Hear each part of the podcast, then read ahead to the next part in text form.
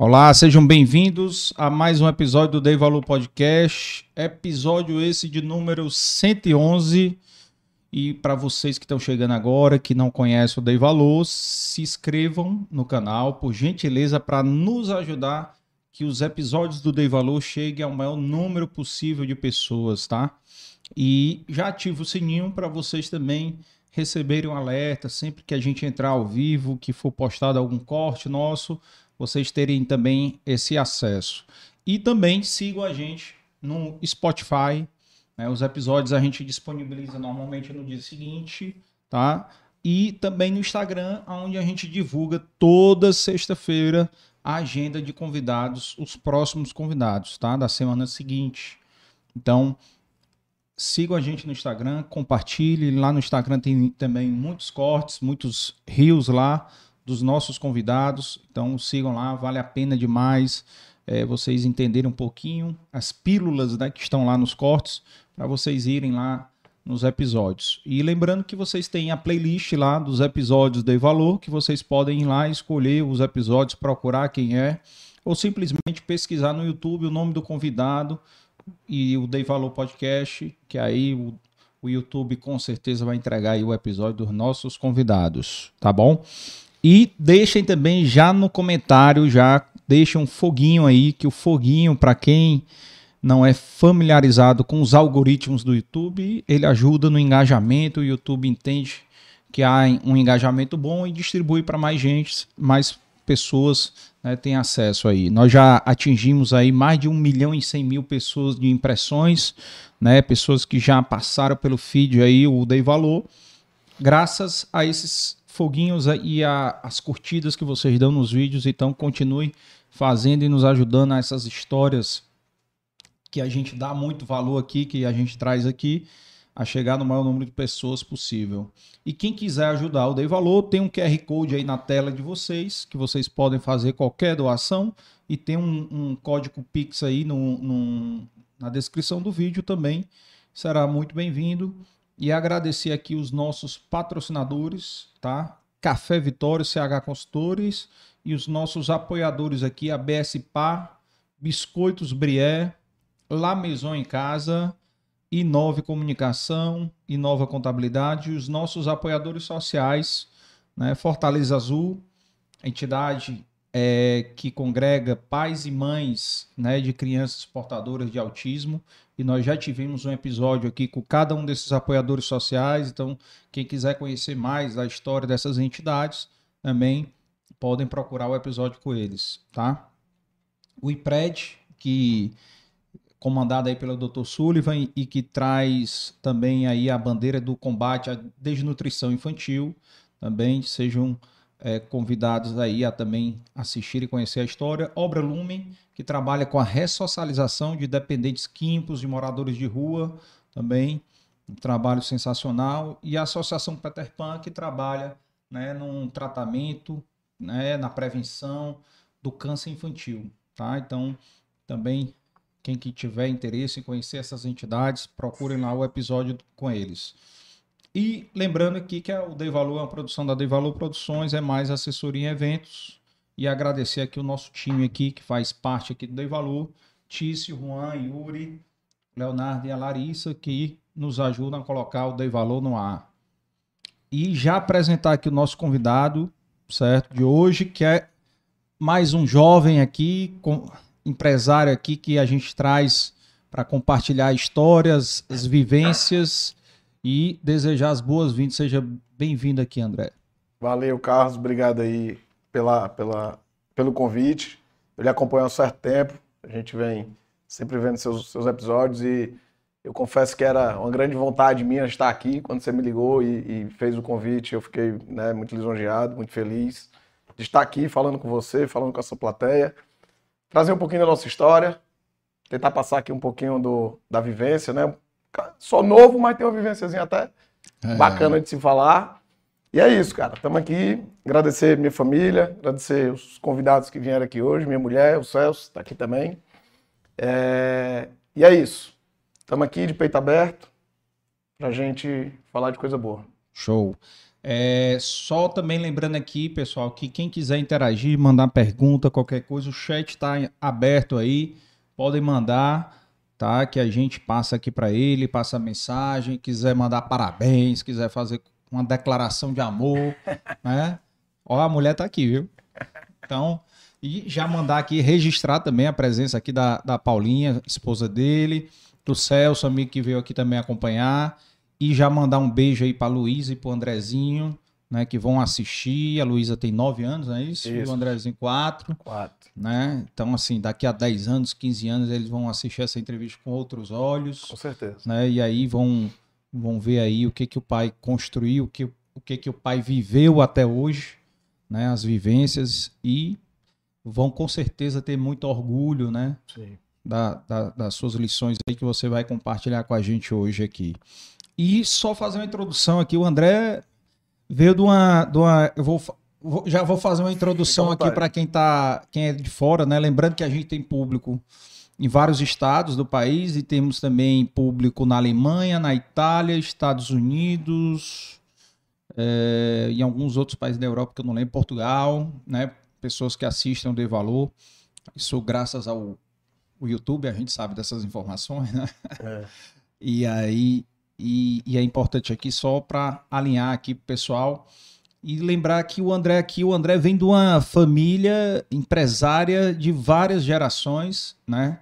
Então ele está aí, pelo menos que eu conheça, na quarta geração, Sim. né? Empresarial. Então, assim, é, sua avó ainda vai vir aqui, se Deus quiser. Seu pai também, né? Já já está convidado. Então, assim, é, a sua avó, Dona Edir Rolim, então ela, a matriarca da família, né, que foi casada com, com o seu avô, Clóvis Rolim, que também é, é outro empresário é, referência, né, no estado do Ceará, e que também é referência, né, o seu bisavô, né, Pio, Pio Rodrigues, né, que para quem não conhece, aí o me corrija aí, viu, cara? Vai, pode falar. Aí.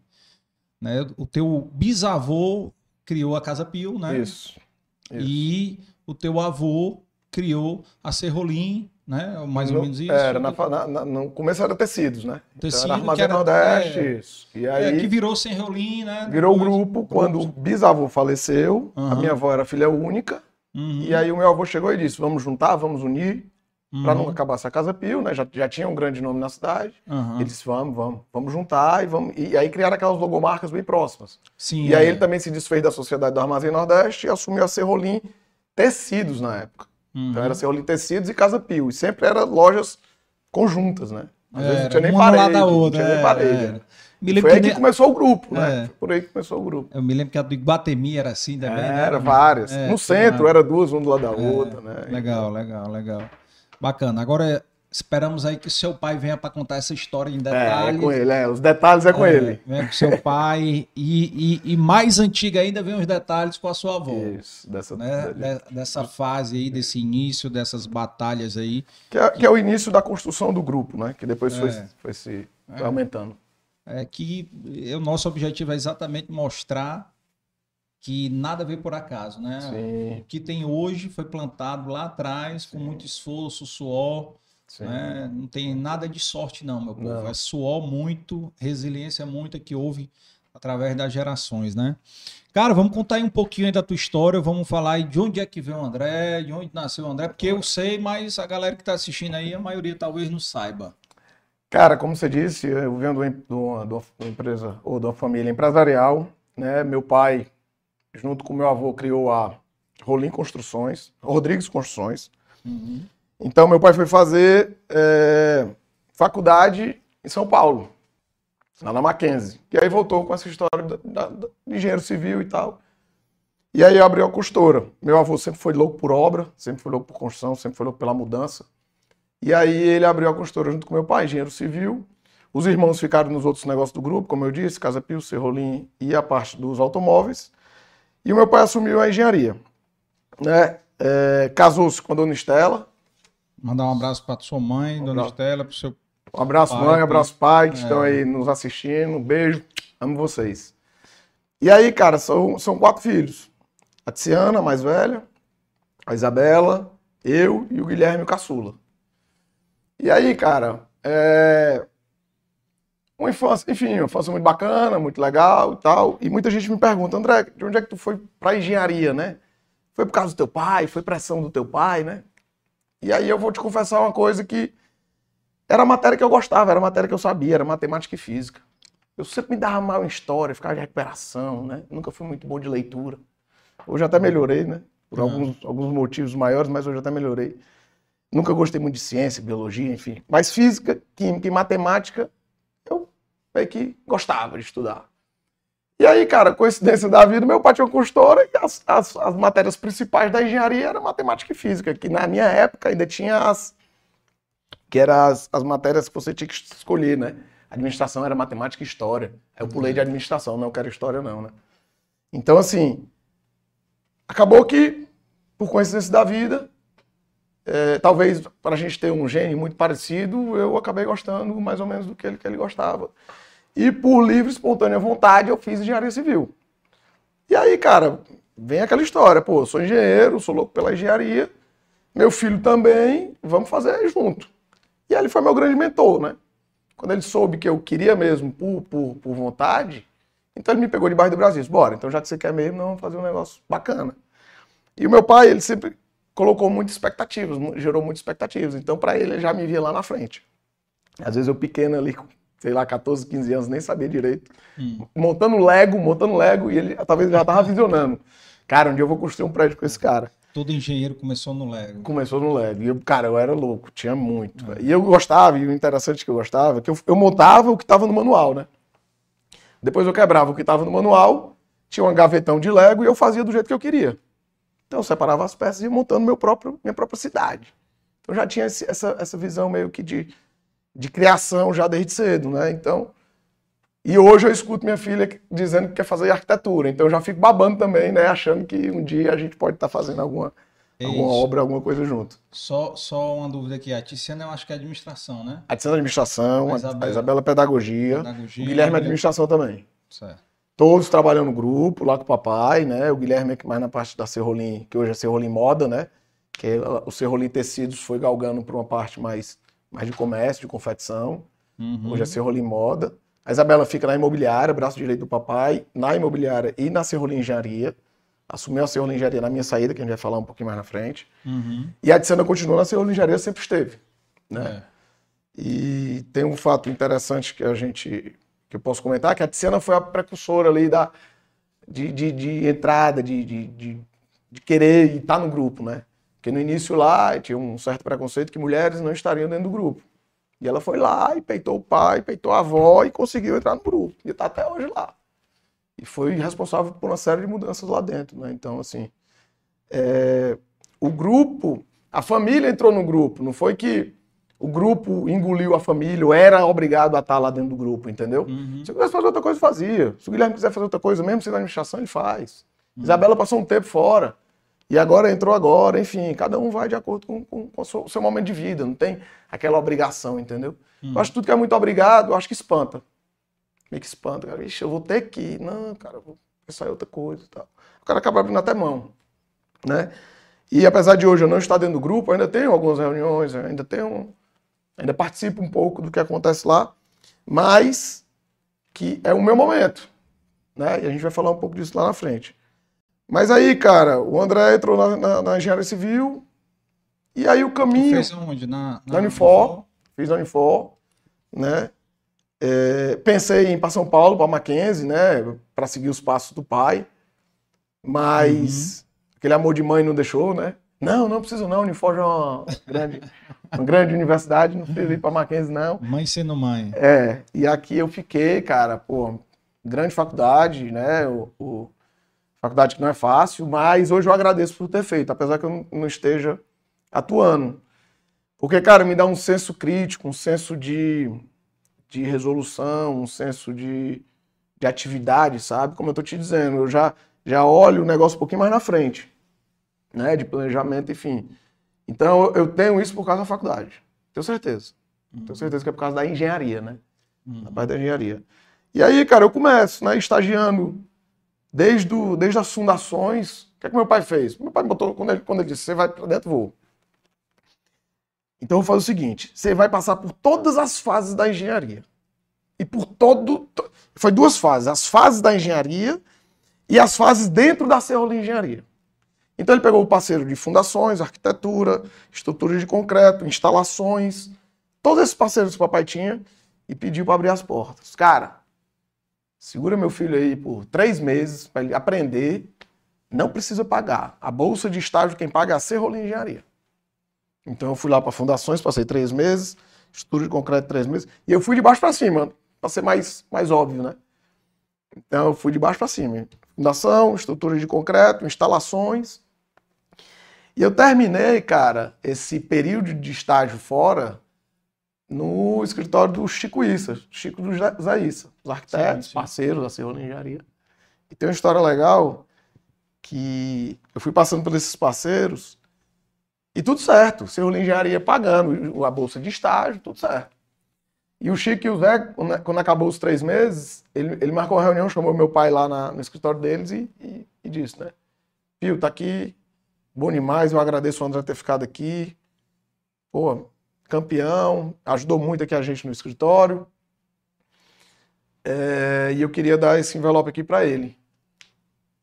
Aí eu olhei, né, cara, vou, vou, abrir o envelope, né? Aí eu abri o envelope, era um cheque.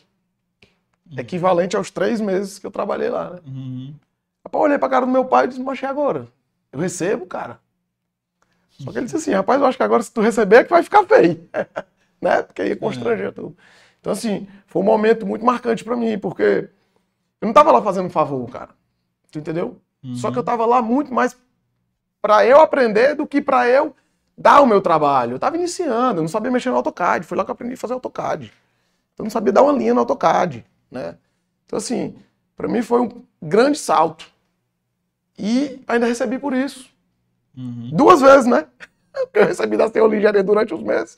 E chegou no final e ainda fui surpreendido com esse cheque. Então, assim. E aí, para mim, foi muito valioso, cara, porque ali foi uma, uma. Talvez a primeira forma de reconhecimento mesmo fora do que eu já tinha passado. Né? Como eu disse, ter sido reconhecido duas vezes, né? Uhum. Porque eles não tinham obrigação nenhuma de me pagar. Eles me pagaram porque viram que eu prestei um bom serviço. Então, tipo assim, foi uma contestação. Então, ali foi meio que um primeiro passo de dizer, cara, eu sou profissional.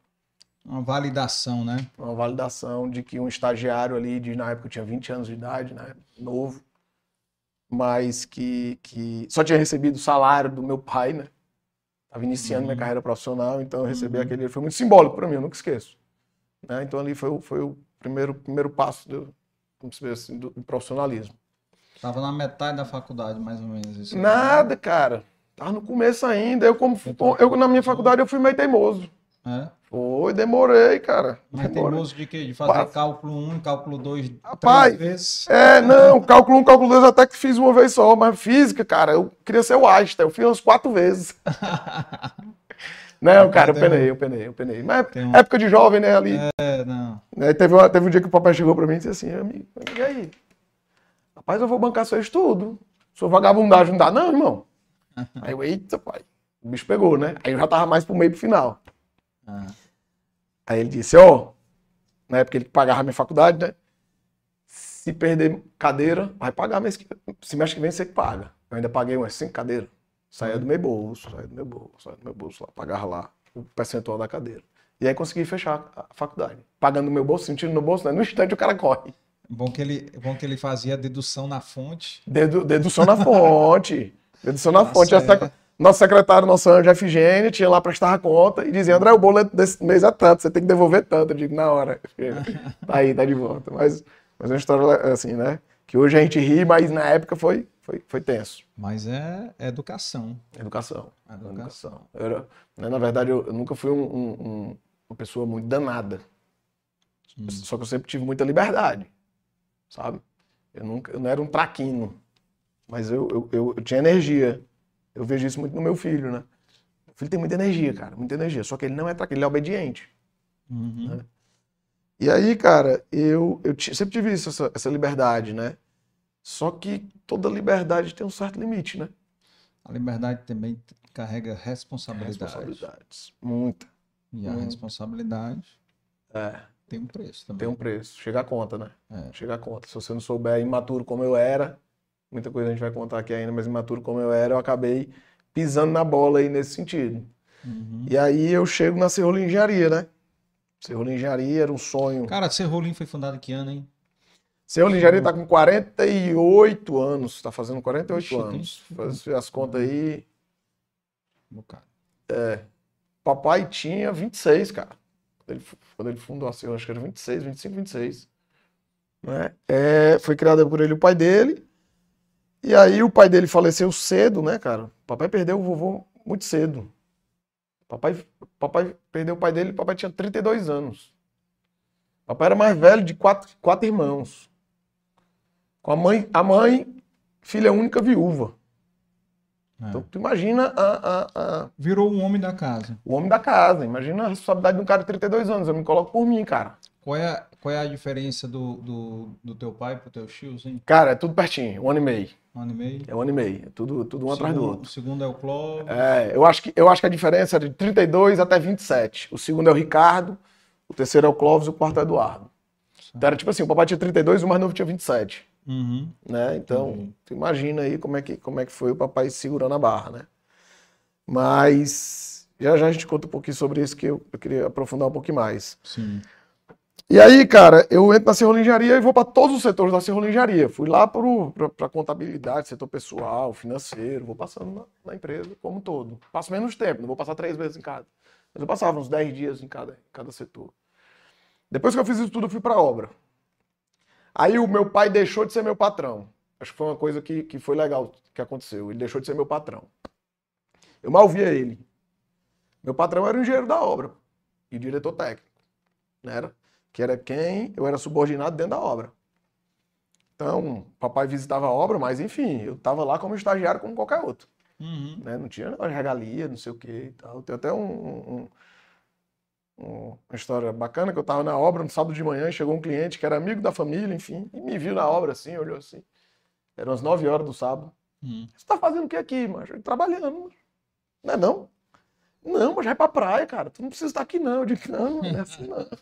Vai cair do céu, não. Tem que não, tem que trabalhar. Dá exemplo, papai sempre falou, tem que trabalhar, tem que dar exemplo. Tem uma história que eu deixo de contar, mas que vem a calhar agora. A minha mãe sempre, lá em casa, a gente sempre teve, não é, não é que teve tudo, né? Nunca faltou nada. Tirou nota baixa, tiro, tira a prancha. Tirou nota baixa, tira o videogame. Tirou nota baixa. Só recebe de volta quando tira boa. Tu entendeu? Recuperar, é. É, recuperar. Então, assim, não cai do céu, não, cara. Não cai, lá em casa não cai do céu, não. Então, assim, várias vezes fiquei de castigo. Fiquei de... Então, sempre teve a meritocracia. Então, assim, eu tava, eu tava, eu tava na, na não porque eu era filho do Pio. Na Engenharia porque eu fiz engenharia, eu, era um cara, eu sou um cara inteligente, eu fui galgando meu espaço, fui ganhando espaço e virei engenheiro de obra. E, o que, e uma coisa que eu levo, eu lembro que eu levo, que, que isso faz parte da minha vida hoje, a simplicidade que eu tocava diante das pessoas que estavam lá.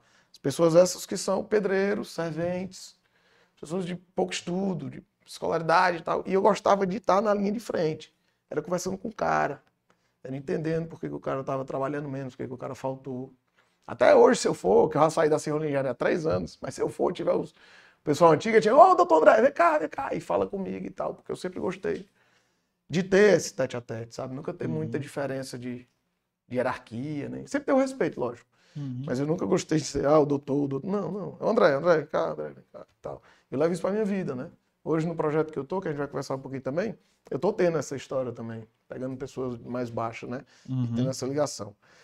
Mas é isso, cara. E aí o André virou engenheiro, fizemos o Bossa Nova, fui engenheiro do início ao fim do Bossa Nova, do edifício Bossa Nova. Muito bacana ali na beira-mar. É uma obra marcante pra mim, né? Pô, peguei lá, era grama, eu tava sozinho no container, né? fazendo planejamento, canteiro de obra. Enfim, passei uns dois meses lá sozinho, só trabalhando nisso. Pra depois começar a vir, escavação. Então, quem não é da engenharia fica pensando, caraca, é mesmo, né? Cara tá ali, não tem, tinha nada, né? Só grama. Só que na cabeça já tinha aqueles dois prédios aqui, grandão lá, que hoje tá lá, né? E aí, cara, foi uma chancela de que realmente eu, eu tava lá não porque eu era filho do Pio. Realmente eu tava lá porque eu era um bom profissional e que eu merecia estar lá, né? Então, assim, Depois que a gente entregou lá, eu fui tra... ele, ele viu a hora de eu trabalhar com ele. Ele me chamou. 2012. 2012. O, o Bolsa Nova foi gente... depois do Passo do Bem, né? Depois do Passo do Bem. Logo depois. Eles tiveram um tempo juntos. Construíram. Entregamos junto, o né? Passo do Bem final de 2010. Entregamos o Bolsa Nova começo de 2012. Começo de 2012. Começo 2012. É, um ano e pouquinho de diferença de entrega um para o outro. É tanto que na, no final do Passo do Bem, eu ainda dei uns expedientes lá, na ajuda lá no final, entendeu? Eu estava uhum. locado no Bolsa Nova, mas eu ia pro Passo do Bem, principalmente para entregar apartamento. Porque nosso, nosso plano de entrega é muito forte. Dois, três apartamentos por dia. Então a gente tinha que ter uma equipe de guerra mesmo para entregar para o cliente. Uhum. Então, geralmente a gente chamava alguém, eu dizia, opa, sou eu, vamos, tô dentro. Subiram lá. E a gente dava expediente lá também. A gente sempre foi muito assim, cara, muito. Lá na Serrolinjaria, a gente, a gente sempre foi muito assim, muito coringa, sabe? Uhum. Na hora do, do, do, vamos ver, não tem negócio de estagiário, diretor, engenheiro, não, cara. Tiver que varrer o chão, a gente varre. Tiver que limpar, a gente limpa. É como eu tô dizendo, às vezes eu tava lá e, e passando pano no apartamento porque o cliente estava entrando. Na porta principal e eu tava aqui, bora, bora, bora, limpa a poeira e vai, vai. Bora, bora, tchau. Saindo pela área de serviço. Pra dar aquele, pô, o cara tá recebendo um, um, A gente tem que entender, cara, o cara tá recebendo um bom investimento na vida dele, muitas das vezes. É. Passar tantos momentos aí com. Tantos momentos. O cara compra um carro. O papai, o papai, eu gosto de falar, né? o cara compra um carro, ele leva a chave do carro. Independente do valor do carro. Ele leva. Às vezes está financiado não sei quanto tempo. O cara compra um apartamento, ele leva o quê, cara? Na planta. Leva um papel, cara. É. o cara dá um valor muito absurdo de entrada, muito um imóvel, um valor grande. A gente trabalha com imóveis de, de, de, de valor agregado muito alto, né? alto padrão. Então, tipo assim, cara, às vezes é, é, é, o, é, o, sustento da vida do cara todinho que ele ficou ali juntando. Você não pode decepcionar um cara desse. Uhum. Você não pode Porque você não está decepcionando, decepcionando, só ele. A família toda por trás. É. Toda por trás. Tem uma história bacana no, no, no, no Bossa Nova, o Geraldinho Rola uhum. chegou para mim e levou a família, aí pegou o folder, aí chegou pro filho dele e disse assim, filho, vocês queriam morar aqui? Disse, queria, papai, queria. Você pode agradecer. Nosso apartamento é aqui. Os meninos com os olhos cheios d'água, mano. E eu do lado aqui, cara. Hum. Agarrado com o pai, não sei o quê. Papai, não acredito. E curtindo a área, de, área comum. E eu arrodeando com os meninos na área comum. Tem preço, cara. Não tem. Uhum. Eu vou decepcionar uhum. a família. Difícil. É. Então, assim, é um compromisso muito grande, uma responsabilidade muito grande. Mas a gente sempre cumpriu, graças a Deus. Até hoje cumprimos tudo, bacana. Entregamos, enfim. Só. É, quem, quem trabalha com apartamento, né, cara, ele não vende imóvel, né? Tá vendendo um sonho é. ali, a realização de um sonho, né? É o lá, né, cara? Lá da família. É muito forte, entendeu? cara. E é. carro você troca, um ano não gostou, troca. Dois anos, troca. Tem um mais novo, troca. É. Apartamento é mais difícil. Apartamento não, apartamento não. Às vezes o apartamento é na sua vida, né? É. O apartamento na sua vida. Então é uma compra muito pesada, né? Você é. fazer de qualquer forma, tá legal. Fica não, legal. Então a gente tem esse pensamento lá, aprendido com meu pai, né? valoriza muito essa história do, do atendimento ao cliente. Uhum. E quando ele te chamou para trabalhar com ele, foi para trabalhar aonde? Em que setor? Cara, a gente estava passando por uma reformulação na Cerrola Engenharia, né? O setor da construção civil é, vivia um momento muito bom, mas entenda o que eu vou dizer, ainda tinha muitas coisas a ajustar em termos burocráticos, em termos de legalizações, em termos de documentação. Né? Era um setor que todo mundo se conhecia. Você botava debaixo do braço um folder e vendia. Uhum. Né? E aí, cara, o, o, nessa reformulação da Cerro Engenharia, ele sentiu que precisava de mais braços lá dentro. E braços confiáveis, né? Então ele chegou e disse, cara, eu acho a hora do André vir para cá trabalhar do meu lado, quando foi em março de 2012. Ele me chamou para ser o diretor de incorporação e expansão da Cerro Engenharia.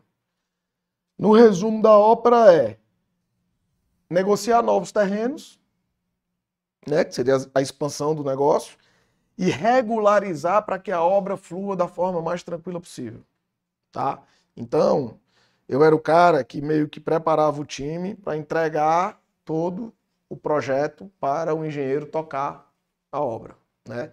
Então, projeto regularizado, alvará, todas as licenças, tudo que tinha, toda a documentação e para que o engenheiro trabalhasse da melhor forma possível, não tivesse nenhuma surpresa no meio do caminho. Né? Sim. E no final eu vinha para coroar, para fechar a chave, que é toda a parte de averbação, a bits, enfim, aquelas regularizações da prefeitura e tal.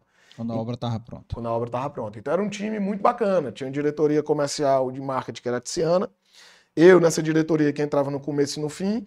E o Alexandre Mourão, que é nosso diretor técnico, né, desde sempre, nosso estagiário, tá até hoje lá com a gente, ficava nessa parte tocando a obra, né?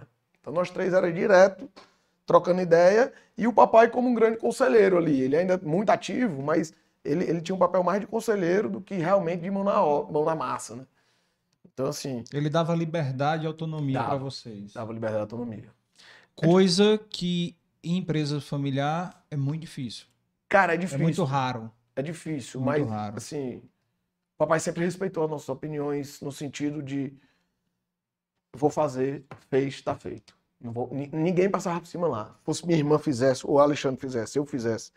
Um comentava com o outro, comentava com o outro. Se a Tiziana fizesse, eu não passava ninguém, sabe? E o papai também não. Ah, porque eu sou o dono, eu vou fazer o que eu quero. Não, não era bem assim, não.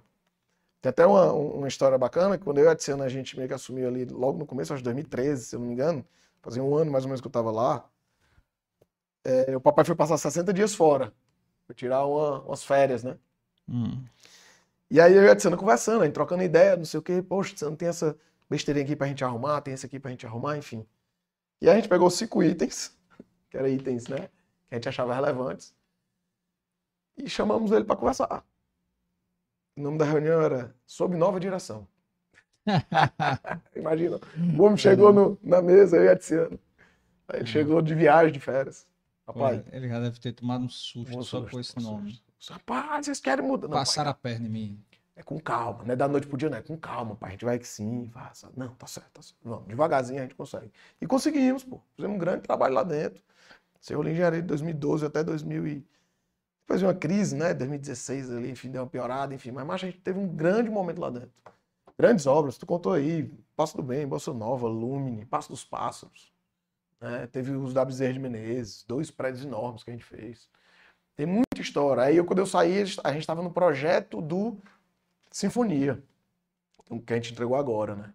Entregamos agora. Então eu gostava muito dessa. Qual é o Sinfonia? Qual é? Da Bento Albuquerque ali na, no Cocó. Sim, sim, no Cocó. Foi entregue agora. Foi uma pracinha antes, e... né? É muito legal esse negócio da. Ideia da nossa diretora Tiziana. É, muito Praça bacana. Muito Praça bacana essa ideia da Tiziana. Hoje a gente está com um ativo. Inclusive o Tiziano também vai vir, viu, Tiziano? vai, vai. Marcado. Deve estar tá assistindo aí. Tem um ativo ali na Bento Albuquerque, o Flora. Vai ser um novo empreendimento que a gente vai construir lá, inclusive fechado com a Mota Machado. Primeira parceria, Cerro Engenharia e Mota Machado. Massa. Fez essa casa duas gigantes, duas gigantes. Duas gigantes, juntar as forças e fazer isso. O doutor Assis também tá devendo vir aqui. É. Mas é isso, cara. E aí fiquei lá, né, durante muito tempo. É... E, e, e, e, Tu ficou, tu entrou que ano, saiu que ano de lá? Cara, no total fiquei 15 anos, né? 15 anos. Mas com o papai mesmo, efetivo, 2012 até 2019. Março de 2012 até. Direto com ele, né? Direto. Direto ali na. na, na Sete anos, né? Sendo o braço direito dele ali, trabalhando todo dia, né? E aí, cara, vem algumas coisas, né? Porque empresa familiar trabalhando todo dia, né? Aí, fim de semana, Serra de Guaramiranga. Pauta. Primeira cerveja do sábado, meu filho. segunda-feira, nove horas, viu? Não, mas peraí, cara. Agora não, cara. Agora não. Papai é muito assim, ele não para, cara. Papai não para, tá toda hora pensando. 24 horas. 24 horas, toda hora pensando, vendo o que é que pode fazer, o que é que pode melhorar, cara. Ele, não dá pra julgar, pô. O cara, 32 anos, teve uma é. responsabilidade enorme que teve. Então não dá pra julgar, ah, vou julgar o cara. Não, cara. Não. não. Ele já tem essa responsabilidade desde sempre. Desde sempre ele tem essa responsabilidade. Papai sempre foi, quis ser muito independente, pô. Ele saiu, foi pra São Paulo num semileito. Morou na pensão. Engenheiro na Mackenzie, voltou com diploma. Então, assim, cara independente. Sempre quis. Ele, ele dizia, eu não quero ser o filho do Clóvis, né? Do mesmo jeito também, eu não quero ser o filho do Pio, né? Não vai, por mais que né, possa, possa, possa parecer meio, meio né, embaixo, mas não é, cara. Porque a pessoa, a pessoa quer ter sua identidade. É. Não quero ser, ah, quem é? Não, o filho do Pio. Não, o filho do Pio não, cara, é o André, cara. Não é o filho do Clóvis, é o Pio, é. entendeu? Então, assim, não é o filho do André, é o André Rolim, que assim, é meu nome, mas é, ele tem a identidade dele. Uhum. Né? E, e aí, cara, é, começou essa história de. Que é o, que, esse é o grande problema da empresa familiar, provavelmente. Né? As pessoas que vieram aqui, enfim, as pessoas que estão assistindo podem, podem pensar da mesma forma. Você separar a CPF da CNPJ é muito difícil. Cara, eu não acredito no que diz que separa. É. Certo? Eu, eu já ouvi algumas pessoas dizendo, não, quando É. a gente chega em casa, a gente não fala mais. Eu- sinceramente, eu, Separa eu, não. não, eu não acredito que dê pra fazer. Cara vai. E, e só pegando a deixa do que tá falando, por isso que eu criei, e, e você assistiu o episódio do Daniel e da Vivian, Sim. que foi o primeiro episódio do especial Sucessores. Boa. certo? Que é a ideia é a gente trazer exatamente aqui o pessoal que está na segunda geração, Certo. né, das empresas familiares, é segunda geração ou terceira, mas que já está na passada de bastão, né? Para falar exatamente desses entraves, dessas Sim. dificuldades, dos desafios, entendeu? E poder compartilhar a experiência deles para as outras pessoas que também se encontram na situação de empresa familiar. É, é muito parecido, né? Eu e a Tiziana, uma empresa do mais ou menos do mesmo tamanho, J. Simões e Engenharia, se confunde ali no, no- no- no Uhum. modo de fazer, poucas obras, pé no chão. Então, É, eu gostei muito de ter assistido o, o- o programa deles, porque eu me identifiquei demais com muita coisa que eles falaram. é. né? Então, assim, e as gerações dos pais são as mesmas. É, muito, é tudo muito igual. Tu tem que assistir o episódio do seu Zé Simões também. Foi Pois é, eu bom. vou assistir depois com calma. E aí, Episódio 41, quem quiser. Show. E aí, cara, é, começa essa história de CPF, CNPJ, né? Então, muitas das vezes o papai me chamava pra serra e eu pensava duas vezes. E a semana toda, né? Cheio de coisa pra gente resolver, né? Ah, Enfim, e aí chegava na serra no fim de semana, cara, doido pra dar uma. Eu consigo desligar. Relaxado. Eu consigo desligar. Sexta-feira, 5, 5 e meia, eu desligo aqui. E acabou. Só segunda-feira, 9 horas, cara. Só segunda-feira, não, André, não, meu irmão. Pode acabar. Ninguém vai morrer, não. A não ser que seja um negócio absurdo, que para tudo, aí eu vou pra dentro. Né? Aí eu vou pra dentro. Não tem hora, dia, nem lugar. Mas no dia a dia normal, pressão de temperatura normal, não, cara, não, não, não. Como eu tava te dizendo, eu trabalhei muito- muitas vezes de sábado, muitas vezes de sábado. Nunca reclamei. Nunca reclamei. Por quê? Final de obra, vamos entregar, vamos entregar, vamos. Beleza, show de bola, vamos entregar. Agora, nas horas que tá mais assim, normal, cara, não, vamos ter qualidade de vida, cara. É. A gente, a, gente- é que é o, a, a empresa tem que ser o meio de vida, não o meio de morte. Né? Não tem que estar toda hora pagando incêndio. Por quê? Tá errado. Tá toda hora pagando incêndio na empresa? Tá errado, cara. Tem uma Uhum. coisa errada. Alguém não planejou certo, alguém não fez certo. Alguém errou na, na, na- na tomada de decisão, né? Então, assim, eu sempre tive essa, essa- esse pensamento. Cara, não é pra estar enlouquecendo. Vamos falar sobre futebol. Vamos falar sobre nosso relacionamento de marido, mulher e filhos e não sei o quê. Vamos falar sobre outras coisas, cara. Entendeu? Vamos falar sobre a viagem de fim de ano. Vamos falar sobre, enfim, N coisas. Então começou essa, essa, essa história, né? A gente, eu e meu pai somos muito parecidos, até, tem gente que já até na forma de falar, mas a gente é muito diferente. As nossas eh, as personalidades assim, é muito diferente, sabe? Isso é muito bom. Mas tem horas que, eh, vamos supor, ele, ele tá pensando que eu vou fazer dessa forma porque ele queria que eu fizesse e eu faço de uma forma diferente. Uhum. É a minha visão. Mas é, cara, eu acho que, que até assim, todo pai quer, e eu como pai, eu também me coloco nessa Eu posição, tô eu Né? coloco também, cara. quer que o filho pense como ele, né? É. Quer que entenda como ele. Sendo que cada um teve experiências e vivências diferentes. Com certeza. Então isso traz momentos diferentes, traz né, visões diferentes, Um entendeu? dia. um Então o seu pai tem a vivência dele, a experiência dele por tão jovem, porque Sim. 32 anos pode até não ser parecer não tão jovem, mas para o Era. tamanho da responsabilidade É muito. né, era muito, né, era muito grande, né, não ter eh, ninguém para, digamos, claro que ele deve ter tido alguém que, que algum amigo do pai ou alguém que, que orientava, ajudava ele, com, né, de alguma maneira, mas você era o chefe da família, né, tinha lá três irmãos mais novos, tinha É. a mãe, né, então Uma vez eu conversando com ele, eu disse pra ele, disse, cara, esquece que alguém vai ter a experiência que tu teve. Esquece, cara, esquece. A tua história de vida ela é muito ímpar, ela é muito única. é de cada um, E cada um vai ter a sua, né? sem mais nem menos. Cada um vai ter a sua, vou ter a minha, você tem a sua, todo mundo tem, meus filhos vão ter a deles. seus irmãos todos, Os irmãos, cada um vai ter a dele. Mas, assim, a do papai, assim, é porque foi um pouquinho mais do que o normal, sabe? Ele perdeu o pai com 32, teve um câncer, quase morre com 43. Então, assim, tem até uma história que ele diz: 43 anos, quatro filhos. Aí ele tá lá deitado lá no hospital. Aí aquele negócio, quimioterapia, aquelas coisas todas, né? Debilitado. Aí ele olha para cima e diz assim: Pai, obrigado por tudo que você me deu na vida, meu senhor.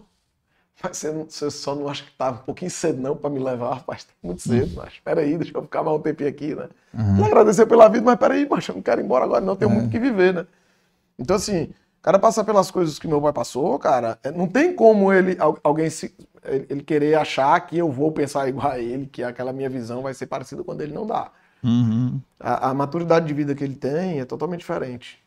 Totalmente diferente, né? Algumas experiências de vida que ele teve, pô, ele, ele foi ele foi o, o, ele foi o negociador do sequestro do meu primo, mas. É. Então, teve, teve problema com sociedade que eu participei, tava do lado dele, meu irmão, que você não queira saber. Uhum. Tem situações de vida, cara, que ele passou, e por ele, como você disse, por ele ser mais velho, ser... geralmente era o doutor, chama o doutor, chama o doutor. Né? Que os meninos mais novos, né? Os meninos que eu digo a meus tios, que a gente costuma dizer que são os meninos, sempre é o doutor, é o doutor, entendeu? Então, assim, ele tinha as, as, as coisas dele e ainda agregava ainda as coisas de pessoas próximas a ele, porque sabia que o doutor resolvia. Pela essa forma resolutiva dele ter aprendido lá cedo. Tu entendeu? Então, esse talvez seja. Pele, a pele engrossou cedo. E a pele engrossou cedo, né? A pele engrossou cedo. Virou casca grossa logo cedo, né? É. Esse talvez seja uma das coisas que eu não passei que deveria ter passado. Eu vou lhe dizer por quê. Lá em 2011, mais ou menos, né? Eu queria fazer alguns investimentos. Minha casa, minha vida tava bombando. Eu queria comprar um apartamento da própria Senhor Engenharia. Eu tinha recebido um dinheiro. E ele ficava, não, não vai não, não precisa não. Hum. Foca no dinheiro daqui, gente, o nosso dinheiro é aqui, você não precisa falar, não, eu não quero dar expediente não, cara. Eu quero investir, eu quero ver meu dinheiro rodar. Não, não, você não precisa, deixa quieto, esquece esse dinheiro. Esquece. Então isso foi uma das coisas que, tipo assim, pai, deixa eu pular dessa mesa aqui. Não, vai não, senão você vai me machucar. Não, cara, deixa eu só pular, eu posso até me machucar, mas não vou morrer não. Eu posso até perder dinheiro, mas não vou, não acabar com a minha vida. Entendeu? Não eram uns investimentos absurdos. Só que ele, nessa forma protetora dele, de querer fazer com que o filho não passasse nenhum sufoco, nenhum perrengue. Forma de pai, né? De, é, de amor. De... Pai, né? Todo pai, às vezes pensa assim. É, né? Só que, por um lado, atrapalha um pouco, né? Atrapalha um pouco. Porque aí minha casca. Eu não criei a casca. A casca que ele criou. Que ele criou, eu acabei não criando. Uhum. E aí fui criar de outra forma. E já, já a gente conta um pouquinho. Mas fui criar de outra forma. Talvez uma forma dura, muito dura também, mas é a forma que eu deveria ter criado. E acabou-se. Uhum. Ninguém vai aqui ficar é, discutindo se é o certo, se é errado, se ah, era pra ser assim, era pra ser assado. Não, cara. Passa a regra, eu só tenho a agradecer pô, a oportunidade que o cara me deu. Desde lá de 17, 18 anos de idade que ele me pegou e faz assim, faz assim, faz assado, faz assado assim, vamos comigo, bora aqui, acolá. Tal, como é que é isso? Coisa que ele não teve. Coisa que ele não teve, longe dele ter tido. É. Longe dele ter tido. Se ele teve, cara, durante pouquíssimo tempo, porque ele, ele voltou ele voltou de, de, de, de São Paulo com 25 para 26 anos, mais ou menos ali. O avô dele faleceu, ele tinha 32. E antes do, avô, do vovô falecer, ele passou muito tempo doente. Então o papai ficava para cima e para baixo, São Paulo, Houston, não sei o que, São Paulo, não sei o que. O papai ficava levando. Então, assim, é, talvez uma boa parte do tempo que era para ele estar tá empreendendo com o pai, ele estava cuidando do pai. Né? Então, é. assim, para ele é, é, muito. Enfim. O teu avô faleceu de quê? Foi câncer, câncer. também? Câncer, câncer no pulmão. Pulmão? Câncer no pulmão. E teu pai foi de quê? Papai teve câncer de intestino. Intestino. Né, se curou, graças a Deus, tá bem. Ah, Maria, tá melhor do que. Tá com 70 anos, melhor do que quando tinha 40, eu acho. O homem tá um aço, tá inteiraço. Mas é isso, cara. E aí, em 2019. Deixa eu... Vai, puxa. Só te perguntar aqui como é que você conheceu aquela doutora ali. Vamos, vamos falar do, do, lado pessoal agora. É, bora, vamos puxar aí pra as ligações. Vamos Contemporânea lá. aí, o cronograma. A história. É- aí a gente vai já para tua saída aí da, da Serrolim. Tá. A história é longa e é engraçada. O começo é engraçado, né? Ah. Pouca gente sabe, mas. O bom é que ela tá aqui para desmentir na hora, né? Então, se ele inventar muita coisa, ela desmente. Cara, nossas famílias sempre se conheceram, né?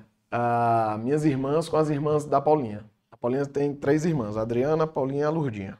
São, são, ah, são três filhas, Adriana, Paulinha e Lourdinha. Duas irmãs.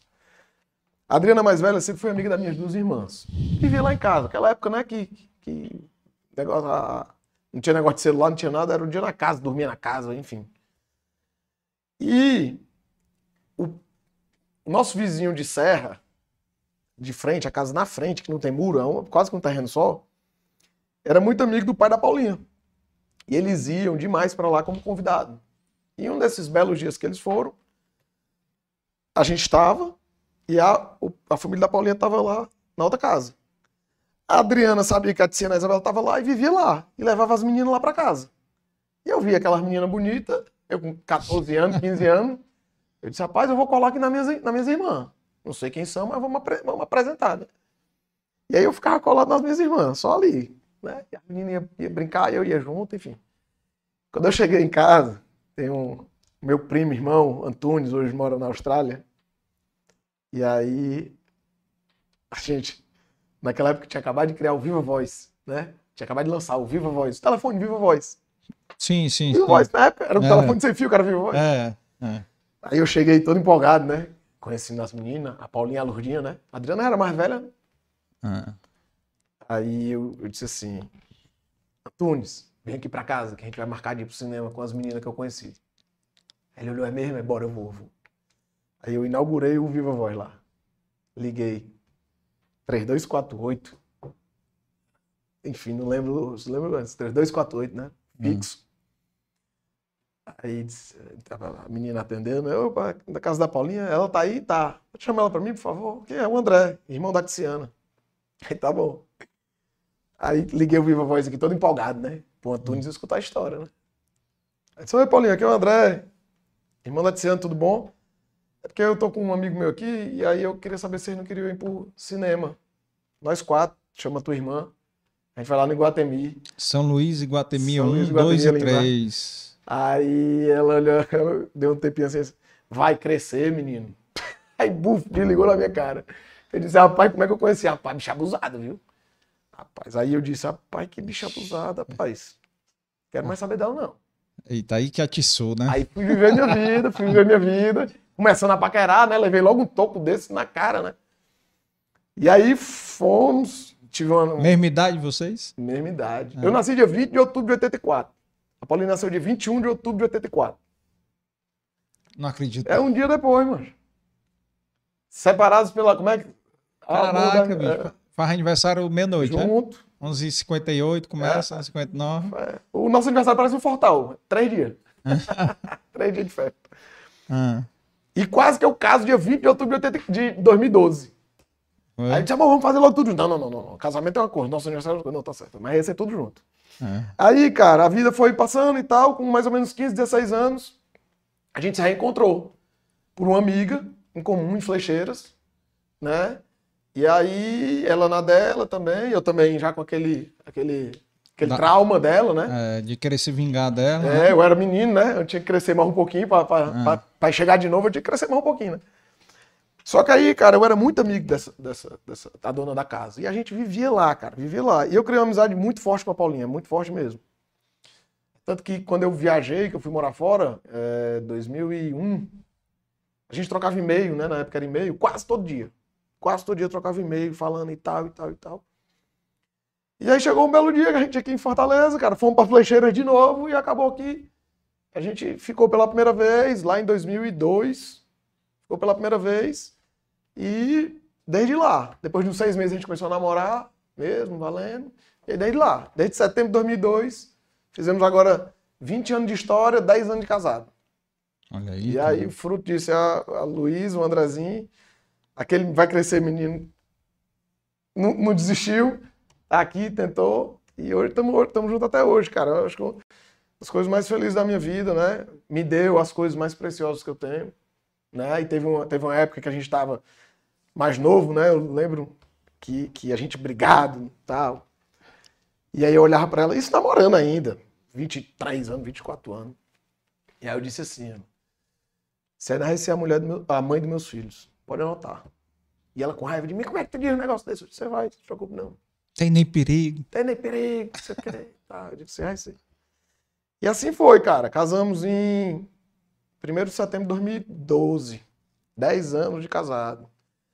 Juntando a cronologia, né? Falando da cronologia, muita coisa da minha vida, cara, sempre foi muito intenso, sabe? Sempre foi muito intenso. E aí eu tenho que, eu, eu, eu tenho que até trabalhado nisso, né, na, na, questão da ansiedade. Então, vamos lá. Tu, imagina, tu, tu vê que coincidiu 2012, né? Então, 2012, cara, eu entreguei o Bossa Nova em janeiro de 2012. Me tornei sócio diretor da construtora. Março de 2012. Calma, volta um pouquinho. Dia 8 ou 10 de janeiro de 2012, eu noivei. Dia 26 de janeiro, entreguei o Bossa Nova. Dia 27 de março de 2012, eu virei sócio diretor da Serra Engenharia. Dia 1 de setembro, eu casei. E em outubro, eu descobri que ia ser pai. Então, um simples engenheiro, estava ali final de 2011 ali, noivou, virou sócio, diretor, casou e, e, e descobriu que ia ser pai. 2012 é um ano especial. Um ano especial. De muitas, e é muita responsabilidade, né, cara? É. Se você pegar, é o maior carro que eu estava assumindo, é o segundo, outro maior cargo de pai, né, de marido e pai. Muito mais importante, por Muito sinal. mais importante, por sinal. Então as coisas foram só aumentando a responsabilidade, né? E, e assim, é, será que eu estava preparado para isso tudo? Essa é uma pergunta que fica no ar. E fui fazendo, fui fazendo. Porque veio acontecendo, eu vou fazer o quê? Não, quero não, não quero ser diretor, não quero casar. Não, vamos, vamos, vamos, vamos. E aí começou a nossa história lá, da serrolinharia lá, né? E aí muita responsabilidade, mas muita alegria também. Muita alegria, muita, muita, muita, muita. Muitas conquistas, muitas alegrias né? Desde, de, de desde a chamada para trabalhar com o papai uhum. até casamento, nascimento de filho, né? Que é tipo, tudo muito, muito marcante, né? Então eu tenho essas datas na memória, na memória por causa disso. Cara, fazer só um parêntese aí. Esse negócio de estar tá preparado. É. Eu só lembro o seguinte. Quando a gente vai casar, a gente diz, rapaz, a gente tem que juntar dinheiro para isso, para aquilo, para é, aquilo. É. Aí quando vai ter filho, não, tem que ter isso, isso é. antes, isso, isso antes. Resumindo, é o seguinte: se você for ver, você nunca vai estar nunca preparado. Vai estar Porque sempre você vai pensar, não, preciso fazer isso é. antes, preciso comprar isso antes, Exatamente. preciso viajar antes é. de ter filho, preciso. Então, assim, você sempre vai achando, achando algo que vai postergando aquilo, entendeu? É. Então, mas a, a, verdade da, da coisa é o seguinte, amigo, vai e faz e pede a Deus. Vai na fé e pede as a Deus. Coisa, as coisas acontecem. As coisas acontecendo. Agindo também, né? Não é só pedindo, né? Tem que pedir e agir. E agradecendo, né? É, e agradecer pelo que tem. Agradecer pelo que tem. É isso. Aí, cara, conheci a Paulinha, né? Tivemos a Luísa em maio de 2013, né? Minha princesa, cor mais linda do mundo. A Maria, sou louco, alucinado por ela. Pelo Andrezinho Bom também, demais, que era um sonho né? que eu tinha, né? né? Eu, sempre, eu, eu sempre gostei muito de criança. Meus sobrinhos são tudo doido por mim. Hum. Desde que eu tinha um sobrinho, era brincando. Só os, os, os amigos da Paulinha me chamam de tio Pacheco. No fim de semana, piscina, é o tio Pacheco, Ixi, vai. Tio Pacheco animador, né? Tio Pacheco animador. Joga os meninos na piscina que o André toma conta. Eu digo, pode mandar pra cá a gente, a gente brinca. Vai pra praia, faz é. castelinho, faz tudo. Eu sempre gostei muito. Porque eu sempre tive infância. E a Paulinha, às vezes, até fala comigo. Quando eu tô brincando demais, assim, pra Disney, o cara que mais se diverte sou eu se duvidar. Uhum. Você não teve infância, não. Eu tive. É exatamente por isso que eu valorizo. É exatamente por isso que eu gosto. Uhum. Se eu não tivesse tido infância, tido infância, eu tava no celular, tava querendo nem saber. Então eu gosto de jogar bola, eu gosto de estar no pé na areia, eu gosto de estar desse jeito, entendeu? Então ser pai para mim e ter os filhos, cara, para mim era um sonho absurdo, assim, um negócio surreal mesmo. E aí foi agraciado com essas duas bênçãos, né, cara? O, o Andrezinho que teve né, alguns problemas, né, de, de para nascer, né? Foi... Conta aí como é que foi aí, como é que foi. É, momentos, história interessante aí, tu contou para mim, mas momentos difíceis da nossa vale vida, a pena né? aí. É... A gente, primeiro a gente teve a Luísa, né? Tranquilaço, de boa, sem nenhuma preocupação, parto, né? Tranquilo. Uhum. É... E aí tentamos, fomos tentar ter o, ter o, segundo, teve um contratempo e tal, aí passou um tempo, por isso que teve um estirão, né? Um tem nove, outro tem cinco, tem, tem quatro. Teve uhum. cinco anos de diferença que teve um no meio do caminho que não pegou, enfim. E aí veio o, o descobrimos que estava grávida, Andrezinho. E beleza, show de bola, tudo acontecendo normal. O Andrezinho estava programado para ser dia 3 de março, mais ou menos. Era a nossa data, era mais ou menos 3 de março. E aí, quando foi mais ou menos em dezembro, a Paulinha começou a ter pressão alta, né? Ter umas, uns, uns exames, uns coisas alteradas. E a gente foi no médico e começou a passar o remédio. Tal. Mais ou menos seis meses de gravidez, é isso? Mais ou menos seis meses. Seis meses, Uhum. é. Ele Uhum. nasceu. é. Mais ou menos seis meses, exato. E aí, cara, quando foi um belo dia, dia 10 de janeiro de 2018, o... ela já se. Cara, parecia que eu tava. Não sei, é, é Deus, né? Ela se levantou gritando, eu já sabia. Amor, amor, amor, amor, não sei o que. Tô sangrando, tô sangrando, tô sangrando. Bora, bora, bora, bora. Peguei uma toalha, vamos embora. Vamos pra cachorro clínica. Sete horas da manhã. Na época eu andava com um motorista. E Alice, Alice, Alice, bora, bora, entra no carro aí, vai. O carro blindado, liga uma sirene, parecia uma ambulância mesmo. E eu Uhum. atrás aqui, senta em cima da toalha e bora.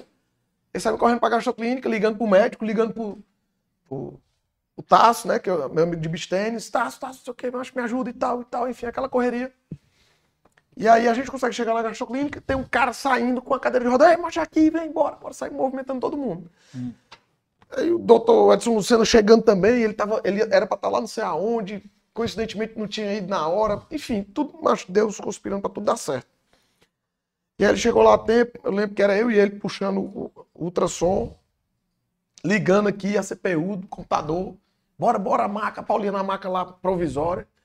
E a gente naquele desespero, e ela sangrando, eu digo, lá, minha Nossa Senhora, e sem saber o que estava acontecendo, anestesiada ali, não tava entendendo nada. Mandava fazer, eu fazia. E aí, cara, o... a gente procurando aqui, né? O ultrassom não era de imagem, era só o de som, só para escutar o coração do Andrezinho.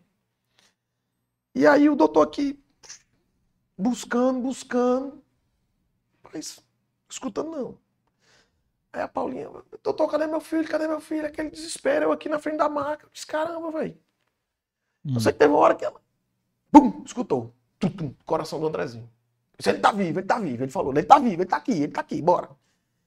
Eu, bora, bora, bora. André, eu vou, eu vou ter que abrir. Eu digo, agora, bora.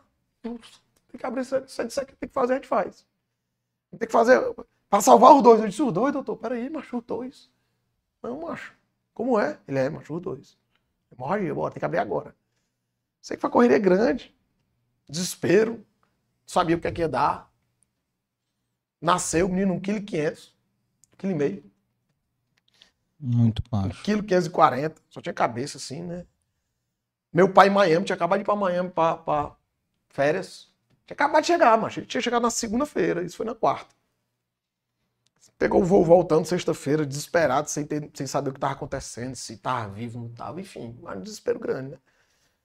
E aí, cara, começou a nossa trajetória, foi aí que eu aprendi a viver só por hoje. Foi a primeira experiência que eu tive com viver só por hoje, né? Porque. Ah, teve, um, teve uma, uma situação aqui que eu ainda. Quando eu saí de casa, os a Luísa estava dormindo. Uhum. Só que ela soube que o Andrezinho estava nascendo. Uhum. E ela era toda paparicada, beijando a barriga da mãe e tal, não sei o quê. Louca pelo irmãozinho, sem nunca ter visto. Como é que eu ia explicar pra ela, cara? Eu chegar em casa sem a mãe e sem o irmão. Uhum. Cara, foi difícil pra mim. Dormir agarrado com ela. Difícil. Né? Você dizer pra uma menina de 5 anos de idade, na época. Dizer o quê, mano? Porque a Paulinha teve que ficar. Foi uma pré-eclâmpsia. Ela teve a hack, teve aquela cefaleia após hack. Ela não conseguia se levantar aqui. Rodava tudo. Então ela passou uns três dias no hospital. Depois voltou pra casa, não se deu bem, voltou pro hospital de novo. Então ficou nessa. Era eu dando assistência pra Luísa, dando assistência no hospital, indo na UTI visitar o Andrezinho, né? Ficava lá o tempo que podia, botava meu dedinho lá, ia pra ele ficar pegando. Só que ele, de toquinha, de, de, de, de, venda nos olhos, por causa da claridade, É. muito novinho, Bebê, né? Formando, formando formado pulmão, os órgãos, né? formando tal. Então, assim, era tudo muito novo. Né? Então eu mandava notícia pra Paulinha quando ia no quarto, mandava notícia pra Luísa. E aí, cara, foi um momento muito difícil, né? Essa primeira semana pra gente foi muito difícil, mas graças a Deus, né? Assim, a equipe que tava lá, todo mundo, a família chegou junto, né? Na hora que a Luísa meio que tava- Precisava. precisava e minha Tua irmã, mãe, tua irmã. minha irmã, minha mãe, a Helena, que é a minha Nossa. sobrinha, que é da mesma idade, ia pra lá, ia pra casa dela, dava suporte, né? Uhum. É, E aí foi, foi um desafio muito grande, né? E quando o Edson chamou a gente para conversar, ele disse, cara, seu filho tá vivo. E logo depois, que ele já estava estável, estava bem, enfim. Seu filho tá vivo por uma série de milagres. Então a Deus por ele estar tá aqui, né? Porque foi, o negócio foi sério, né? Então, assim, esse foi um dos momentos talvez mais difíceis da minha vida, assim, até hoje. Até hoje, assim, de estar tá naquela cena lá da maca e o médico dizendo que vou salvar os dois. Eu digo, fala, meu Deus. Que é isso, cara? Peraí, né? Xi. E aí, enfim, quando saí, meus irmãos estavam lá fora, né? Meu tio Eduardo, papai tava viajando, mas meu tio Eduardo fez questão de ir lá. Eu tinha uma reunião com ele, 9 horas. Eu liguei pra ele, macho, não vou poder ir porque eu tô na gastroclínica aqui. Opa, quando eu saí, foi o primeiro cara que eu vi. Né? Fez a, teve presença ali, né, na hora. Uhum. Nunca vou esquecer disso dele. É, mas é, é uma, aí foi uma série de coisas, cara. Aí, aí, depois foi. Aí, aí ele passou 37 dias na UTI. Então era só por hoje mesmo, sem saber que dia ele ia embora. E não adianta você se, se desesperar. Porque tinha um dia que ele tava bem, tinha um dia que ele dava machado. Tinha ele tava bem, dava machado. E a gente pensava também na sequela, né, cara? Ele tava muito tempo. Então, cara, como é que ele vai sair? Você vai sair saudável, vai sair, né? Pegar uma infecção, Pegar né, infecção, cara? Ou ele, ele, ficou sem respirar algum momento, enfim. Então, mas graças a Deus, cara, Deus foi muito bom com, com a gente, com ele, com a família toda. E, e o Andrezinho, cara, é uma benção, cara. É, é um, um, cara que veio, assim, mesmo para mudar as vidas. Por exemplo, meu pai é louco alucinado por ele. Meu pai falou uma vez para mim. Disse, meu filho, talvez as coisas que eu não fiz contigo eu tô fazendo com ele. E falou assim mesmo, dizendo que estou fazendo com ele. Eu digo, faça, meu irmão. E leva para andar de carro, leva para ir pra praia, leva pra serra, leva para passear, leva para comer pizza, leva, leva. Jogo da Copa agora eu quero assistir com o Andrezinho, embora e vai. Então assim, faça, meu irmão. E ele é um doce, macho. Ele é a Maria, nossa paixão aqui. Tu é doido. Todo mundo que fica do lado dele se encanta. Se encanta, se encanta, se encanta. Pelo jeito dele de falar, de fazer, o jeitinho dele. Tem uma energia absurda. Para uhum. não. Futebol. Rapaz, você. Se depender da energia dele para ser jogador de futebol, o Neymar não calça nem a janela dele. Porque o homem é, é 24 horas com a bola no pé e chutando na parede, chuta para mim, joga na cama e se prepara para pegar no gol. Vamos botar ele na categoria de base do Fortaleza. Vamos botar na categoria de base do Fortaleza é cedo. ele hoje foi pro futebol e perguntou, tava com a blusa do Fortaleza. Papai, eu posso ir com a blusa do Léo? Eu digo, pode, mas lógico. Futebolzinho lá no prédio. Pode, lógico, vá. Ele dorme com a camisa do Fortaleza, enfim. Mas é isso, cara. Hoje é só uma benção. Ele... Pode e respeite seus amigos torcedores do Ceará que vão para a Série B, né? Com certeza. É cada qual com sua, suas dificuldades, né? Nós é. tivemos as nossas também, é, né? Também, muito, muito, sofrendo muito. Mas é isso, cara. A benção que teve na minha vida em 2018 foi o Andrezinho. Massa. Mudou muito a minha a forma de ver a vida, né, cara? E, e voltando aí na tua saída da Serrolim, vamos lá. Tá, vamos lá. Essa saída da Serrolim se mistura com uma série de coisas, né? É, é... Por onde é que eu começo aqui? Vai. Eu te contei que a gente estava mais ou menos na história da empresa familiar. Que tinha essa história do pai, né? De, de CPF CNPJ. Além disso. Que tu estava querendo também fazer investimentos. Fazer investimentos e ah. tal, e ele sempre me dosando ali e tal. Uhum. Além disso, é, eu não tinha descoberto mas já estava no meu sangue, que era um vício perante o jogo. Né? Então eu jogava ali na casa dos amigos, fazia minhas apostas, jogava. Para mim era algo normal. uma brincadeira, uma né? Uma brincadeira, né? Que a gente ia para casa dos amigos, ia lá. Só que a brincadeira que começou com 50 reais com pecinha de uó ficou pesada, né? E aí, quando eu não consigo fazer os investimentos, quando eu não eu me senti meio paudado, o que é que eu sabia fazer? Investir em jogo. E aí eu começo a apertar o jogo. Apertar o jogo. Paralelo. Família não sabia de valores, não sabia de nada. Tu começou a jogar em que ano? 15, 16 anos, cara. Com, Apostado com. Com pecinha de UOL. Pecinha de UOL. Pecinha de UOL na serra. Uhum. Com a família. Normal, como se fosse um buraco. Uhum. Né? Só que nunca imaginei que o negócio ia ficar tão que o negócio ia te dominar. Tão potente. Tão potente. E aí, cara, teve um episódio em 2013, uma situação que a gente contornou. Ficou por isso mesmo. E aí, cara, quando foi em 2019, o acumulado estava muito grande. Em 2011, mais ou menos, eu comecei a apertar o jogo. Em 2013 teve um, um acontecimento. Mas de 2014 até 2019, cara, era, era, era, era valores altos e frequências altas. Então, eu já me, eu já, eu já. E coincidiu, cara, de eu, de eu querer vender um, um terreno que eu tinha. Recebi um carro e uns cheques. A primeira coisa que eu fiz com cheques. Ah, era passar para frente, fazer dinheiro. Os cheques começaram a voltar. Como é que paga? O dinheiro já tinha ido embora, filho. E aí a bola de neve começou a ser formada. Eu vendi um terreno, o cheque não vingou, eu já tinha gasto o dinheiro, eu tenho que pagar o cara. Como é que paga? Não paga. Bota para frente, bota para frente. Vai mais dívida. Como é que recupera? No jogo. Como é que vai recuperar no jogo? Nunca. Aí chegou em 2019, mais ou menos, a família encostou. Tá devendo dinheiro tu. Vamos resolver, vamos, assim, assim, assado. E todo esse essa descoberta gerou um um atrito, uma desconfiança, um, acho uma série de sentimentos. Falta de credibilidade, mentira. Pô, eu tô aqui do teu lado, tu nunca ia falar isso, cara, nunca pediu ajuda. Eu não, eu não sabia. Tinha vergonha? Muita. Mas muita. Eu não pedi ajuda para os meus familiares por vergonha. Eu pedia para amigo, pedia para todo mundo, mas para familiar era por vergonha. Pedia dinheiro emprestado para amigo? Dinheiro emprestado. Cara, me ajuda aqui, me ajuda. Uns negavam. Não, cara, vou não. Alguns já sabiam o que era. Já sabia o que era? Sabia, com certeza. Depois vieram me falar. Cara, não te prestei porque eu sabia o que ia fazer. Não era, não era um negócio de investimento, não era nada. Eu sabia o que ia fazer. E eu lhe conheço, não vou fazer isso. Não vou dar o, o veneno pro cara. Né? Então, é, quando deu esse desfecho, cara, a minha credibilidade, a minha autoestima, a minha perante tudo, estava muito abalada.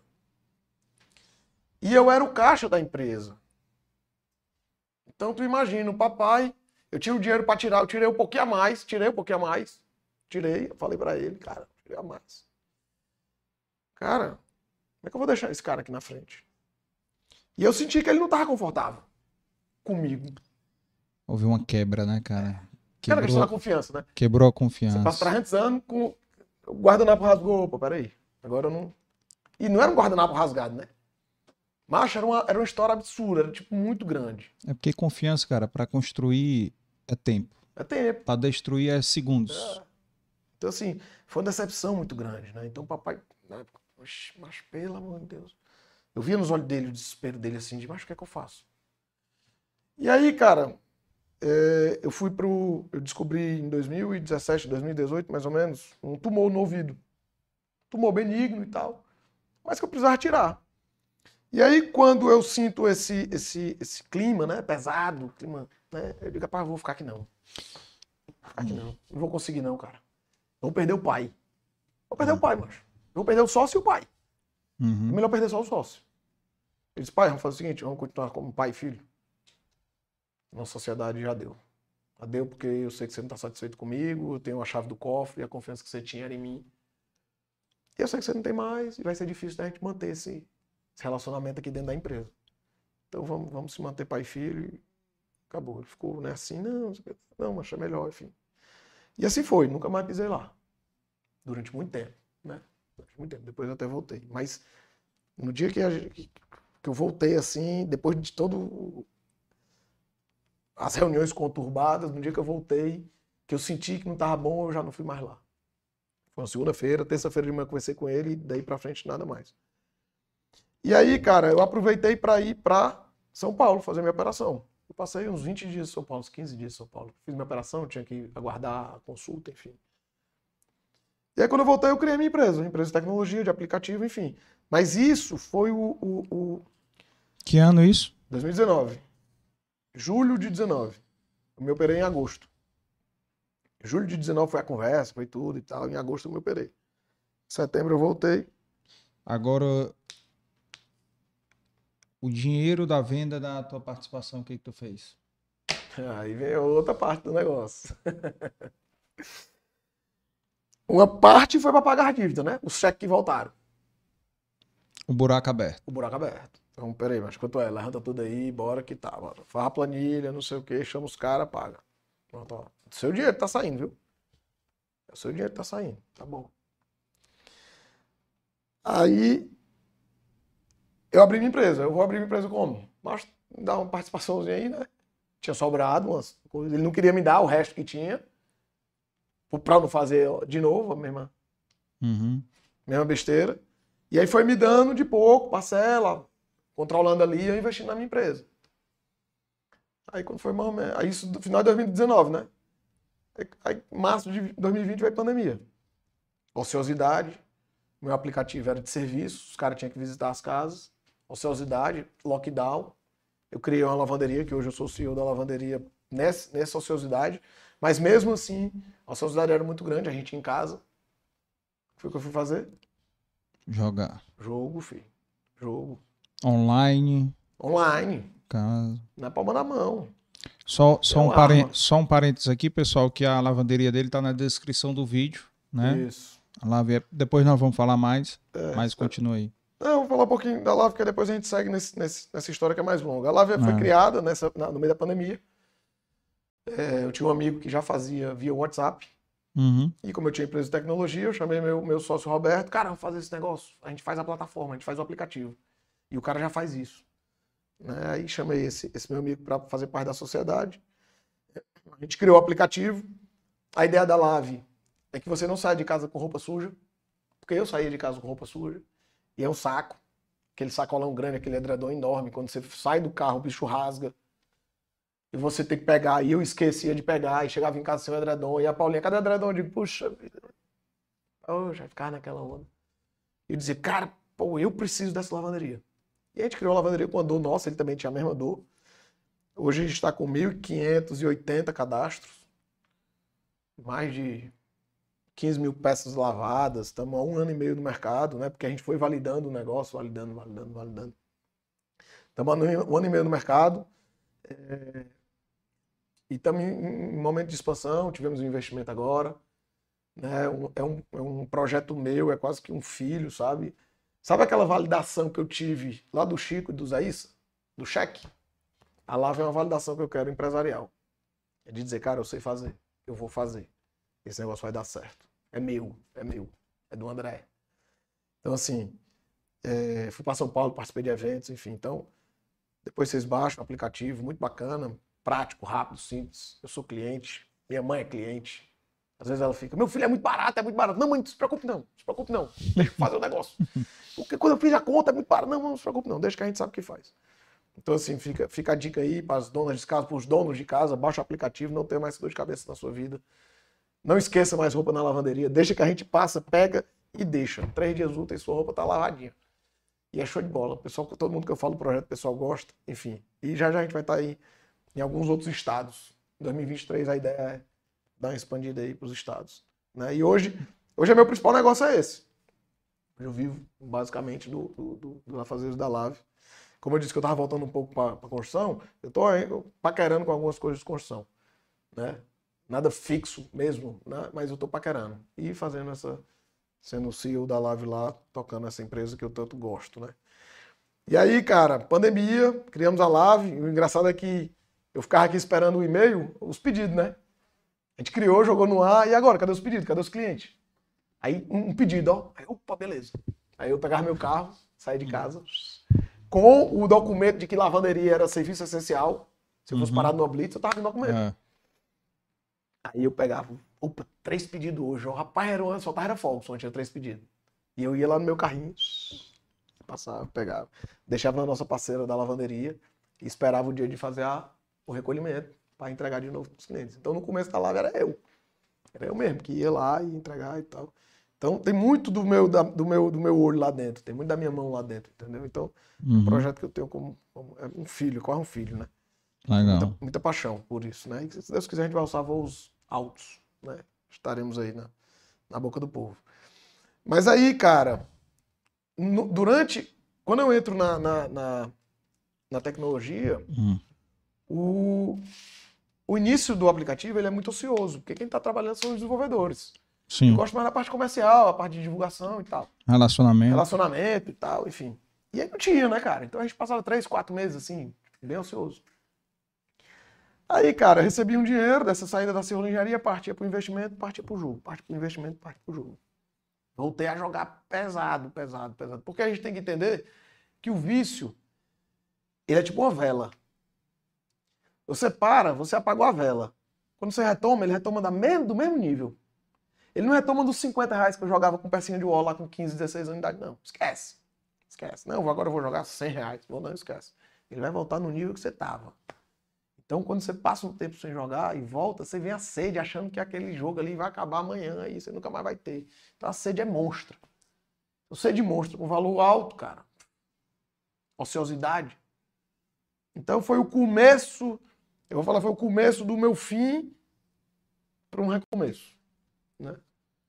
E aí a gente, isolado, para mim era a melhor cor do mundo, porque a gente não via gente. O cara, quando está muito envolvido todo e qualquer vício, ele busca o isolamento, porque ele não quer dar satisfação a ninguém. Não quer dar satisfação a ninguém. Só um parênteses aqui, cara. É... Tu falou aí que tu mentiu muito, né, pra tua família, né? Muito. E principalmente. Vai chegar. Principalmente para essa pessoa que tá aqui. Vai chegar. Né? E aí, em 2020, quando a gente fica na, na pandemia, cara, passou a, a, a essas, essas, situações. E aí, tá fazendo o quê? Não, tô na reunião da Live. Não, não era. Era jogando. E tu tava trancado no escritório e ela. Tava lá no cantinho da sala. Mas ela já sabia do vício. É, né? Já tinha noção, né? De, Ah. Do acontecido em 2019, tinha a orelha em pé. Uhum. Só que eu fiz isso, cara, em 2019, todos os meus amigos, toda a minha família soube. Então todo mundo tava de orelha em pé. Ah, Esqueci de falar uma coisa. Em 2019, eu, a gente assinou um documento. Depois de tudo que aconteceu, todo o transtorno, a gente assinou um documento. Hum. E tinha cinco cláusulas. Se eu mentisse, se eu faltasse psicólogo, se eu perdisse dinheiro emprestado, se eu jogasse, se eu. Não lembro da última. Enfim, eram cinco cláusulas lá. Eu ia ser internado. Ia ser interditado ia ser internado. Na minha cabeça era assim, mas eu vou assinar, que tá doido, eu vou ser internado nunca, eu vou nada, macho, assina. Tá assinando. Eu lhe juro, na época, era assinando papel. Tu achava que tu tava no controle. 2019 eu manipulei, né? Era pra ter se internado em 2019. Eu consegui dar o bypass. Veio a pandemia, eu disse, opa, agora é que. Agora é Ganhei, que eu tô livre mesmo, ó, achando que tava ganhei, livre. ganhei um tempo. Ganhei o tempo. Agora é que eu tô feliz, agora é que eu consegui. Consegui. Mas Deus sabe o que faz. Deus sabe o que faz. Talvez 2019 eu não tinha apanhado tanto. Eu não tinha mentido tanto. Eu não tinha feito tanto que eu fiz. E aí, cara, começa essa história das mentiras, né? Então, cadê o dinheiro que tava na conta? Não, é porque. Cadê? Tá fazendo. Chega uma hora, cara, que afunila, né? Mentira, tem perna curta. Eu, eu tentava alongar a perna toda hora, mas não tinha como. Uma hora. a- a- E ela com certeza fingia que acreditava. Eu, Né? eu, eu, como é, eu, eu fingia que tava tudo bem e ela fingia que acreditava na minha mentira, né? Mas ao mesmo tempo não sabia o que fazer, porque é um assunto muito novo, cara. É. Assunto muito novo. E a gente tem que perceber isso, e a gente tá aqui até para ajudar quem tá lá, que tá nos vendo, que ó, o vício, a adicção, ela é muito. é- é- existe muito julgamento. E o primeiro julgamento é que, não, mas é frescura. Não, é, é um doidinho. É um pobre coitado. Não, é, é um viciado, é um drogado. Falta de peia. Falta de peia. A negada não, não, não leva isso. é, é, e conversando com o meu amigo, que uma depressão, né? Quando você é mais novo, uma depressão, mas isso é frescura, macho. Levanta da cama. pô. É, Não é frescura, cara. não é? Não é frescura. E o jogo, o vício, leva a uma depressão e vice-versa. A depressão leva a um jogo, a uma droga, a um vício. E o vício, ele não é do jogo, da droga, do- não. Ele é o comportamento. Pode ser de compra, pode ser de sexo, pode ser de celular. Hoje, celular tá absurdo, né? As crianças, hoje em dia, a gente pega. Adultos mesmo, os reféns, essas influências, essas coisas. É refém de celular, cara. Refém de É. celular mesmo. E a adicção é isso, é o adicto, né? O adicto, ele é refém de alguma coisa.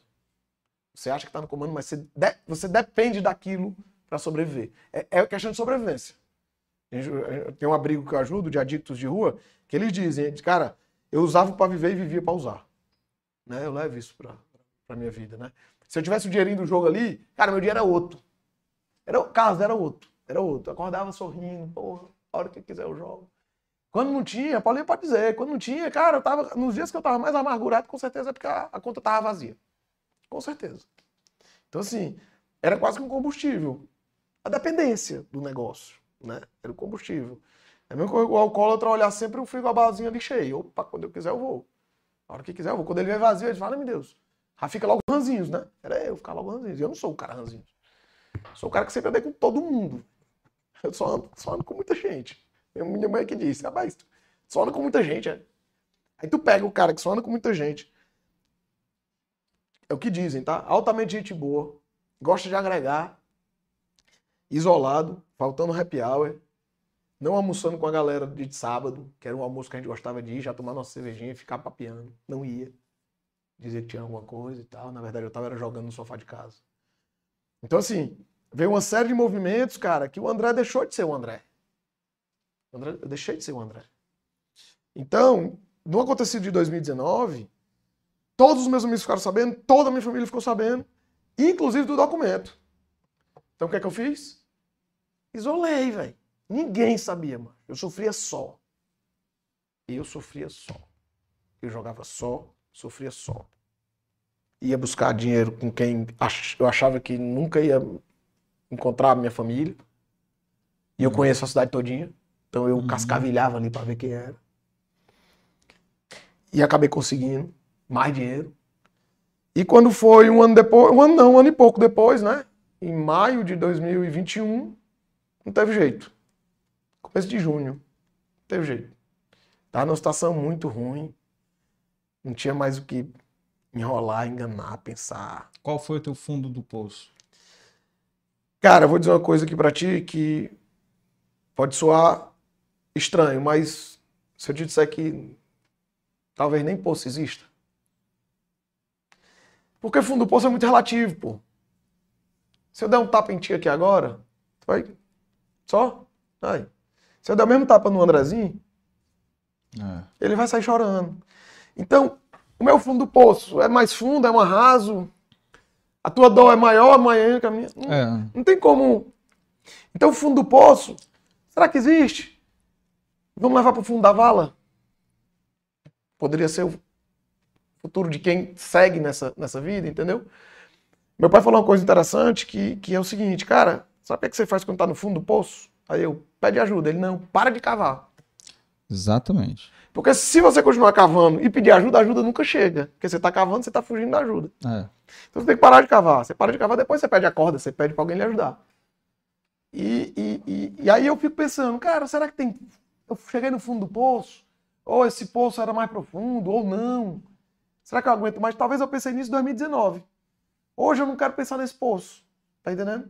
Porque quando você pensa no poço, o que eu passei, cara, não foi tão absurdo quanto histórias que eu escuto hoje em dia. Então eu posso pensar para mim mesmo, vixe, eu não cheguei no fundo do meu poço, não. Uhum. Isso pode ser ruim. Porque eu posso achar que eu ainda tenho uma folga. E não que tem eu posso folga. ir ainda. É, né? não tem folga. É. A adicção é a doença do ainda, cara. Eu ainda não fiz isso, eu ainda não fiz aquilo. Eu ainda não me lasquei, eu ainda não perdi minha mulher. Eu ainda. Mas eu continuo pra você ver. Você perde. Uhum. Né? Eu perdi metade da casa. Perdi um carro. Então, assim, né? Então, são coisas muito pesadas. Então, cara, é o fundo do poço, mas se eu continuar cavando, aumenta. Aumenta. Aumenta. Não tem fundo, não. É tipo areia movediça, só vai só comendo ali, ó. Então, eu não gosto de pensar muito nessa história do fundo do poço. Eu gosto de pensar que eu tenho um trauma de voltar aonde eu estava. O nível que eu cheguei mentalmente e, e enfim, espiritualmente, eu tenho trauma dali. Naquele local. Naquela época. São os primeiros seis meses de 2021. Os primeiros seis meses de 2021, cara, eu não posso esquecer, mas eu tô criando um novo passado, para que esse passado de seis meses de 2021 fique mais longe possível. Mas eu não posso esquecer. Porque eu tenho que olhar com respeito, senão eu caio lá de novo. E eu não quero. E onde, uma missão de vida que eu tenho é fazer com que ninguém passe pelo que eu passei. Por isso que eu tô falando. Porque se tiver alguém aí que tem um parente, um amigo, familiar, que esteja, entre em contato com. Vai no meu Instagram, vai onde quiser. É missão de vida minha e do Celso aqui, a gente ajudar as pessoas que estão precisando. Então, não quero que passe pelo que eu passei. Então, será que é o meu fundo do poço? Será que o André aguenta mais, aguenta menos? Esquece, velho. Esquece. O que eu fiz, cara, se eu não, se eu não, é, se eu não admitisse a adicção, o vício, era mau caratismo. E eu não sou mau caráter. Eu sou um cara gente boa, que agrega. Sempre andei com muita gente. Sempre tive a, a, a confiança do meu pai, da minha mãe, dos meus irmãos. Não sou um mau caráter, né? Então chegou um belo dia que eu liguei pro meu amigo Cleito. Na verdade, eu fui pedir dinheiro para ele, finalmente. E ele disse assim, cara, eu vou te mandar, mas a gente tem que conversar. Esse negócio tá estranho, eu sei que tu já pediu dinheiro para outras pessoas. Eu vou te mandar aqui, mas semana que vem nós vamos almoçar.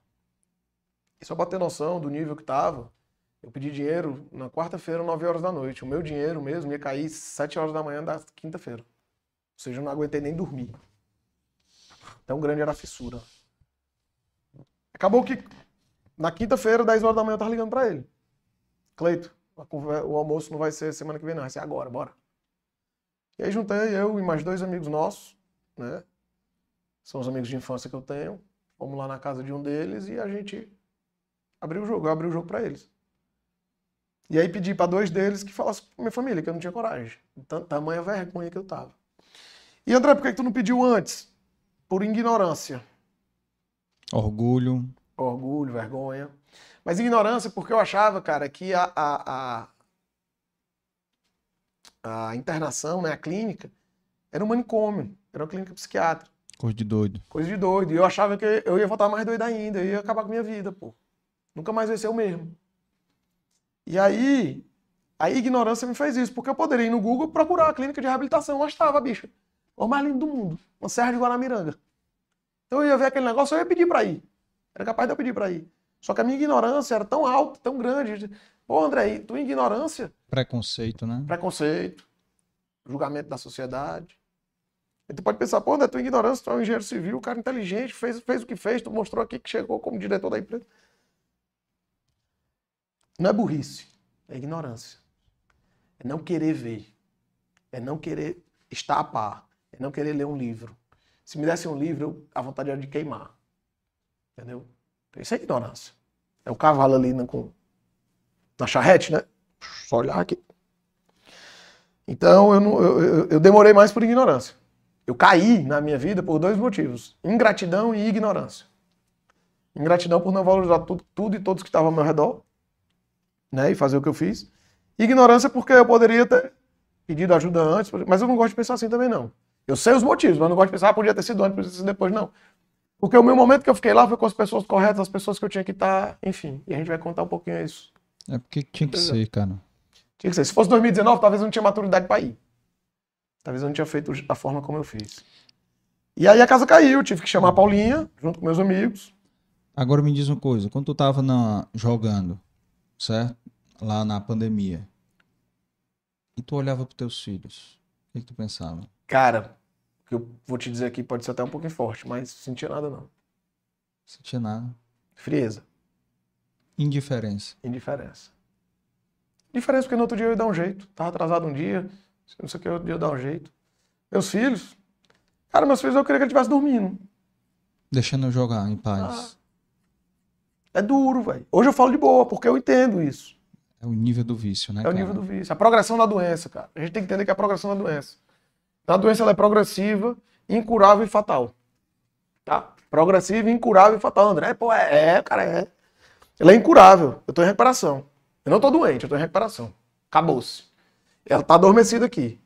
Agradecer o Ciro, meu psicólogo, fera, campeão, armaria, o cara que tá me dando qualidade de vida que ele mostrou que o cérebro funciona de uma forma, eu sou outra pessoa, tenho um livre-arbítrio. Meu cérebro. Porque o nosso cérebro, Carlos, se, se, a gente, se a gente pegar e for, e for fazer tudo que o nosso cérebro quer durante 30 dias, esquece. 30 dia nós estamos lascados. Lascado. Porque meu cérebro vai querer almoçar McDonald's. Em vez de trabalhar de manhã, eu quero ir pra praia tomar cerveja. De tarde pra noite eu quero jogar. Só vai querer fazer coisa que dá prazer, Só né? prazer. É. Prazer, poder e atenção. Acabou. Vou querer ter dinheiro para deixar os meus amigos próximos, porque tu sabe, nas horas, né? Bora, é. bora, bora, bora, todo mundo vem. É. Na hora do pegar para capar, enfim. E com certeza, esse momento que tu passou, tu viu quem realmente era amigo. É, realmente, né? A gente. É, eu sempre tive grandes amigos, cara. Sempre tive grandes amigos, né? O Elton, no meu, no meu casamento, ele falou uma coisa muito legal que eu que eu levo pra vida, né? Ele subiu lá e disse o seguinte, cara, o André tem alguns melhores amigos. Mas eu tenho certeza que vários têm ele como melhor amigo. Entendeu? Porque sempre fui um cara que cheguei junto, sempre fui um cara que, que, que agreguei, enfim. Sempre fui um cara que tive um, um ouvido ou uma palavra, enfim. A gente sempre tentou fazer. Só que, cara, eu fazia isso. Hum, é, é, esse é o poder das pessoas, tá? Isso aqui não é falando, né? Me querendo me valorizar. Eu fazia tudo isso, eu era bem quisto, tudo isso, e da forma que eu tava, macho. Corroído por dentro. Acabado por dentro. Acabado por dentro. Acreditava em Deus, mas não acreditava, não tinha fé, não tinha esperança, não tinha nada. Não tinha Deus, não tinha... Eu vou pra igreja, vamos pra mesa, não sei o quê. Vamos ler, vamos não. Homem, quero não, mas deixa eu quieto aqui, rapaz. Deixa eu jogar, ver meu futebol aqui. Acabou-se. Entendeu? E tem uma coisa que, que, quando eu falo de ingratidão, é porque, na minha cabeça, eu ia ser independente financeiramente do meu pai, ó, do cara que sempre me deu a mão, com o jogo. E ia olhar pra cara dele e dizer, nunca mais preciso do teu dinheiro, ó. Esse é o grau de doença, cara. Então, tipo assim, não é não, não, passa ali o metiolate que vai arder um pouquinho. Não, velho, não, não tem negócio de metiolate, não. O negócio é muito mais profundo. Por isso que eu digo, tipo, não é frescura, não é besteira, não é só uma cervejinha, não é só uma apostazinha. Não, é só uma mega cenazinha. Não, cara, não é. Não, é só uma comprinha. Não, eu vou pro shopping ali só pra fazer uma comprinha. Às vezes a pessoa quando vai ver, todo mês tá indo pro shopping. Todo mês não, toda semana tá indo pro shopping e arrumando corra para comprar. Quando vai ver, eu comecei assim. O alcoólatra não já começou alcoólatra, não. Ele começou no primeiro gole e tal, devagarzinho. Ele, uma época, bebia socialmente, uma época jogava socialmente, cara. Uma época jogava socialmente. Muito tempo. Durante muito tempo. Eu comecei com 15 para 16, até uns 25, 26, uns 10 anos. Eu estou falando de 20 anos de vício. Uns 10 anos controladamente, mas uns 10 anos mais, mais severo, né? E uns dois anos onde, onde o bicho pegou, que foi 2019 para 2021. Que foi a, as insanidades maiores que eu fiz. Que eram as mentiras, que eram as manipulações, né? Enfim, era, era, era burlar é, extrato de conta bancária. Burlava, mano. Cara, o adicto, ele é um cara. Todos são muito inteligentes. Para adicto... conseguir o que quer, né? É. E quando ele está na, na doença, ele vai usar, usar a inteligência para fazer coisa errada. Aí tu pega, tu imagina agora, eu que já né, tinha, enfim, era um cara bem quisto, na situação que eu tava. Aí tu pega agora, potencial que eu posso ter de ajudar pessoas. Influenciar. De influenciar pessoas. De estar tá abrigo lá que eu tô, ajudando pessoas de rua pessoas de olhar para mim, André Rolim é? André Rolim, tô aqui, eu e tu igual. Somos iguais, irmão. E nós vamos sair dessa junto, bora. Eu só olha assim, é, é. Tem essa não. Entendeu? Cara, a gente vive numa sociedade que adora rotular. Uhum. Certo? E cá entre nós, sociedade cearense, eu acho que é pior ainda um pouco. E eu vou te dizer assim, a gente não se conhecia pessoalmente, se conhecia socialmente, de se encontrar às vezes em algum canto, mas eu tinha ouvido falar do teu vício. E aí, aquele preconceito, né? É. Eu ouvi falar do teu vício, mas eu não sabia detalhes. Eu prejulguei achando que era um vício em drogas. Uhum. Eu nem imaginei, cara, assim, que existia a questão do vício em, em jogos, né? Assim, então assim, é bem legal de você estar tá compartilhando essa experiência para as pessoas realmente identificarem que vício, cara, não escolhe classe social. Existe o vício em jogos na classe ABCD, o vício em álcool ABCD, drogas ABCD. Trabalho, pô. Tem gente que é workaholic. E abre a boca, é workaholic. Faz mal, cara. É. Faz mal, eu sou workaholic. Faz mal, bicho. Faz mal. É tudo Exagero. Exagero faz mal. Faz mal. Então, se, se, você pega uma academia, por exemplo. Pô, academia, é, é. Se você começa a deixar de fazer sua vida social porque você tem que malhar às 5 horas da manhã do sábado, cara, tem que rever. Eu tenho que ir, tenho que ir por quê? Vai jantar com tua esposa. Vai tomar um vinho sexta-feira à noite, cara. Larga um pouquinho. Se tu tá ali na cobrança demais. Tô dizendo uma situação, vamos supor que o cara tá fazendo uma dieta e tal. Eu não tô dizendo a vida inteira. Uhum. Tô dizendo a vida inteira. O cara tomou aquilo como é. forma de vida, aquele negócio. É. Então o cara virou prisioneiro de um negócio que era pra ser bom. Entendeu? O cara tá deixando de fazer outras, tá deixando de viver a vida dele pra viver uma coisa que, ah, cara, importante é. Mas eu tava até lendo um negócio hoje que a diferença do, do, do veneno pro remédio, né? É a, me- é a- É a dose. é a dose, cara. Então, tipo assim, tudo demais, cara, faz mal, bicho. Até água demais a gente se afoga, né? É. Então, assim, você pensar, cara, nada na vida tem que ser muito demais. Amor demais é ruim. Amor demais é ruim. Raiva demais é ruim. Comprar demais é ruim. Hoje a gente eu- Hum. fala com o Paulinho e meu amor, o que é que a gente precisa? Porque o que, o que eu quero, meu filho, se eu for comprar o que, é que eu quero, eu quero um carro novo, eu quero uma casa nova, eu quero, eu quero, eu quero pra É. mim, né? O que é que gente precisa? Não, precisa. É, eu, eu tenho até um testemunho aí pra dar aqui pro pessoal também sobre a no- quando a gente se encontrou lá no, no Rio Mar, né? É, mas antes de dar, eu queria até que tu falasse aí, que tu falou, a gente parou aí no assunto em 2019, quando tu pediu ajuda pro pessoal pra falar com teus pais, né? 2021. 2021, foi mal. É, vai pra 2021, pra ir pra clínica. Pronto. Como é que foi essa conversa? Aí os, os meninos foram lá conversar com o papai. O papai tomou um susto, né, de início. Mas pegou o papel que eu tinha assinado. Não teve muita conversa, não. Ele olhou pros meninos e disse assim, rapaz, eu quero só que ele cumpra o que ele assinou comigo. Eu, eu Tu não foi conversar com ele? fui, não, não tinha coragem, não. Tu tava na casa do teu amigo, Eu tava na- em casa. em casa. Os meninos foram Hum. e eles me ligaram né, assim que saíram de lá. Aí no outro dia eu fui. No outro dia eu fui lá conversar com meu pai e minha mãe. Hum. Meu pai, né, naquele aquele jeito dele, calmo, mas queimando por dentro. Né, meu pai. Só que eu acho que ele e a mamãe, minha mãe se formou em psicologia, e aí a mamãe ajudou muito ele nesse momento. Falando sobre o vício, de como é que funciona e tal, e tal, e tal. E ela falou isso pra mim em 2019, eu não escutei. Né? Ela falou muito disso pra mim em 2019, eu não escutei. E aí quando foi 2021 que eu cheguei lá pra, pra conversar com eles, cara, não tinha outra coisa a fazer, pô. Além de tudo, eu não vou ser homem de cumprir o que eu escrevi. Aí é demais, né, irmão? Uhum. É demais, né? Culpa pelo menos do que você escreveu aqui comigo, que, que tá testemunha da- dos seus irmãos, da sua mulher. Pelo menos isso aqui cumpra. Aí eu disse, rapaz, bora. Aí pegamos um avião aqui, eu, o papai e o meu padrinho, o tio Ricardo. Fomos bater lá na clínica. Clínica Jequitibá. Eu digo que é o meu céu, né? Onde eu fui pro. Fui lá, foi onde eu. A minha. Fui reviver, né? Eu te disse há pouco que o Como é o nome da clínica? Clínica Jequitibá, lá em Atibaia. Fantástico, fantástico. Parece Serra de Guaramiranga.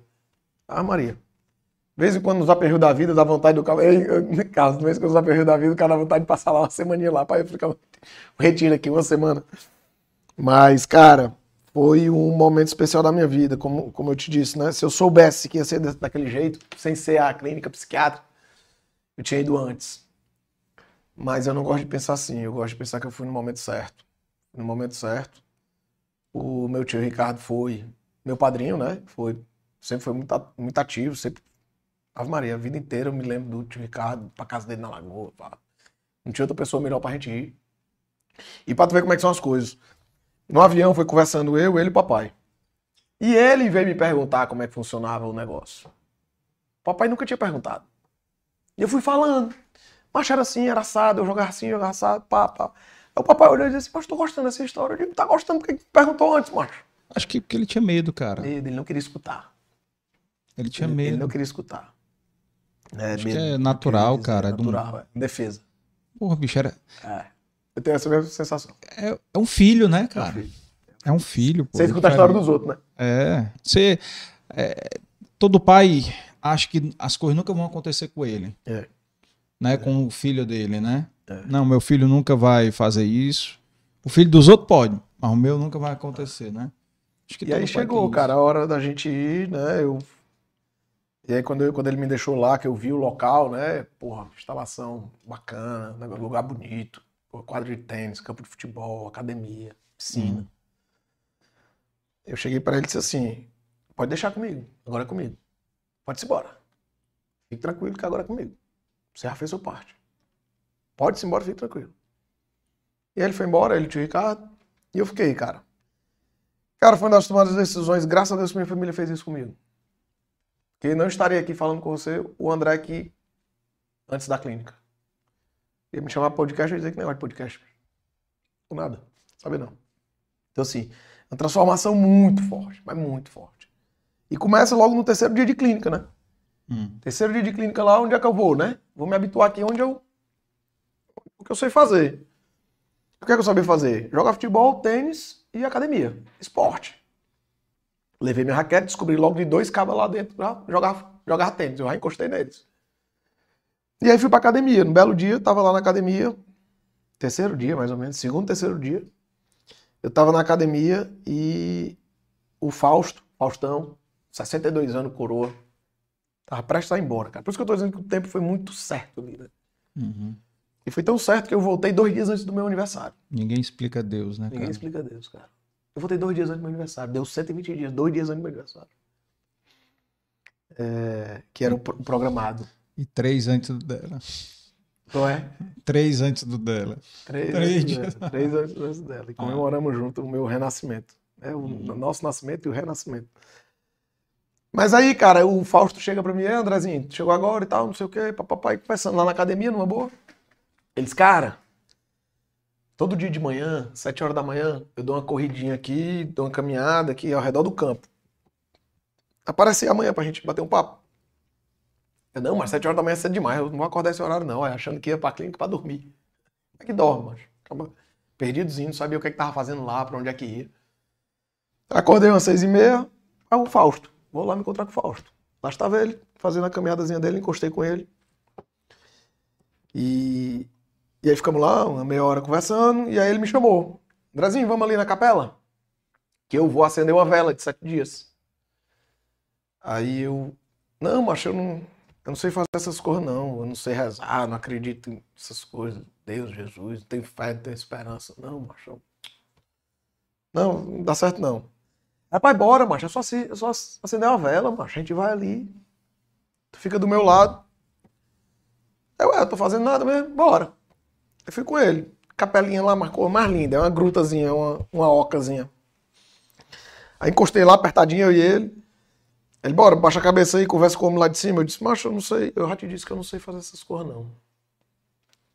Ele, macho, conversa com o homem lá de cima. Eu vou acender a vela, cara. Eu disse, que vela é essa? Aí quando ele virou, Santo Expedito. O santo das causas perdidas. Em maio, o André era uma causa perdida. E aí eu disse, caramba, velho.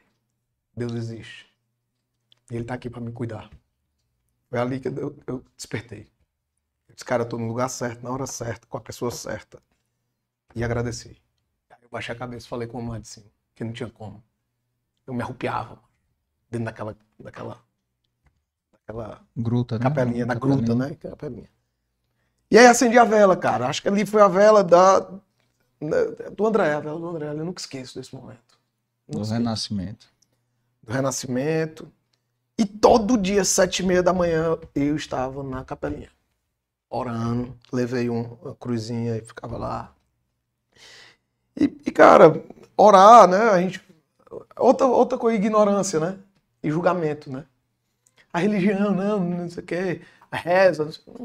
Cara, orar é conversar com o cara lá de cima, eu não sei rezar. Não, mas ora. Conversa, baixa a cabeça. Da sua comida. maneira, né? Da sua Da sua maneira. maneira, do seu jeito Uhum. na sua linguagem, como você queira, mas não precisa ter aquelas. É você e Deus ali, cara. E, e assim foi. Mas era um momento ali muito. Que, que me levava dentro da clínica. Ele me levava. Uhum. Dentro da clínica, dia de manhã. Pai, podia fazer chuva, fazer sol, frio, que tivesse, macho. Quisesse me encontrar na clínica, sete e meia, eu tava lá na capelinha. E a negada já passava, bom dia, bom dia, André, bom dia, e já passava lá pra capelinha. E aí, cara, foi o começo do meu, do meu recomeço. O recomeço do André. E eu tinha dito papai, o André vai reencontrar o André. E ali foi o primeiro. Primeiro reencontro. Foi entender, cara, que existia uma vida. Né? Uma vida. É, porque eu achava que minha vida estava indo por água abaixo. Eu, eu não queria voltar para Fortaleza. Pô, vou, vou ser julgado aqui como o viciado, o cara que foi internado. Né? Até depois eu escrevi, eu escrevi alguma coisa legal sobre isso, sobre a culpa, né? Que condenação é essa? Na verdade, cara, o juiz sou eu mesmo. Sou eu que estou me condenando. Sou eu que estou me julgando. O outro, nada. Eu cheguei aqui, a negada me abraçou, pô. Quando eu converso, eu quero, caraca, André, que negócio bacana, macho, pô, e tal. Então, assim, foi o começo da minha caminhada lá na clínica. Conheci gente fantástica lá dentro, fantástico, fantástico. Tinha, enfim, tenho amigos até De- hoje. Deve ter ouvido cada ex- experiência de Muita vida. História, muita história. Deve ter ouvido experiência que tu sentiu a tua Muito. muito pequena em relação à dos outros. Aí você percebe a gratidão. Porque, por exemplo, tinha gente lá que, cara, eu tô aqui porque minha família não me quer mais. Caralho. Então, cara, a, a família pagava pra ele estar lá dentro e acabou. O cara passava um ano lá dentro. Então, eu olhar, caramba, bro. Tinha, tinha pessoas lá que, pô, era de outra cidade, que já, enfim, família mandava mesmo. Fica aí, deixa aí. Né? Então, assim, muita história, cara, muita história. E, e aí, é ali que eu começo a despertar, né, espiritualmente ali a minha, minha ligação com Deus. Eu tenho certeza que Deus está bem pertinho ali. Olhar o pôr do sol, macho, a nuvem. Jogando tênis, macho, a lua assim em cima. Eu, caramba, macho, que lugar diferente da porra. E eu fui du duas vezes depois lá. Uma porque eu tava em São Paulo. E aí fui lá. Tenho que ir lá. Se eu vou pra São Paulo, eu vou lá visitar. Fazer minha oração na gruta. Conversar com os terapeutas. Dar meu testemunho pro pessoal que tá lá. Então eu vou lá, participo das coisas. Participo, troco uma ideia com o pessoal. O pessoal gosta de escutar, pô, um cara que saiu daqui a um ano, tá aí, tá na batalha, tá, tá conseguindo, tá vivendo só por hoje. Dá certo, funciona, viver só por hoje funciona. E o viver só por hoje, cara, é um negócio que eu aprendi, como eu te disse, que a primeira vez que eu vivi só por hoje sem saber foi com o Andrezinho. Porque o viver só por hoje, cara, na verdade, é, Deus nos dá 24 horas. Amanhã, o que, é que tu vai fazer? Como é? Ninguém sabe, cara. Amanhã é um novo dia, um novo amanhecer. Primeira coisa é agradecer por Agradecer. abrir os olhos. Que abre os olhos. Tá de pé, tá de pé, agradece. Né? Então, assim, é muito, é muito invocado como eu fazia projeções futuras. Acho, eu não sabia nem o que, é que ia acontecer no dia de amanhã, tá entendendo? Então, comecei a aprender isso. Eu viveu só por hoje. E nada mais, mais justo do que você fazer o que você tem que fazer hoje. Amanhã, não sei, mas eu posso fazer planejamento para amanhã, certo?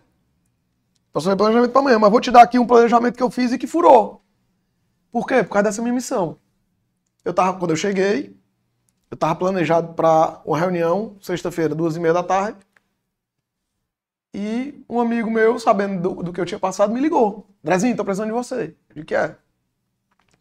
Ajudar o filho do amigo. Ele, na hora, bora. Tinha acabado de chegar, 10 dias que eu tinha chegado. Na hora, bora. Sei quem é não, mas nós vamos. Cancelei a reunião que eu tinha.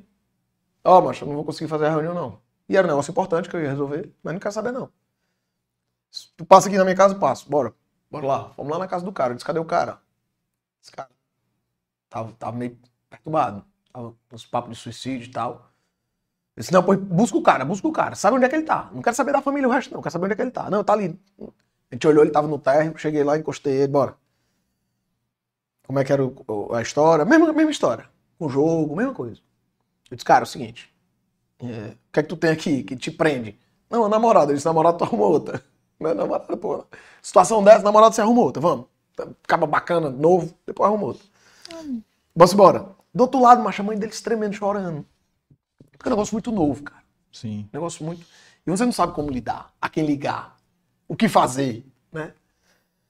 E aí, cara, eu conversando com ele, né? E aí foi engraçado que ele veio com. Se ele tiver assistindo ele, sabe quem é. Um abraço, meu amigo velho. É, e ele veio com histórias, não, mas, mas eu controlava, eu ganhava. Eu, cara, tu não vai mentir pra mentiroso, não, meu irmão. Ele falou assim, "É, você não vai mentir pra mentiroso, não. Eu também tá na tua pele, mano. Tu pode enganar quem tu quiser, a mim não. Ele assim. Eu digo, cara, deixa eu te dizer uma coisa, eu acabei de vir 10 dias. A negada que, eu, que eu- meus amigos estão tudo lá. Se tu quiser ir amanhã, eu ligo pro dono agora, ele te recebe. E, e eu digo que é meu amigo. A negada vai te receber assim, tu vai ser acolhido logo de cara. Ele olhou. Aí topou, desafio. E aí eu fui ao encontro da mãe dele, né? A mãe dele é do interior de São Paulo, poucos amigos aqui. E ela foi um momento marcante pra mim também. E ela muito nervosa, tremendo. André, eu não tenho ninguém, eu não tenho pra quem falar, o que dizer, não sei o quê. Eu disse, calma, você tem a mim, calma. Você tem a mim. Ela me deu um abraço. Sabe, parecia Porto Seguro ali. Disse, ô, rapaz, corra boa que eu tô fazendo. macho." A irmã dele veio, me agradeceu. Resumo da ópera, macho. Cria um laço grande com a sua família, principalmente com ele. Mandou um áudio para mim agora, há duas, três semanas atrás, um ano limpo, me agradecendo. Que foi final de novembro, né? É, foi em novembro que ele foi. Não, final de outubro que ele foi. Há um mês que ele me mandou um áudio. Dresden tô lhe ligando pra agradecer, cara, o que você fez por mim. Qual a idade dele? 23 anos de idade. E uma das coisas que eu falei para ele, eu disse, cara, eu queria ter tido essa oportunidade com 23 anos. Porque quando eu cheguei lá, Carlos, 36 anos, dois filhos, uma esposa. Disse, Caraca, velho, o que é que eu fiz da minha vida, cara? Todas as escolhas que eu fiz por conta própria me trouxeram para cá. Caraca, macho. Tava em outra casa já, sem carro. Então, e eu falei para ele.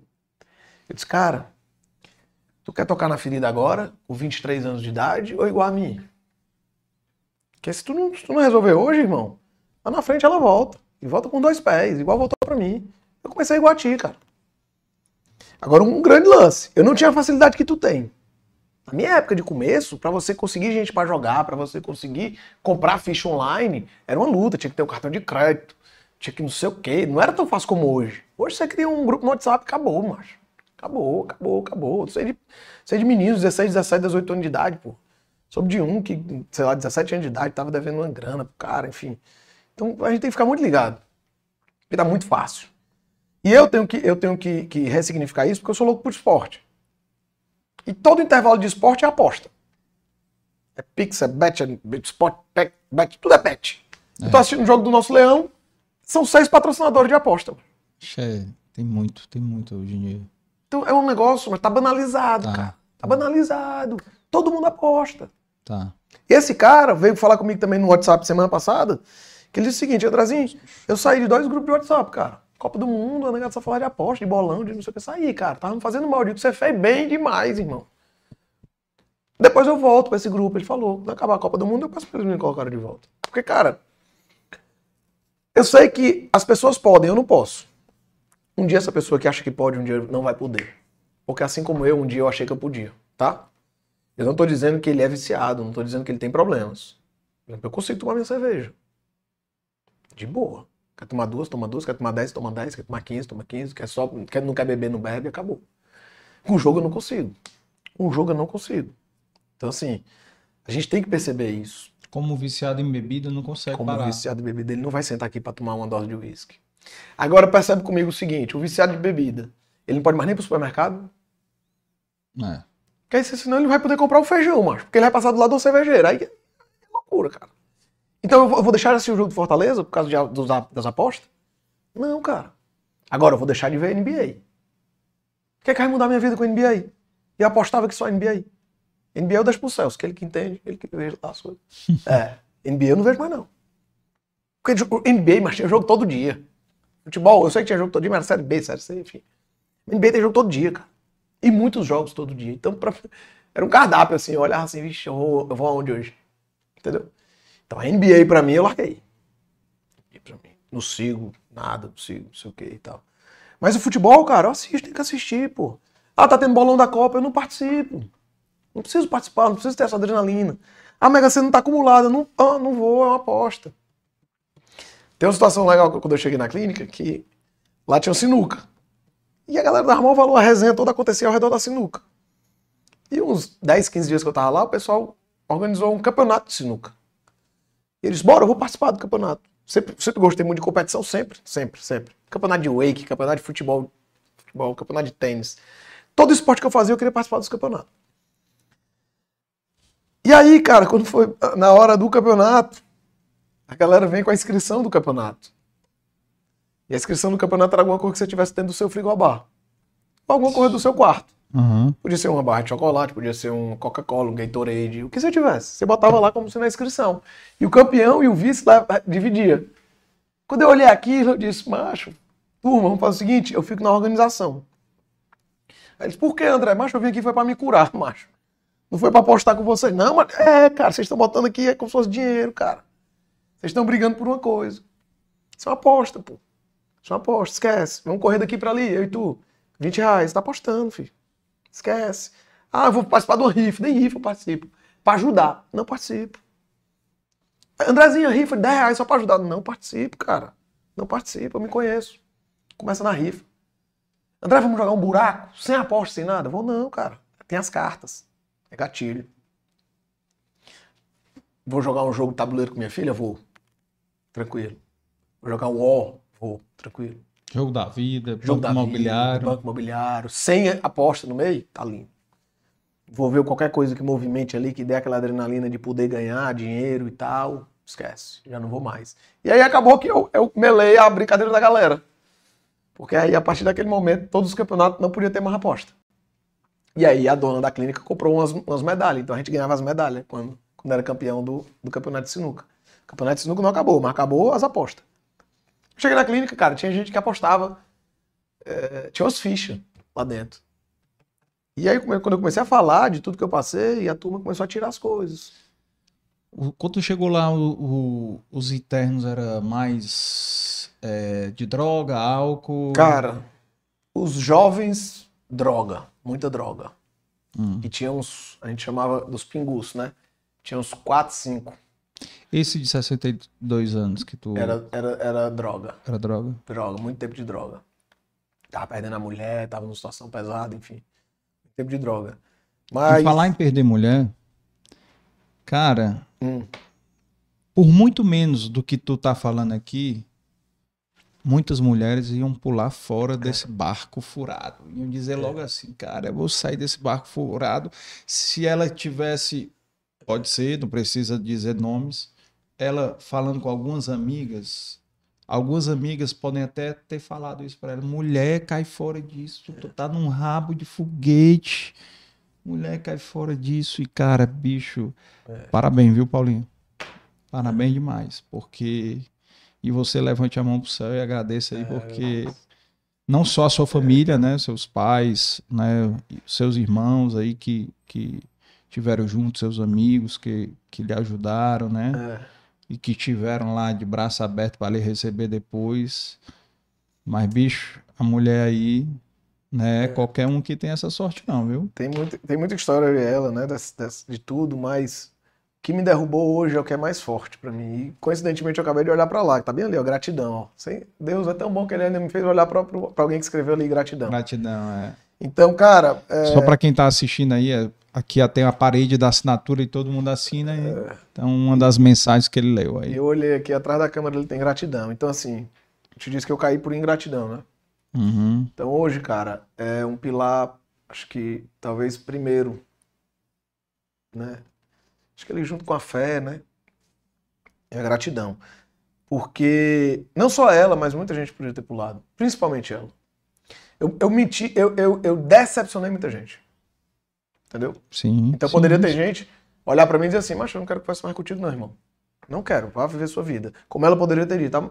André, valeu, vá curtir sua vida e tal. Tchau. E no começo foi muito difícil, cara, porque quando eu saio pra ir pra clínica, todas as mentiras vêm. Aquele efeito dominó, né? Então tu imagina ela Recebendo tudo. né? recebendo, cair na ficha. Naquele dia foi isso, era aquilo. Naquele outro foi isso, era aquilo. Caraca, olha o tanto de coisa que ele fez. Olha o tanto de traição que ele cometeu. É uma traição, pô. É, Traição. é. E lá na clínica, era ela que, nervosa com tudo isso, o apoio da minha família provavelmente foi fundamental pra ela, pra se sentir ali, pô, pe- pelo menos. Acolhida, né? É, eu não tô só. Minha mãe pegou ela no braço, minhas irmãs pegaram ela no braço, meu pai. Meu pai eu chamo ela de filha. Filha. É. Minha filha, vem cá. Enfim, a ligação dela com meu pai melhorou muito. Ela com minha mãe, Ave Maria, melhorou demais. Né? Uhum. Então, com minhas irmãs, enfim. E, e aí, cara, e eu lá na clínica, pensando, cara, eu vou ter que resolver as dívidas e um divórcio. Puta que pariu. E aí ficava. E tudo isso, cara, só me travava lá, entendeu? Tu tava sem contato nenhum? Como é que era? isso 15 aí? dias incomunicável. Aí teve a primeira ligação com a família e a gente falava uma vez por semana. Ligação de vídeo. E aí, com um mês, a primeira visita, e depois de 15, 15 dias, visitas. Né? Depois da primeira visita, o primeiro mês ele é o mais puxado, porque você, você É abstinência. Eu tava é muita abstinência, coisa, né? você tá, eu tava perdido, não sabia o que, é que eu tava fazendo lá, com todo respeito, mas no meio daquela gente que eu ainda não me identificava, porque eu não entendia da doença, eu não sabia o que estava acontecendo, eu não sabia como era a saída disso. Então eu não via luz no fim do túnel, eu não via, né? E aí aos poucos que você vai entendendo as coisas, e aí nas, na- nas, nas horas que a gente se comunicava, ela sempre muito fria, t- tava no momento dela, tinha as razões dela, né? A As primeira- informações iam caindo, né? Chegando. as informações iam chegando, que eu tava bem lá, mas, mas, tinha muito mais, né? Uhum. Então, tudo muito novo, gera muita dúvida, muita incerteza, né? Além de que, cara, se você pegar a história da confiança que a gente tava falando, e ele vai sair. Será? Então, então às vezes, quem tava aqui fora não pensava nem no que eu tava lá. E se ele sair? Como é que, como é que vai ser? Será que ele vai voltar a fazer o que ele fez? Então era muito, muito, muitos medos. Na primeira visita que ela foi com 30 dias, cara, frio. No outro dia eu me acabei, velho. Me acabei. Eu disse, caramba, macho, olha o que é que eu fiz da minha vida, cara. Puxa, perdi. Aí achando que a visita tinha sido teoricamente boa, né? Porque tava vendo, vi meus filhos, vi minha mãe, vi ela, vi a Paulinha. E aí, aí veio a visita de 15 dias mais pra frente. Aí foi o papai e a Tiziana, as pessoas que mais me falaram verdades na vida. Verdades essas que eu não queria escutar, né? Uhum. Meu irmão. O papai me falou uma coisa, cara, em 2019, quando eu descobri esse tumor, que ele disse assim, cara, Deus está falando contigo. Tem muita gente querendo falar contigo e tu não tá escutando. Ele tirou um ouvido. Meu tumor apareceu do nada, cara. Benigno. Perdi a audição do ouvido. Arranquei o tumor, perdi a audição. Eu não escuto o lado esquerdo. Se tu continuar, ele vai tirar o outro. E ele vai tirar de pouquinho em pouquinho. Então é melhor tu escutar as pessoas que estão ao teu redor. Parque dali pra mim foi, eu digo, eita. É mesmo, né? Mas só eu ainda não tava preparado, continuei ainda cavando um pouquinho mais o poço, né? Isso foi em 2019 que ele me disse. Então Uhum. continuei cavando um pouquinho mais o poço. E hoje eu percebo isso, cara. Então tudo que aconteceu na época que eu tava cego, vamos dizer assim, que eu tava meio na progressão mesmo, hoje eu consigo refletir e ver. Por isso que eu te digo, eu não posso esquecer esses momentos. Tanto de dor quanto de amor. E às vezes, a dor que o papai falava, isso pra eu sentir dor, era por amor. E se confundia, né? Então, muitas das vezes eu vou dizer que era viagem deles, tá viajando. Ô doido. Hoje eu percebo que é. Era um sinal que eu não tava vendo.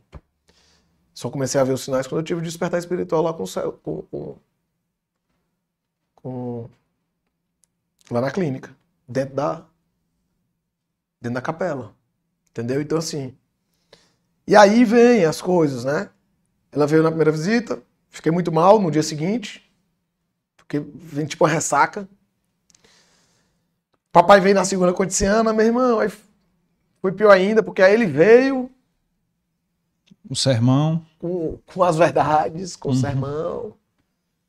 No outro dia eu quase não saio da cama, fui tomar café da manhã e foi um dia marcante pra mim. E aí eu larguei o café pra dentro do quarto, o terapeuta ficou lá comigo. Tinha um, um grande amigo meu lá, o Fernandinho, que ele, calmo, acho calmo, fez uma oração e eu fui voltando, né? Porque esse foi, esse foi o mais difícil, cara, de eu, de eu dar o passo a mais, foi eu me perdoar. Então, perdoar os outros, se alguém me perdoar, mas eu me perdoar de tudo que eu fiz, de eu ver meu pai falando aquelas coisas, de eu ver ele listando as coisas pra mim. Então, eu me senti, imagina, o a grama do, enfim, um grão de areia. Deixa eu te falar um negócio que o Padre Eugênio falou aqui. Eu falei pro Padre Eugênio. Padre Eugênio, me ensine a perdoar, por favor. Porque eu não sei. Uhum. Eu realmente não sei. Mas eu fico lembrando dele e aí eu fico tentando assimilar o que ele falou. Perdoar não é esquecer. Exatamente. Perdoar é lembrar sem doer. Sem dúvida. É isso mesmo. E eu aprendi, para complementar isso aí, eu aprendi, cara, que você pode dar vários perdões à mesma pessoa. Não necessariamente você precisa estar com aquela pessoa. Sim. Tu vai pisar no meu pé, tu vai dizer, ô, André, desculpa. Beleza, irmão. Pisou de novo. Opa, André, desculpa. Não, tá desculpado, irmão. Terceira vez. Opa, André, perdão aí, me desculpe, não sei o quê. Mas fala o seguinte, tá perdoado, mas sai de perto de mim. Vou fazer meu caminho. Entendeu? Então toda hora o cara tá ali. Cara, tá perdoado, mas, meu irmão, leva a mão não. Vamos, Né? Que era uma coisa que a Paulinha podia fazer. Cara, tá perdoado. Vá seguir sua vida e eu vou seguir a minha, tu entendeu? Uhum. Então, assim, eu falo isso porque eu até tive uma sessão de terapia lá pro cara me explicar como é isso, cara. E aí vem pra história do, da doença mesmo. A adicção, ela é uma doença genética. Então, eu não tenho culpa por tê-la. Não tenho, não é minha culpa eu ter ela. Mas eu tenho responsabilidade pelos meus atos. Então eu tenho que entender isso. Tá? Então eu tive que entender isso. Porque eu me, eu, eu me sentia muito culpado. Culpado, a culpa é minha. Eu sou eu não valo nada. Enfim. E aí, cara, hoje, hoje, provavelmente eu tenho culpa. Porque eu conheço dela. Entendeu? Então, se hoje eu sair e fizer alguma coisa errada, vou jogar, vou fazer alguma coisa, mentir, vou manipular, vou fazer qualquer comportamento que seja, eu tenho culpa. Porque eu estou usando da minha doença para me esconder atrás de, um, de, uma, de, uma, de uma atitude errada. Entendeu? Uhum. Então, assim, além da responsabilidade, hoje eu tenho uma culpa. Mas lá para eu entender todo o diagnóstico do negócio, eu tive que me perdoar diante desse entendimento. Certo? Então, muita gente não dá o primeiro passo, que aí são os passos do NA, né? Que vai do primeiro até o décimo segundo. Uhum. Que os três primeiros são os principais, né? Que é você sair da negação. Sair da negação. É tipo, é tipo os, os do luto, né? Tem uns cinco. As cinco etapas do luto tem os passos, né? Então, o primeiro passo, você tem que sair da negação. Negação é aquela história de não, é só uma apostinha, não, é só uma cervejinha, não, é só. É negar mesmo um fato que é relevante na sua vida. Minimizar, né? Minimizar algo que é relevante na sua vida. Depois, cara, é você admitir. Hum. Você admitir que tem. Realmente, cara, realmente eu tenho um problema com, com o jogo. E o terceiro, né, as, as três etapas do primeiro passo, é você aceitar que é. Entendeu? Então Uhum. passa muito por esse perdão. Então, cara, eu vou me perdoar porque eu sei que o André não é aquela pessoa que fez aquela quantidade de coisas que fez. Não, não é da minha índole fazer isso. Então eu vou me perdoar. E agora eu tenho que aceitar que eu vou conviver com isso pro resto da vida. Então, quando eu vou lá pro abrigo dia de terça-feira, às duas horas da tarde, é, um, é uma atitude de primeiro passo. Eu tô indo lá por quê? Porque eu sou adito. Porque eu tô indo ajudar outros aditos. Então é um primeiro passo. Opa, tem que lembrar que eu sou adito. Então é uma manutenção. É uma reunião que eu não perco.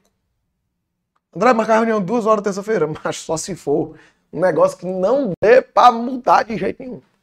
Se não, final de tarde.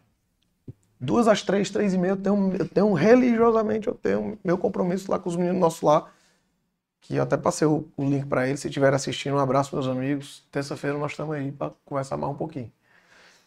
E eles fazem muita diferença na minha vida. Eles acham que eu que faço na vida deles, não. Eles que fazem na minha.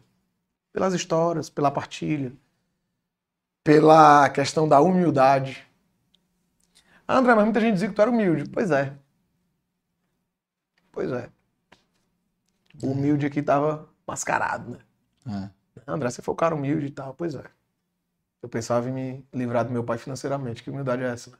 É. me livrar do meu pai financeiramente. Olha a quantidade de arrogância que tem aqui. Então, assim, é, é, eu, eu, eu entender tudo isso, cara, não é fácil. É por isso que a gente tem que. Eu tava conversando com os meninos essa semana lá no, no abrigo, e eu, eu dizia pra eles, cara, vocês têm que entender, muita gente acha que a clínica é um inferno. Não, o inferno é onde eu tava. Aqui é o céu, filho. Aqui é o céu, você foi retirado do inferno, você tá no céu, agora você vai olhar para tudo que você tem, toda a sua vida, tudo que você fez, tudo, tudo, tudo, esqueça tudo. Tudo, esqueça. Não queira saber se sua empresa está rodando, se teu filho está comendo, se sua mulher está indo para academia. Esqueça, esqueça, fique comunicável. Você vai olhar para você, seu passado, seu presente e um pouquinho do seu futuro. Um pouquinho só.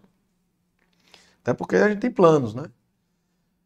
Mas tinha que, eu tinha que viver aquilo. Eu tava lá de passagem, mano. Meu lugar não é lá, não. Então, todo momento que eu tivesse lá, eu tinha que aproveitar o máximo possível. E teve um terapeuta que falou pra mim, André, faz isso aqui direito. Teu lugar não é aqui, teu lugar é lá fora. Sai daqui e vai viver a sua vida. Então, cara, eu não faltei uma aula. Que tinha aula de espiritualidade, tinha as terapias em grupo. O cara tem, tem um negócio, tem um negócio invocado que ele. Os monitores que, que ficavam lá limpando o quarto, ele chegava para mim e dizia assim: Ei, André, eu nunca te dei um aviso aqui, macho. Sempre teu quarto estava organizado, tua cama feita, tuas, tuas roupas bem, bem colocadas. Tu sempre foi organizado assim, né? Lá fora tu era organizado assim, né? Eu liguei pra ele, é, macho. É por isso que eu tô aqui. Tu acha que eu era organizado, macho? Oxi, que eu não era. O carro bagunçado, o armário virado de cabeça para baixo. Não tinha organização, não tinha agenda, não tinha nada. Aí o cara, tu era, tu era organizado lá fora assim, eu, tu é doido, né, macho? Uhum. Se fosse organizado assim, talvez minha vida não tinha desandado tanto, né? Porque dizem, né? Seu armário, seu carro, diz muito de quem você é. O papai falava isso pra mim, ele entrava no meu carro. Vixe, eu tô lascado então. É. Mas é, bote isso na sua cabeça. Seu armário, seu carro diz muito de quem você é. Vou levar isso aí. Cara. Leva isso. Mas é sério. Hoje eu ajeito minhas coisinhas, boto. As crianças deixam sapato no meio da casa, epa, e acaba de pra lá, ajeite. Tem que começar desde criança, né? Então, cara, eu aprendi muita coisa dentro da clínica, muita história dentro da clínica. Conheci pessoas maravilhosas. Até hoje tenho contato com o Caio, que é meu terapeuta. Ontem estava conversando com ele, se ele estiver me assistindo, Caiozinho. Já mandou várias perguntas aqui no chat aqui, eu vou já começar Caio, a fazer. É. Caiozinho, meu abraço. Já, Caio já Goi Caio, é? É, deve ser ele. Deve Pronto, ser vou já fazer aqui a, as perguntas aqui, pessoal. Quem quiser pode mandar no chat. Quem Vai. não é inscrito, se inscreva, não dê valor, ajude aqui ao nosso vídeo aqui o, chegar no maior número de gente possível, tá? Então se inscrevam, dê like, pouquíssimos likes, então comece a dar like aí e também compartilha, siga a gente no Instagram, acompanhe, tem esse é o episódio 111, então tem 110 episódios para vocês verem muitas histórias inspiradoras aqui. E cara, uma pergunta que eu queria te fazer, bicho. E aí, obviamente, eu queria que você falasse do fundo do seu coração. Teve algum momento nesse teu é, período Aqui a gente tá até falando que não tem o fundo do poço, uhum. né? Mas nesse momento que tu tava cavando uhum. e nesse momento que tu tinha que encarar a família, que tu pensou em suicídio? Cara, pensei. Teve alguns momentos, né? E por ignorância também. A ignorância me trouxe muito desespero. Muito uhum. desespero. Então, tinha meu, meu escritório é do lado do meu prédio, né? meu escritório, meu, minha casa, meu, meu prédio residencial. Uhum. Então, às vezes, eu saía do, do, de casa para ir pro escritório e não ia, ficava vagando. Porque eu não queria ir pro escritório, não tava com clima. Aí eu subia ali no, no, no, na igreja, colocava o louvor aos pés da cruz, nosso louvor, e ficava pedindo a Deus sem saber o que tava fazendo. Eu só sabia que aquela música era bonita que eu tinha escutado num casamento. Mas às vezes que eu estava, né, vagando e buscando uma resposta e não vinha, e eu, eu desespero e às vezes eu confundia vagar, ficar passeando com a vontade de jogar e aí ficava maquinando como é que eu ia conseguir a próxima dose e acabava conseguindo. Não me pergunte como, não lembro, mas acabava conseguindo. E continuava vagando. E às vezes nem para o escritório eu ia, por exemplo, pela manhã. É, e aí, cara, nessas caminhadas, mais de uma vez, nessas andanças aí, né, vagando, eu parava na praça, aí eu olhava para um lado, olhava para o outro, meu prédio, meu prédio do escritório, condomínio. E ficava, rapaz, se eu pular daqui, minha família aqui pega. Se eu pular daqui é meu sócio. Melhor pular daqui, né? Aí meu sócio chama minha família. Então assim, pra mim era era era um momento de vergonha, de desespero, de ignorância, por não não às vezes, enfim, não saber o que por onde começar. Um momento de muito egoísmo, né? Porque para mim ali eu achava que eu estava resolvendo o meu problema. Né? Ali eu estaria resolvendo o meu problema. Que era fugindo do problema. Fugindo do problema. Que é a pior solução que uma pessoa pode ter. Exatamente. O problema se resolve falando do problema. A gente pensou isso essa semana. O problema se resolve falando do problema e não fugindo dele. Porque para todo problema tem uma solução. E para mim, cara, ali eu não conseguia ver. Entenda, nessa época eu não orava. Hoje, quando eu tô mais angustiado, eu oro. Nessa época eu não orava, eu não sabia fazer esse, né, esse tipo de, de, pedido. Eu não acreditava mais em mim. Teve um dia que eu, eu disse que eu era uma aberração. Eu disse, caraca, eu sou uma aberração. Aberração. E aí, cara, eu ficava na minha cabeça, né? Eu vou pro lado aqui, eu vou pro lado ali do prédio ou do, do coisa. E o que me segurou, cara, eu vou lhe dizer, foi meus filhos. Por quê? Se eu não tivesse. Acho que eu tinha ido. Eu devo minha vida aos meus filhos hoje. Devo minha vida aos meus filhos. Porque a dor do adulto, a dor do adulto, ele passa. Ele sabe conviver com a dor. Mas e as crianças, cara? O que, é que a mamãe ia dizer para eles quando chegasse? Né? Então, assim, foi eles que me seguraram.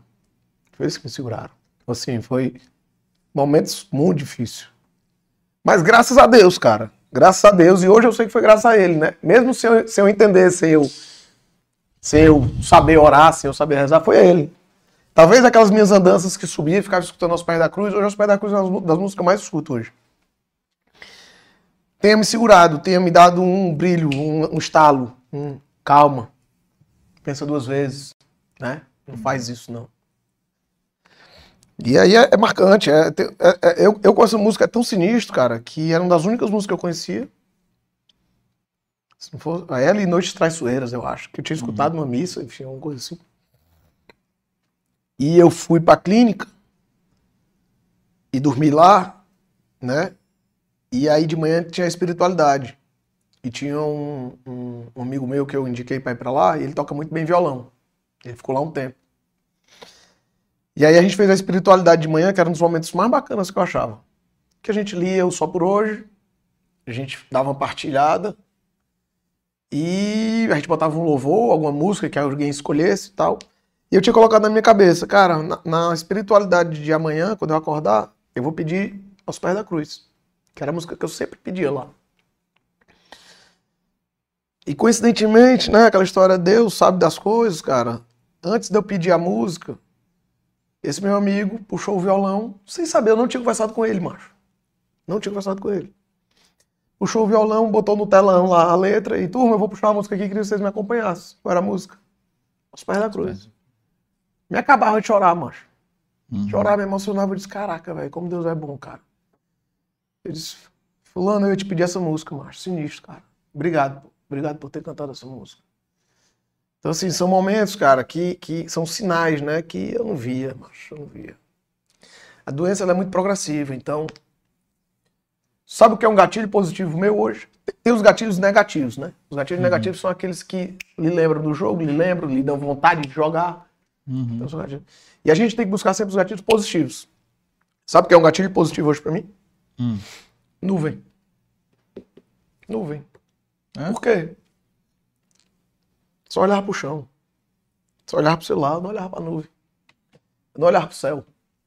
Uma nuvem, macho. Eu olhar para a nuvem me dá paz.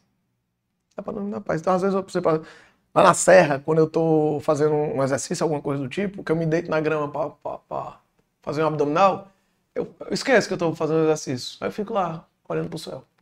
Me dá uma paz. Então são essas pequenas coisas que vão lhe dar tranquilidade. A vida, cara, eu compliquei demais. Eu compliquei demais. E a vida ela é simples. Eu aprendi essa frase lá. A arte de viver é a simplicidade de amar as pessoas que a gente tem. A arte de viver é a simplicidade de amar as pessoas que a gente tem. O cara falou para mim, num, num, testemunho como a gente estava conversando aqui, e eu anotei no braço, porque eu não tinha mais onde anotar. tinha anotado uma série de coisas aqui, eu anotei no braço. Nunca esqueça essa frase. Bota aí no chat essa frase aí. É. A, arte, a arte de viver é a simplicidade de amar as pessoas que a gente tem. Então, assim, eu, eu, eu tiro isso como lema. Né? Porque é a simplicidade, né?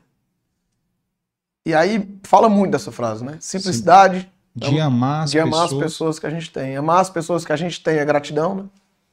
Se você tem aquela pessoa, você tem que agradecer que ela está com você. Então, essa frase, macho, diz, é um resumo, acho que, da minha vida hoje, assim. Eu, eu, eu tenho essa frase como quase um mantra. Já vai para cá, ó. É. Pronto, a gente, a gente coloca aqui minha assinatura, essa frase. E essa frase, cara, foi dita por um cara que é irmão de um desenvolvedor muito de alto escalão da IBM. O irmão dele, desenvolvedor, mora em Nova York. E ele, adicto, mora numa casinha pequena, o irmão dele ajuda ele, mas mora numa casinha pequena, e foi lá dar uma palavra pra gente lá dentro da clínica. E ele me falou isso. Entendeu? Então, assim, você vê o desnível das coisas, né? né? Ah, ele não teve as oportunidades, o irmão dele. Então, pra tu ver onde é que a pessoa pode chegar lá na, na, na, no vício, né? A gente tem que entender que o vício é um comportamento obsessivo compulsivo. Acabou. Uhum. Lá dentro da clínica eu comecei a comer chocolate feito doido. Tava trocando vício, cara. Eu, é. pegava, eu pegava uma barra de, aqueles chocolates grandes, pegava duas barrinhas, duas, quadradinhos. Aí no meio do corredor eu voltava e pegava quatro. No meio do corredor eu voltava e pegava a barra toda. Não é normal, eu gosto de chocolate, mas não é normal, cara. Entendeu? Então eu tava só trocando. O que aconteceu? Eu não pedia mais chocolate. Se eu tivesse indo muito pra academia, tinha que me, me, segurar. Se eu tivesse lendo demais, aí vem a leitura, né? Que eu disse que não, se, se, me desse um livro eu queimava, né? Uhum. Eu li 13 livros dentro da clínica, em quatro meses. 13 livros, quem diria que eu ia dizer 13 livros. Hoje eu tô lendo uns três, que eu fico meio. Um de autoconhecimento, um de. Enfim, eu fico meio que variando, né? Leio 10 páginas num, 20 páginas do outro, vou, vou variando. Dependendo do meu momento, eu pego um ali do que é mais. Um, tô lendo um agora que é Conheça Sua Mensagem e carrega os mensageiros, né? Que é mais ou menos o que minha missão de vida, né? É Encontre sua mensagem, enfim, é, é do Daniel Brunet, irmão do Thiago Brunet, que é um cara que me tirou do. Me tirou, ele me tirou. Isso eu posso falar. O Thiago Brunet, com os livros dele, cara, quatro livros que eu li dele, cara, me, me tirou assim da, da lama. Né? Uhum. Então, assim. E tava ali, cara. Os livros sempre estiveram ali. Eu nunca tive a humildade de abrir para ler. Eu vi uma coisa também que é engraçado, né? Que é, ele disse assim, é, é, é, um dos livros que eu li era tipo assim, o cara que não lê devia dar o dom para quem não sabe ler. Entendeu aí? Hum. O cara que não lê, que ele não pratica a leitura, devia dar o dom para quem não sabe ler, mano. Tu não, tu não lê não? Mas tu sabe ler, não sabe? Então pronto, deu o dom para quem não sabe. Que tá é usando. Que é doido para Que é doido para aprender. O cara lá, o, o, o, o cara lá no, no, no, abril que a gente ajuda, cara. Eu cheguei lá, passei umas atividades, né? Primeiro passo, segundo passo, terceiro passo, tem umas questõezinhas e tal. Ele olhou pra mim e disse assim, André, cara já com certa idade, mas. André, quem não sabe ler, o pessoal, alguém pode ajudar ele? Imagina, cara, o cara não poder fazer uma atividade, botar o nome, cara. Então assim. E eu era esse cara que não lia. Entendeu? Então eu tava jogando todos os meus dons, talentos, enfim, tudo fora, macho. Tudo fora, por água abaixo, saindo pela mão, assim. Entendeu? Mas enfim, é. cara, a ida, a ida na clínica foi essa, um. Essa comparação que tu fez aí é, é a mesma coisa daquele cara que tá só reclamando do emprego, insatisfeito ah. com o emprego. Pois dá o teu emprego para outro que está desempregado, outro, que está precisando para pagar a outro. comida do, do, do é. filho, é. né? Porra, é foda. E outro ser humano eu tava lendo, eu vi, eu vi um, um, um vídeo, hoje, hoje eu vejo direto, negócio de autoconhecimento, de não sei o que, pra, ver direto, né? no Instagram, na internet, enfim. E o cara falou o seguinte: o ser humano, muitas das vezes, ele se contenta com pouco. Então, um cara, por exemplo, que arranjou um emprego, vamos supor, enfim, tá lá ganhando dois mil reais. Aí ele comemora e tal, pô, agora eu tô ganhando meu dinheirinho, vou comprar minhas coisinhas, tá tudo massa. Hã? Meu irmão, onde ganha dois, tem alguém lá ganhando três, tem ganhando quatro. Agora eu cheguei no nível, agora eu vou passar pro outro nível, irmão. Uhum. E não é dinheirinho, não.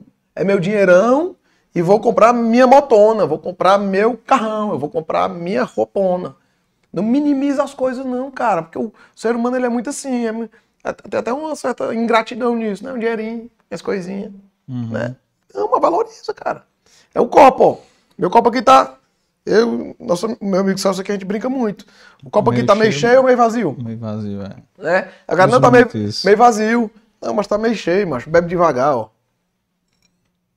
Já já acaba. É. Vai bebendo devagar.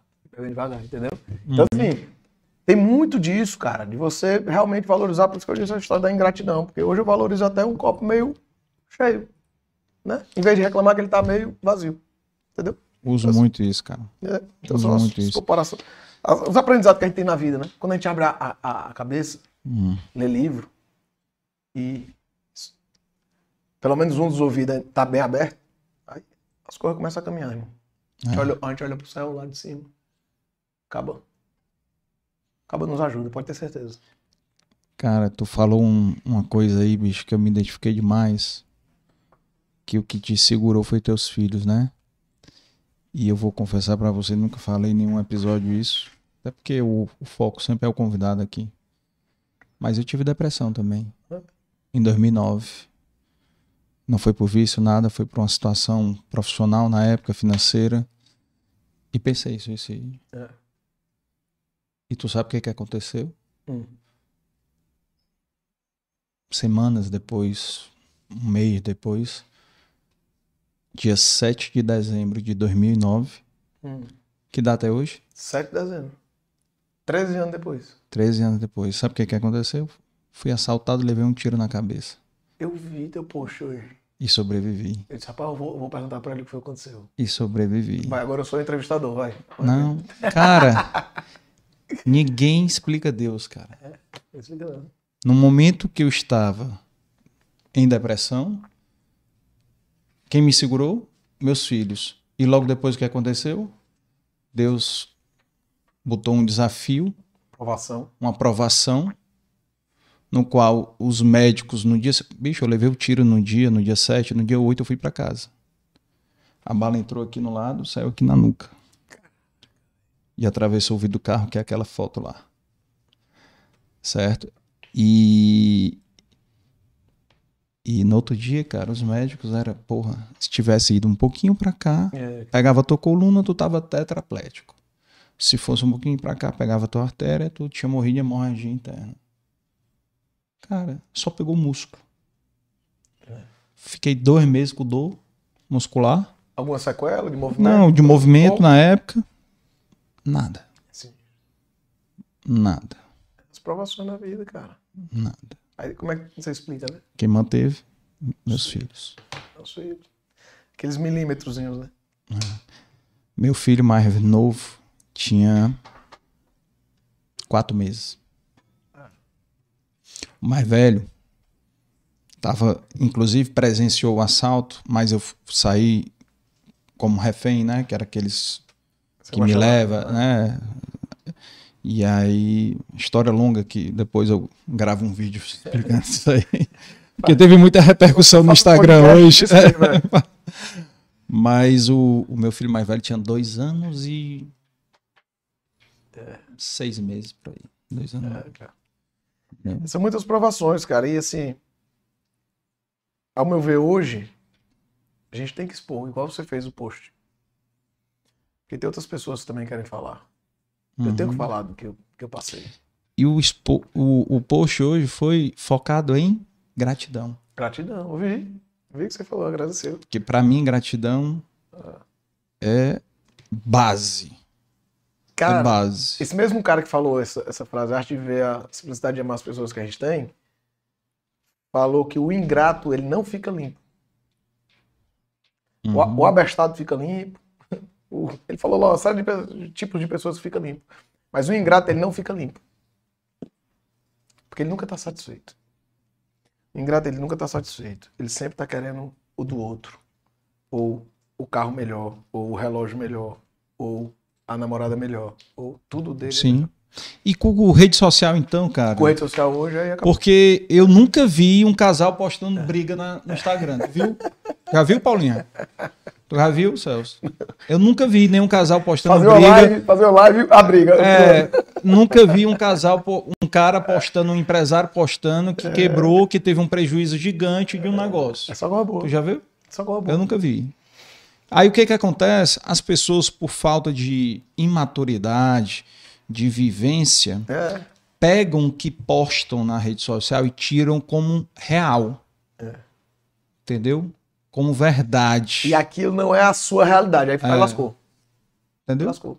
Lascou. Eu, por exemplo, o que, que eu posto bastante é uma luta constante que eu tô na atividade física. Quem assistiu o primeiro Isso. episódio do Neto vai ver que eu estava somente 23 quilos acima do que eu tô Assim. hoje.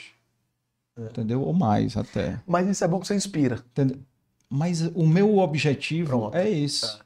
E eu recebo muitos feedbacks disso. Entendeu? Então, Muito. Cara, o objetivo, sei lá, bicho, é uma, uma junção de coisas que, que daí nasceu daí valor, que é, é esse é, é esse o objetivo, é inspirar, cara. Porque, bicho, com certeza, tu tá aqui, tu tá inspirando um monte de gente da tua família, tu tá inspirando amigos, tu tá inspirando pessoas que tu nem conhece e nunca nem vai conhecer, É.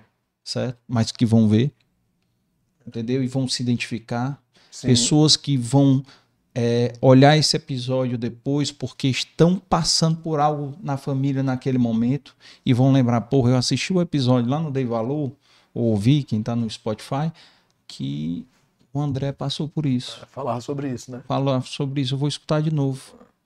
E aí, Entendeu, aproveitando, cara? quem quiser seguir aí, mandar mensagem, enfim, André H. Rolim é o meu, meu Tá aí na descrição, tá? Tá o na dele. descrição também. Tá na André descrição aí. Manda mensagem. É. Não, vou, não vou soltar nomes, enfim. É, missão de vida, missão. Cara, tem uma coisa que me marcou bastante na nossa conversa há duas semanas atrás, e marcou tanto que eu decorei.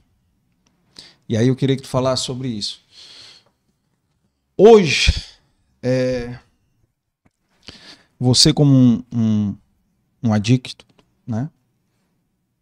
É, tu não pode ter dinheiro na conta, É. né? É o E aí- gatilho. é o gatilho. É o gatilho, né? É o É o gatilho gatilho. como viciado em álcool, não pode ter aqui um um uísque, aqui uma Não, um cachaça, frigobar um cheio de- cheio, cheio- de entendeu? É a mesma coisa. E aí, cara, eu me lembro que tu me mostrou o saldo da conta bancária e eu vou expor aqui, cara. Eu vou expor. Ele deixou nem eu pagar o café. Eu vou expor. Cara, ele tinha R$ 6,32 na conta. Certo? Aí, é. E aí o que que ele me disse? Não, cara, como é o gatilho, Carlos, quando eu quero alguma coisa, eu ligo pra Paulinha.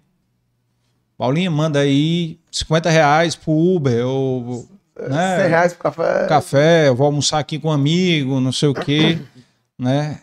Conta aí como é que é essa dinâmica aí, tu e a Paulinha aí, cara. Cara, seguinte, é, eu, eu te disse um pouquinho que antes era um pouquinho mais difícil de você conseguir fichas para jogar.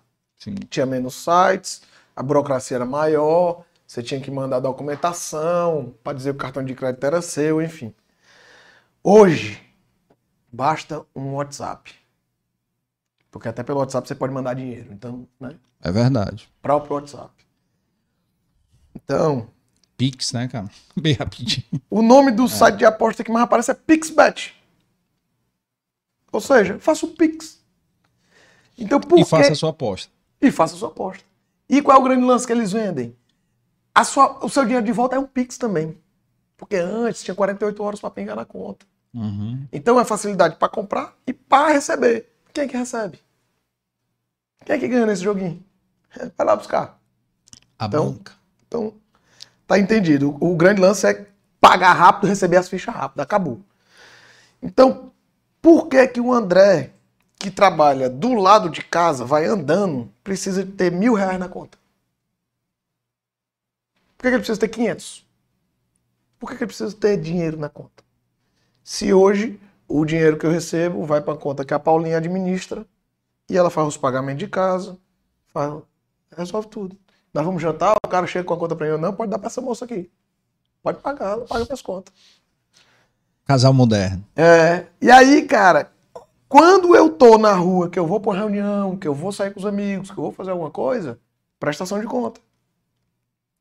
Foi, foi. Quanto foi? Daqui, beleza? Tchau. Valeu. E aqui dali o que foi? Foi isso. E aquilo foi isso. E aí a gente vai fazendo essa dinâmica. André, isso vai ser para sempre? Não, tem diminuído.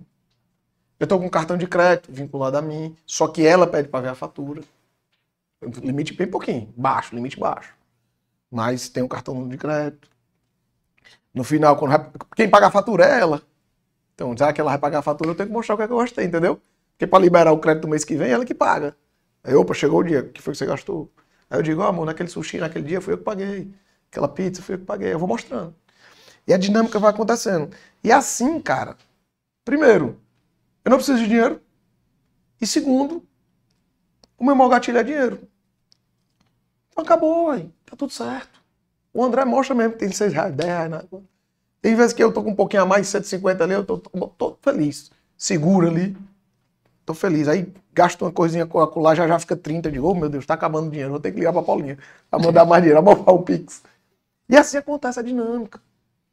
Não vai ser para sempre. Eu tô ressignificando o dinheiro. É uma coisa que a gente tem que fazer enquanto adicto de algo que me levou pro mal. Que o dinheiro eu não via como uma coisa boa. Certo? Primeiro, que eu disse aqui algumas vezes que eu queria dinheiro para me livrar do meu pai, para me sentir independente financeiramente. Como é que um cara em sã consciência. Hoje é meu conselheiro. Meu amigo, segunda-feira nós tá almoçando só nós dois juntos. Falando de negócio, falando de coisas, falando de dificuldades, falando. Então, assim, como é que. Em sã consciência o cara quer se desvincular do pai, macho. Né? Então, assim, essas são as insanidades do, da doença. Quando, quando, quando tem aquela história, né? A insanidade é fazer a mesma coisa esperando resultados diferentes, né? E, e, o meu conceito de insanidade é um pouquinho além disso. Um pouquinho além disso. É insanidade mesmo, fazer coisas loucas, malucas, assim mesmo, né? Sem nexo. E quando a gente está em recuperação, que a gente entra em recuperação, o nosso poder superior, no meu é Deus, nos traz para sanidade. Para você pensar em sã consciência. Certo? Se eu estou muito acelerado, se eu estou no jogo, se eu estou fazendo algo, eu estou, desnorteado. Eu vou, eu vou tomar atitudes que não, não condiz com o meu dia a dia. E André, se, se der dinheiro, tu joga? Cara, até agora não joguei. Aconteceu situações que, por exemplo, o reembolso da clínica caiu, sem nem saber. Caiu na minha conta. Ninguém sabia. Tinha dado entrada, mas caiu. Uma grana boa. Ninguém sabia. Reembolso de quê? Da clínica. O, o, o, Bradesco. Ah, sim. Porque o plano de seguro... Reembolso, reembolso a parte. Reembolso a parte. Uhum. Então a entrada e cai a qualquer tempo, a qualquer hora. E aí? Então eu tava aqui, do nada, recebi um SMS. Pum, crédito na sua conta, tanto. Eita, pô, peraí, macho. Peraí, meu irmão. Fez logo o Pix pra Paulinho. Não, aí eu fiz o. Já me desfiz do dinheiro. Já fui saber o que era. Você clica lá, não, saúde, Bradesco, saúde, sei o que. Opa! E manda até o centavo. Mandou, foi? Tem que mandar até o centavo. Manda o comprovante pra ela. Ah. Né? Porque na verdade eu mandei pra empresa do meu pai. Que certo. ela foi a responsável do, do Pelo pagamento. pagamento. Mas eu já mandei e, ó, amor. E eu mando o extrato. Pingou, saiu. Certo. Lá na frente, talvez eu esteja mais focado em dinheiro do que qualquer outra pessoa. Entendeu? E é louco, que não passou pelo que cara, eu passei. é louco isso, porque é. muita gente pode estar tá assistindo agora, é. ouvindo, e gente passando por dificuldade, que é exatamente ao contrário, que é doido para ter dinheiro na conta e tu não pode ter dinheiro na conta. Né? Às vezes as pessoas podem estar tá tendo aí um pré-julgamento, né? É. De como é que pode, é um ingrato, né? Uhum. Tem, tem condições mas, cara, é vício, vício é vício, Isso é né? é vício, não pode brincar, cara. É. Eu escutei um dia desse, um, um cara participando de um, de, um, grupo de amigos, lendo os Dez Homens da Bíblia, um grupo de oração, de partilha e tal. E o cara falou assim, cara, o cão não deixa de brincar de ser cão. Então é. o capetinha tá sempre ali, cara. Tá na Deu espreita, brecha, ele, né? Monta. Deu brecha, ele monta. Então o macho é. não pode dar brecha, cara. Não pode dar brecha, porque, vou te dizer, eu não tenho mais poço não, mano. Já era. Já era, não tem mais. É, o seu, seu pai falou a coisa certa, cara. Para de cavar. Para de cavar, esquece, mas esquece esse negócio, enfim, uhum. cara. E assim, é um aprendizado, cara, que. Eu, eu tava conversando com ele um dia desse, um negócio que a gente fez que não deu certo. Ele, mas tu tem. Aí eu falei para ele que um dos meus sócios disse assim, mas foi um MBA. Eu disse, pronto, é um MBA. Foi Foi um aprendizado absurdo que eu tive na vida, que MBA nenhum, que eu pagar o que for, vai me ensinar. Entendeu? Então, sempre levar para o lado bom as coisas, mesmo as ruins. Né? Às vezes, né, muita, muita gente fala, é, a vida ali fecha uma porta, Deus abre a janela. Olhar o lado positivo, Olhar né, o lado cara? positivo da vida, né? Então, assim, muita coisa me aconteceu na clínica, eu ficava olhava pelo lado positivo. Muita gente reclamava de estar lá. Eu dizia, mas se tu não tivesse aqui, tu tá na rua, cara. Agradece a tua família que te botou aqui no lugar bom. Ele olhava assim, é mesmo, né, André? É, macho, para de querer sair daqui. Sai daqui, tu vai morrer na rua. Puxa mesmo. Agradece, tem um teto, tem comida boa. Comida boa pra caramba, melhor do que muito hotel. Café da manhã farto, comida. Enfim. É doido, macho. Então, assim, é, é, é, eu reclamar dessa situação passa a ser infantil. Uhum. Eu querer estar no controle do dinheiro. Tu teve tanto tempo, eu tive tanto tempo no controle do dinheiro. Tive tanto dinheiro para controlar e não controlei, vai controlar 500 por quê? Não sabe controlar muito, não sabe controlar pouco, acabou. Acabou, macho. Então assim, eu tô devagarzinho. E aí, hoje, hoje em dia, a gente bate bola, bate bola, bate bola. E o que é que isso trouxe? Né? Que aí vamos olhar pro lado positivo. Uma maior abertura entre eu e a Paulinha. Uma maior comunicação Conexão. conexão. E um lado bom meu, que aí vez por outra ela reclama, amor, mas eu não tinha essa, essa responsabilidade. Ela fica ansiosa também, com conta para pagar. Tem conta para pagar, tem dinheiro? Não tem. Então isso é uma coisa que até traz maturidade para nós dois, tu entendeu? Então assim, tanto abre o jogo da gente discutir sobre dinheiro, porque não tinha discussão. Antes não tinha discussão. Era o dinheiro que, que tinha e vai, gasta e vai, compra as coisas de casa. Quer uma bolsa, toma. Quer comprar calça jeans, compra. E tal. E assim, não tinha prestação de conta, não tinha nada. E muitas das vezes eu dava como um cala-boca para ela não me perturbar. Porque se ela fosse abrir minha conta, tava lá as saídas pro jogo. Então eu não queria dar brecha para ela, para ela vir me contestar. Entendeu? Então, era uma maquiagem em cima da outra maquiagem. Uhum. Então, assim, hoje não. Hoje é. "Amor, Mas por que esse dinheiro? Não, mas. Foi? Tá. Mas, sabe? Tem aquela contestação. Então a gente chega e diz: não, vamos fazer? Não vamos. Vamos, não vai. Vai. E vai. Aí, aí eu te disse que um dia desse a gente tava falando, amor, bota no papel aí o dinheiro que a gente vai receber, coloca só o que a gente precisa, por favor. Não é o que a gente quer, só o que a gente precisa. Acabou isso. É. Escutei um negócio, cara, da minha filha, agora semana passada, que me marcou muito. A gente estava discutindo sobre presença de Natal, né? Aí a Paulinha olhou e disse: Filha, e tu? Tu quer o quê? Natal? Ela, não sei, mamãe, eu já tenho tudo. Caralho. Né? Então, ela podia pedir um brinquedo, podia pedir uma roupa, podia pedir. Não, mamãe, eu não sei, eu já tenho tudo. Então, mas essa percepção. Nove anos. Nove anos, cara. Essa percepção é legal. Amanhã ela vai precisar da sandália, pô, eu vou ali no Rio Mar, a gente compra a sandália, não tem problema nenhum. Mas, pô, ela tem brinquedo pra caramba, tem boneca pra caramba, Mas tá vai numa na fase. Casa Pio, né, cara? Casa Pio, lógico. Certo. Tá na fase de transição. É ela, doida pela Casa Pio. A Luísa só ela na Casa Pio. Então, ela tá na fase de transição, né? Tá saindo mais do infantil, tá entrando ali numa situação. Então, ela ter essa visão é muito legal, cara. Porque queira ou não queira, ô Carlos, a gente tem que entender, como eu te disse, que é genética. Então, eu tenho que ficar de olho. Ela tem que saber do meu problema. Eu disse pra ela do meu problema lá na clínica, no encontro que a gente teve. Falei, eu conversei com ela. Ela tem que saber. E eu tenho que dizer que é genética. Então, assim, pro jogo ser aberto. Para que eu não seja um meio de fuga dela. Uhum. Então, caraca, velho, eu come... vou dar um exemplo. Cara, comecei a jogar. A gente conversa, conversando um dia desse, uma pessoa que tava apostando em cavalo. Né? Enfim, tem aposta de tudo hoje. E apostava escondido. Né? Porque os amigos, as amigas não podiam ver. Então, ela, vamos supor que ela faça isso. Cara, ela vai querer fugir de mim. Só que se ela souber que eu passei por isso, se ela souber como é que acontece, se ela souber como é o mundo da aposta, do vício, do jogo Uhum. e das drogas, que aí vai tudo, eu viro um parceiro dela. Eu viro um ombro amigo. Eu viro um confidente. Eu Uhum. viro um conselheiro. E se você pegar no fundo, no fundo, é o que o pai tem que ser. Entendeu? Sem dúvida. O pai tem que. Tem, ah, tem que botar de castigo, tem que não sei o quê. Mas o pai tem que abraçar, tem que dizer o que é certo. Beijar, dar carinho. beijar, tem que dar carinho, tem que contar as experiências. O papai não é super-herói, não, o papai também erra. Né? Talvez algumas gerações passadas, né? Não, o papai também erra. Papai já mentiu. Tem que abrir, cara. Porque senão ela vai achar que ela tá fazendo aquilo ali, ela é a única que faz, e aquilo é o fim do mundo para ela, e vai ter vergonha de dizer, e vai cavando, cavando, cavando, e aí vira o André de novo.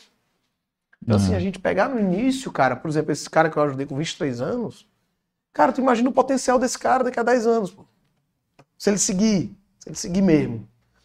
Eu escutei de um cara lá no, no abrigo que ele disse o seguinte: ele, ele, ele disse assim, André, eu tava lendo um, um livro do Flávio Augusto, Flávio Augusto, do empresário, Excelente. e, cara, os princípios que ele usou para ganhar a vida é o mesmo que a gente fala aqui, né? Humildade, honestidade, boa vontade, mente Uhum. aberta, né? Aí eu peguei e disse pra ele assim, e os mesmos da Bíblia, cara, que Jesus pregava lá atrás. É. Aí ele olhou pra mim e disse, é mesmo, né, André? Eu disse, cara, a vida não é difícil não, bicho. Basta seguir esses princípios. Tu vai se dar bem. E todo livro que eu leio, cada vez que passa, só diz isso. A humildade, a honestidade, a boa vontade, mente aberta e tal, e tal, e tal. Uhum. Coisas que pra mim era de outro mundo, macho. Era outra língua. O cara vinha se falar assim. Assim, coisa que a gente aprende durante a vida, cara. Aprendi dessa forma, né? Tem N formas de aprender. Eu aprendi dessa forma, não tem o certo e tem o errado. Né? Ah, o pai foi negligente ou negligente, o pai errou. Não vem ao caso. Aprender na dor dói mais. Muito mais. Mais Cara, edifica, né, cara? E eu não vou mentir, não. Eu só aprendi na dor. É. Macho, eu, eu sou amado. Paulinha também. Falei também. Aprendeu na Aprendeu dor. muito na dor. E Cara- o que tu falou que foi MBA pra ti, foi pra ela também. Pra ela também. Porque se tu olhar pro lado bom, ela melhorou o relacionamento com minha família. Não que seja ruim, mas melhorou muito. Intimidade e tal. ali. Sim, sim. Melhorou o nosso relacionamento. De compartilhamento das coisas dentro de casa. É outro patamar. É outro patamar. Melhorou a conversa. Né? Nas conver... Porque entenda, eu não queria conversar.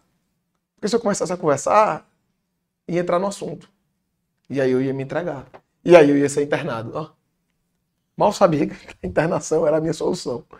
Mas ignorância. Sim, total. Entendeu? Então, assim, hoje é outro tipo de relacionamento. Hoje a gente fala dos problemas, a gente chora junto, a gente né, partilha junto, a gente. On- Ontem mesmo, amor, tô, tô indo fazer uma oração, vou orar pela gente. Vá, meu amor, ore bem muito. E tal. E de manhãzinha eu fiz minha oraçãozinha também, faço minha oraçãozinha também. Tô com um livrinho, pego, peço uma palavra. Enfim. Toda vida, cara. E toda vida tem sinais, cara. Toda vida. Não tem jeito. Não tem jeito. Cara, assim, eu fico feliz demais de você estar sendo aqui um, um livro aberto aqui, porque, primeiro, o que eu espero que aconteça, daqui a 10 anos, o, o Andrezinho com 14 anos, assistindo esse episódio, vai te olhar de uma maneira totalmente diferente. É, a Luísa, da mesma maneira, né? Vai dizer, cara, meu pai passou por isso tudo, meu pai é foda. Entendeu? É, cara. E, e, e aí tem um testemunho do episódio do Deda, do Moleskine, né? Do juiz, que veio aqui em junho, eu nunca esqueci, porque nosso objetivo aqui é inspirar, cara. É, é inspirar, que é o que a gente está fazendo, é que muitos que estão assistindo aqui até agora, né, estão ouvindo o, o episódio, com certeza devem estar tirando várias lições aí para aplicar na sua vida pessoal, profissional, familiar. E o Deda falou exatamente uma coisa que inspirar é muito bom. Agora, eu tava num. Fui um, uma sexta-feira à noite no Giz, aí o Deda me chama, Casa Ernesto, tava numa mesa com os amigos. que foi, Deda? Diga lá, meu amigo. Paz, cara, deixa eu te confessar um negócio. Cara, eu queria te agradecer. O que foi, macho? O que que eu fiz? Eu achei estranho, né? Pô, numa sexta-feira. queria te agradecer. O que foi, cara? Paz, deixa eu te contar um negócio. Minha filha, eu disse pra ele, viu, eu tô falando isso porque eu disse pra ele, bicho, eu tô te, te usando como case, Como exemplo. como é. exemplo direto.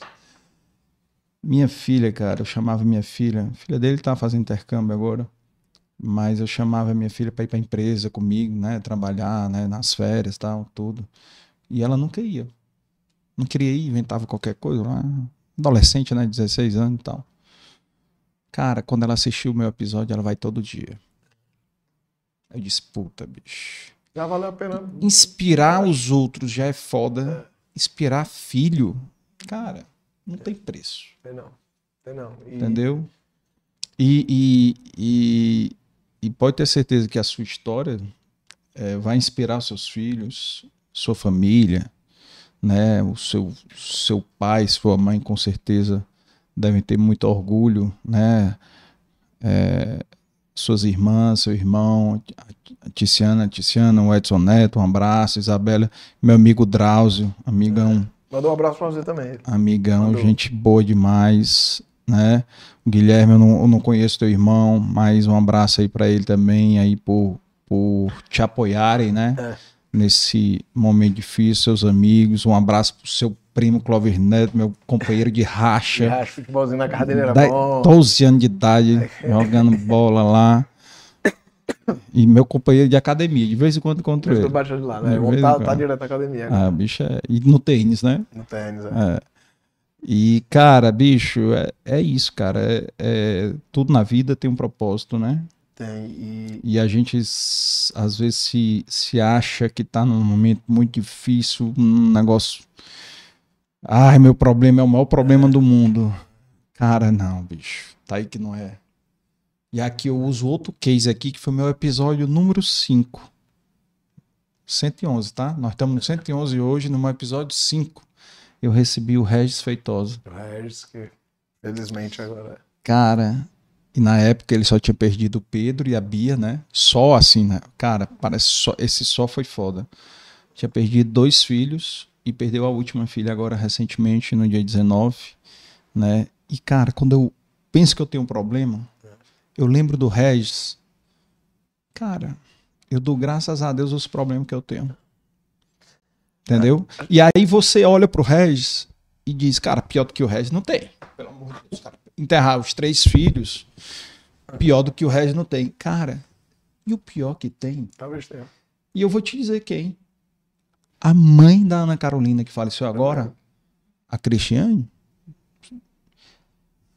que era mãe do Pedro é. também, então, entre a eu morte soube. do Pedro há dois anos atrás e a morte da Ana Carolina agora, ela perdeu o segundo marido, o pai e a mãe. Eu soube. Em dois anos, ela perdeu os dois filhos, o pai e a mãe e o marido. o núcleo familiar mais, mais próximo. Em primeiro grau, né? Primeiro grau. Marido não é primeiro grau, não sei, mas sei lá. É, cara. Muito forte. É foda, cara. É muito forte. E é aí, foda. cara, a gente vem para o assunto aqui, que é o que nos. O que a gente. Provavelmente foi o nosso primeiro contato. Romaria. Sim, vamos falar. Romaria, vamos, vamos falar vamos lá. Aqui o... Coincidentemente, só, só falar aqui da, da sua experiência lá na Romaria. É. É, a gente foi para Romaria em setembro. O André foi no G1 e eu fui no G2. G2. Né? E mandar aqui um abraço para Enizinho e para o Paulo, que, putz, cara, é, é. o trabalho que eles fazem ali, Maria. cara, não tem dinheiro no mundo que pague, bicho. Que é uma coisa inspiradora total.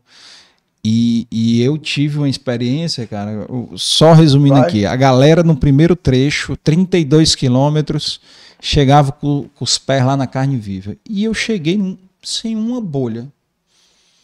Né? Eu, putz, segundo dia, Nenhuma. Cara, terminei os 100 quilômetros sem um calo no pé. Certo? Eu, caralho, bicho. E aí também eu lembrei, sabe de uma coisa, cara? Na, no dia da Romaria, eu tava numa. Não era vício, tá? Mas eu tava num projeto. Esse projeto de mudança de vida, cara, porque eu sou totalmente contra tomar medicamento para emagrecer. Sim. Ou fazer cirurgia respeito quem faz, a opção de quem faz tal. Mas eu acho que eu tinha que criar vergonha na cara. Certo? E aí eu criei a, a minha vergonha na cara e eu comecei a postar um dia, dois dias. Tá? Cara, no dia que eu fui pra Romaria, de manhã eu fui pra academia fazer treino de perna. treino de perna. Cara, eu no dia da Romaria, no primeiro dia da Romaria, eu completei 151 dias indo pra academia de domingo a domingo. É é um momento da sua vida. Foi um momento. Você precisava daquele, é, é, é aquele choque um... de realidade. Eu funciono muito com, com um funcionamento pessoal meu de colocar um, um objetivo, uma meta. E seguir. E, meu irmão, correr. Como eu tô numa meta agora de 30 dias. Mas correr. Mas, Mas foi, fala aí, cara, mas como foi, é que foi a um tua pouco antes da? Romaria, eu lhe conheci, né, pelo, pelo É. Instagram, e aí comecei a lhe seguir. Eu acho que o primeiro contato que a gente teve foi ali, na dica É. que eu lhe dei do, da vaselina. Foi. Porque a dica que Eu nem deram, levei. nem levou, né? Ah, não, eu levei, mas nem usei. Mas nem usou. Nem abri. A dica que me deram, que me deram de manhã cedo, macho, a, a, a Romaria era de tarde, tá? me deram a questão da vaselina. Passar muita vaselina, enfim, no pé pra não levei, ter a levei bolha. hipoglose, levei. É. E aí, levei cara, nada. Vem pro, pro, pros os finalmente aqui que a gente, de toda essa minha experiência, vamos dizer assim, pessoal, espiritual e como quer que seja. Do mesmo jeito que me. que- tu vai fazer as perguntas? Vou fazer, mas pode falar. Vai. Fala aí, depois eu vou Do mesmo falar todo jeito- mundo aqui do chat. Do mesmo jeito que, que, Manda os foguinhos, galera, aí. que quando me ma- mandavam um livro, eu negava. Se você chamasse pra Romaria lá, o André, antes da clínica, eu disse, esse bicho é doido, sai de perto de mim, mas vai tu andar 100km, três dias andando, tô fora. Quero essa história pra mim.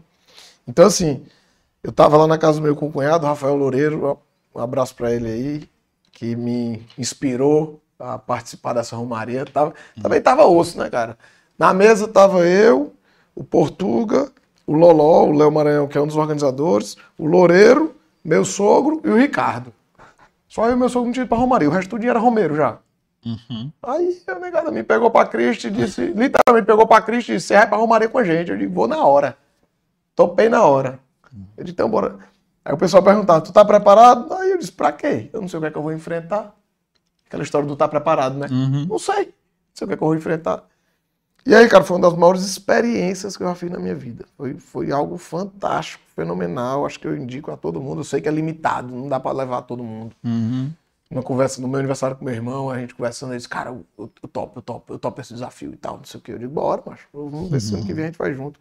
Outro amigo que eu tava agora, é, semana passada, ele disse que, enfim, topa também, enfim. E aí, cara, contar uma história aqui muito bacana que, que vai, vai de encontro aqui a todo esse lado espiritual, né, enfim, e todos esses sinais que Deus me, vem me dando, vem nos dando, né. Uhum. Quando eu tava saindo pra Romaria, você recebe três, três fitinhas. Tá aí as suas aí, né? É. A amarela, a roxa e a azul. E eu não sabia o que fazer com essas fitinhas. E na saída lá, na- na- no posto, eu abri assim a mão, chamei a Paulinha, os meninos, e disse, bora, vocês vão comigo. Cada um escolhe uma cor e eu boto no meu braço aqui. E aí foi, cada um deu seu nó, tudo certo. Aí, cara, na primeira noite, logo tomando banho, a fitinha azul, o Andrezinho azul, a Luísa roxa e a, a Paulinha tá aqui a amarela. Paulinha não saiu. ó. Tá aqui, firme e forte. O Andrezinho vive puxando, querendo arrancar. Não, não, não, arranca não, mano. Deixa a bichinha aqui. E aí, cara, na primeira noite, o Andrezinho, a fitinha do Andrezinho, escapando pela mão aqui no banho. Eu segurei, ó, peraí. Deixei ali de lado. Eu disse, cara, onde é que eu amarro, né? Aí, a mochilinha que a gente vai, eu amarrei na, na alça. Só que eu não amarrei de, com muita força, porque eu ia amarrar em outro canto. Não vou deixar na mochila da. E aí eu dei dois nós, mas um nozinho mais frouxo pra tirar depois. No terceiro dia, eu pego a mochila e cadê o lá? A fitinha do Andrezinho. Tinha ido embora, tava no meio do caminho. Não dava pra saber se caiu, onde é que caiu, não sei. E aí eu sigo, vamos seguindo, com a roxa e a, e a amarelinha, vamos embora. Andrezinho, Deus vai me dizer onde é, como é e tal.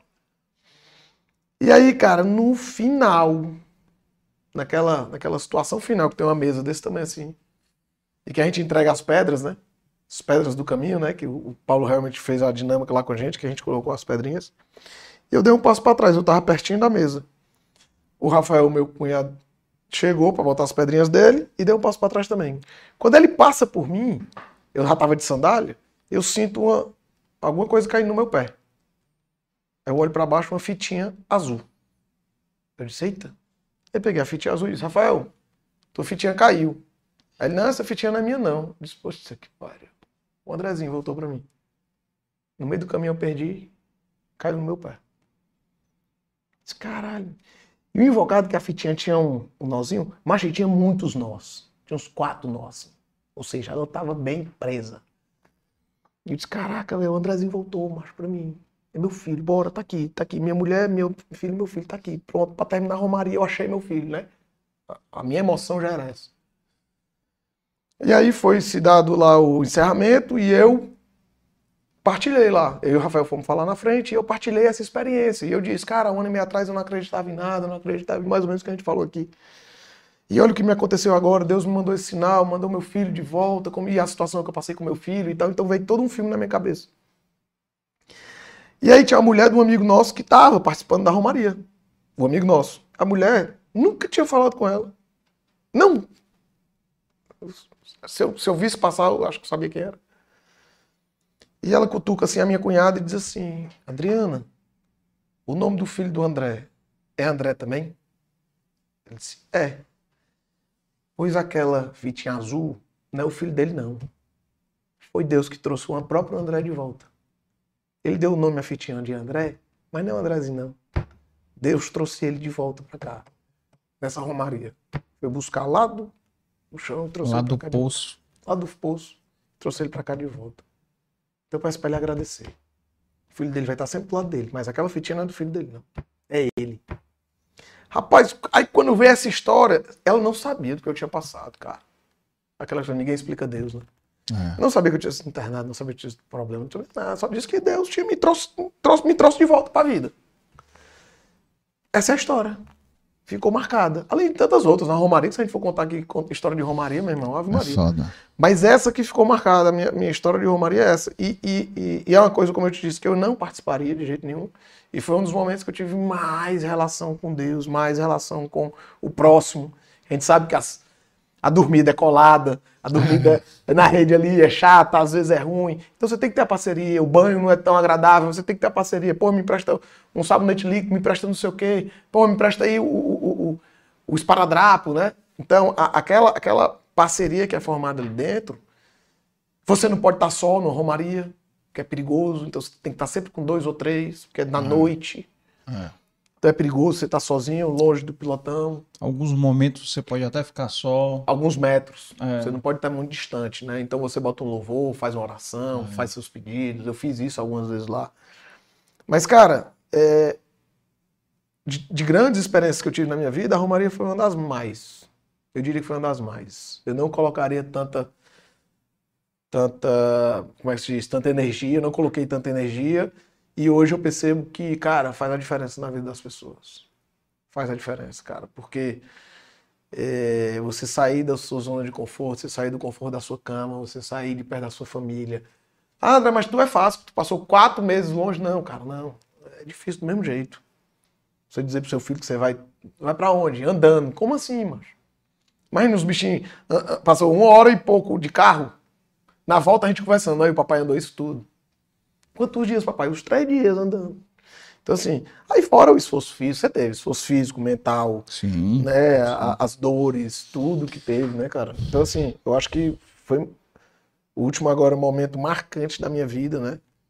Acho que foi a Romaria. Eu indico pra todo mundo. Irei fazer ano que vem.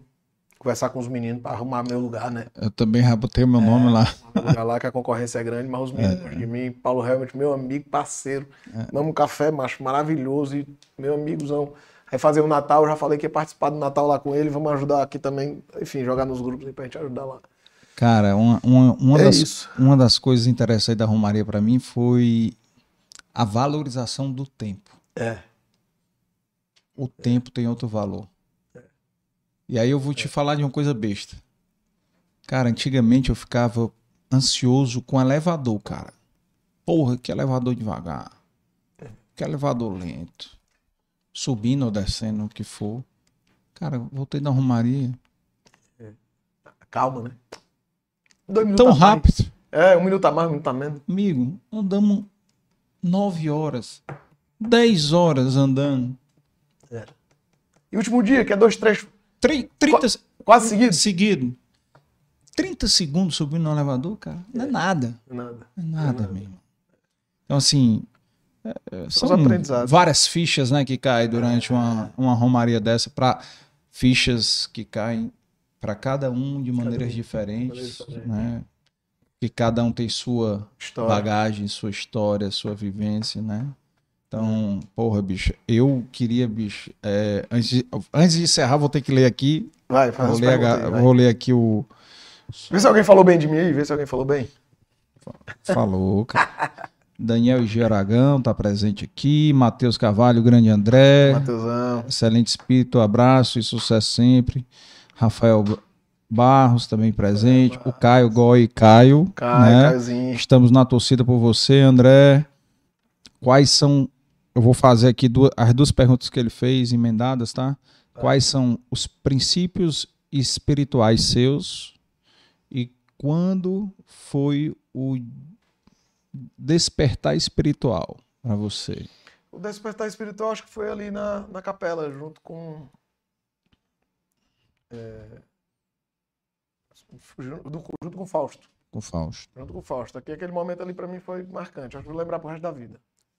Porque é um momento de, de luz, né? Eu tava na Uhum. escuridão, não sabia o que, eu tava fazendo lá. Sabia muito pouco por que, que eu tava lá, porque eu tava no início. Uhum. Então ali foi meio que abrir a mente, abrir o coração, abrir, enfim. Então o despertar espiritual foi ali, na capelinha da Jequitibá. E os princípios espirituais hoje que eu mais pratico, cara, humildade, honestidade e fé. Diante de alguns que tem pela frente, mas humildade, honestidade e fé hoje é o que eu mais pratico. Importante. Porque eu acho que se você tiver esses primeiros, os, do, é os três, caras. Porque muitas vezes é honesto, é humilde, mas não tem muita fé, aí fica ali meio estagnado, sabe? Meio que olhando só para o que não tá dando certo, enfim. Então a fé nada mais é do que é que eu falei um pouco lá da Romaria. O cara perguntou se eu tava preparado. Preparado para quê? Eu não sei o que, é que eu vou enfrentar. Eu acho que isso é ter, é ter fé. Uhum. É ir. E E sem. vai, e vai dar certo, e bora, que, que Deus vai nos guiando e vai acontecendo. Então, eu acho que honestidade, humildade e fé. Tem um, só para complementar aqui, teve um momento lá na, na, na Romaria, mas acho que no segundo dia eu não estava encontrando minha rede. Eu não encontrava minha rede. Eu rodei para um lado da casa, para outro lado, e era chiqueiro de um lado, um jumento do outro, e poeira, né, naquele sítio. É. E eu olhava e disse, caramba, mas cadê minha rede, cadê minha rede? Eu já tava preparando minha cadeira, eu levei aquelas cadeirinhas meio de sol. Eu Também demorei a encontrar lá. Pronto. Eu tava preparando pra, pra encostar. Eu não ia reclamar com, com a organização. Cadê minha rede? É. E aí, cara, eu entreguei. Já era 11h30 da noite. Morto, macho, morto. E eu entreguei. Eu disse, cara, seja o que Deus quiser, eu vou tomar meu banho ali atrás, vou pegar minha cadeirinha de sol, que ela deita um pouquinho, jogar meu lençol, encostar do lado da rede de alguém aqui e acabou. E aí, cara, veio um cara que eu não conhecia, só de vista, assim. E ele vem lá dentro, ele disse, André, André. Eu disse, cara, tu é o André Rolim? Eu disse, sou. Mas tua, tua, tua, eu encontrei tua rede, tá do lado da minha.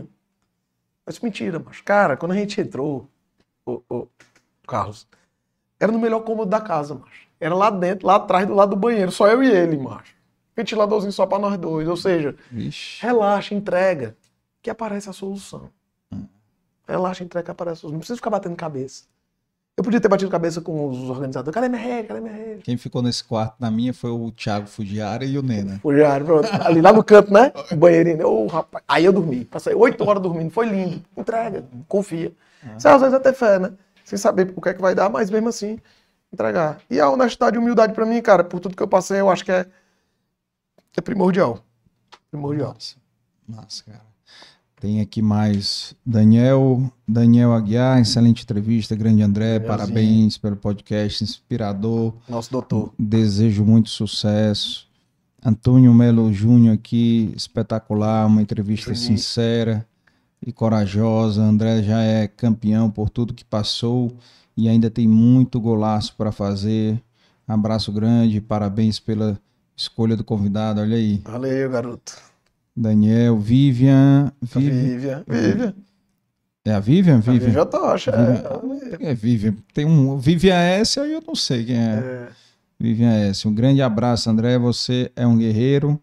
Parabéns a você e minha amiga Paulinha, toda a família que souberam lidar com louvor e amor. E Maria, Maria Alice Suassuna também, que está presente aqui. Lá E, do abrigo. e agradecer, cara, demais aí. Agradecer a primeira coisa. Parabenizar. Obrigado. parabenizar pela sinceridade, pela disposição, por entender esse novo propósito aí que tem na sua vida, né? Então, que, que Deus continue lhe iluminando e que você consiga inspirar mais pessoas né, com, com a sua história, com a sua vivência. Parabenizar seu pai Pio, sua mãe Estela, Estela. certo? Por ajudar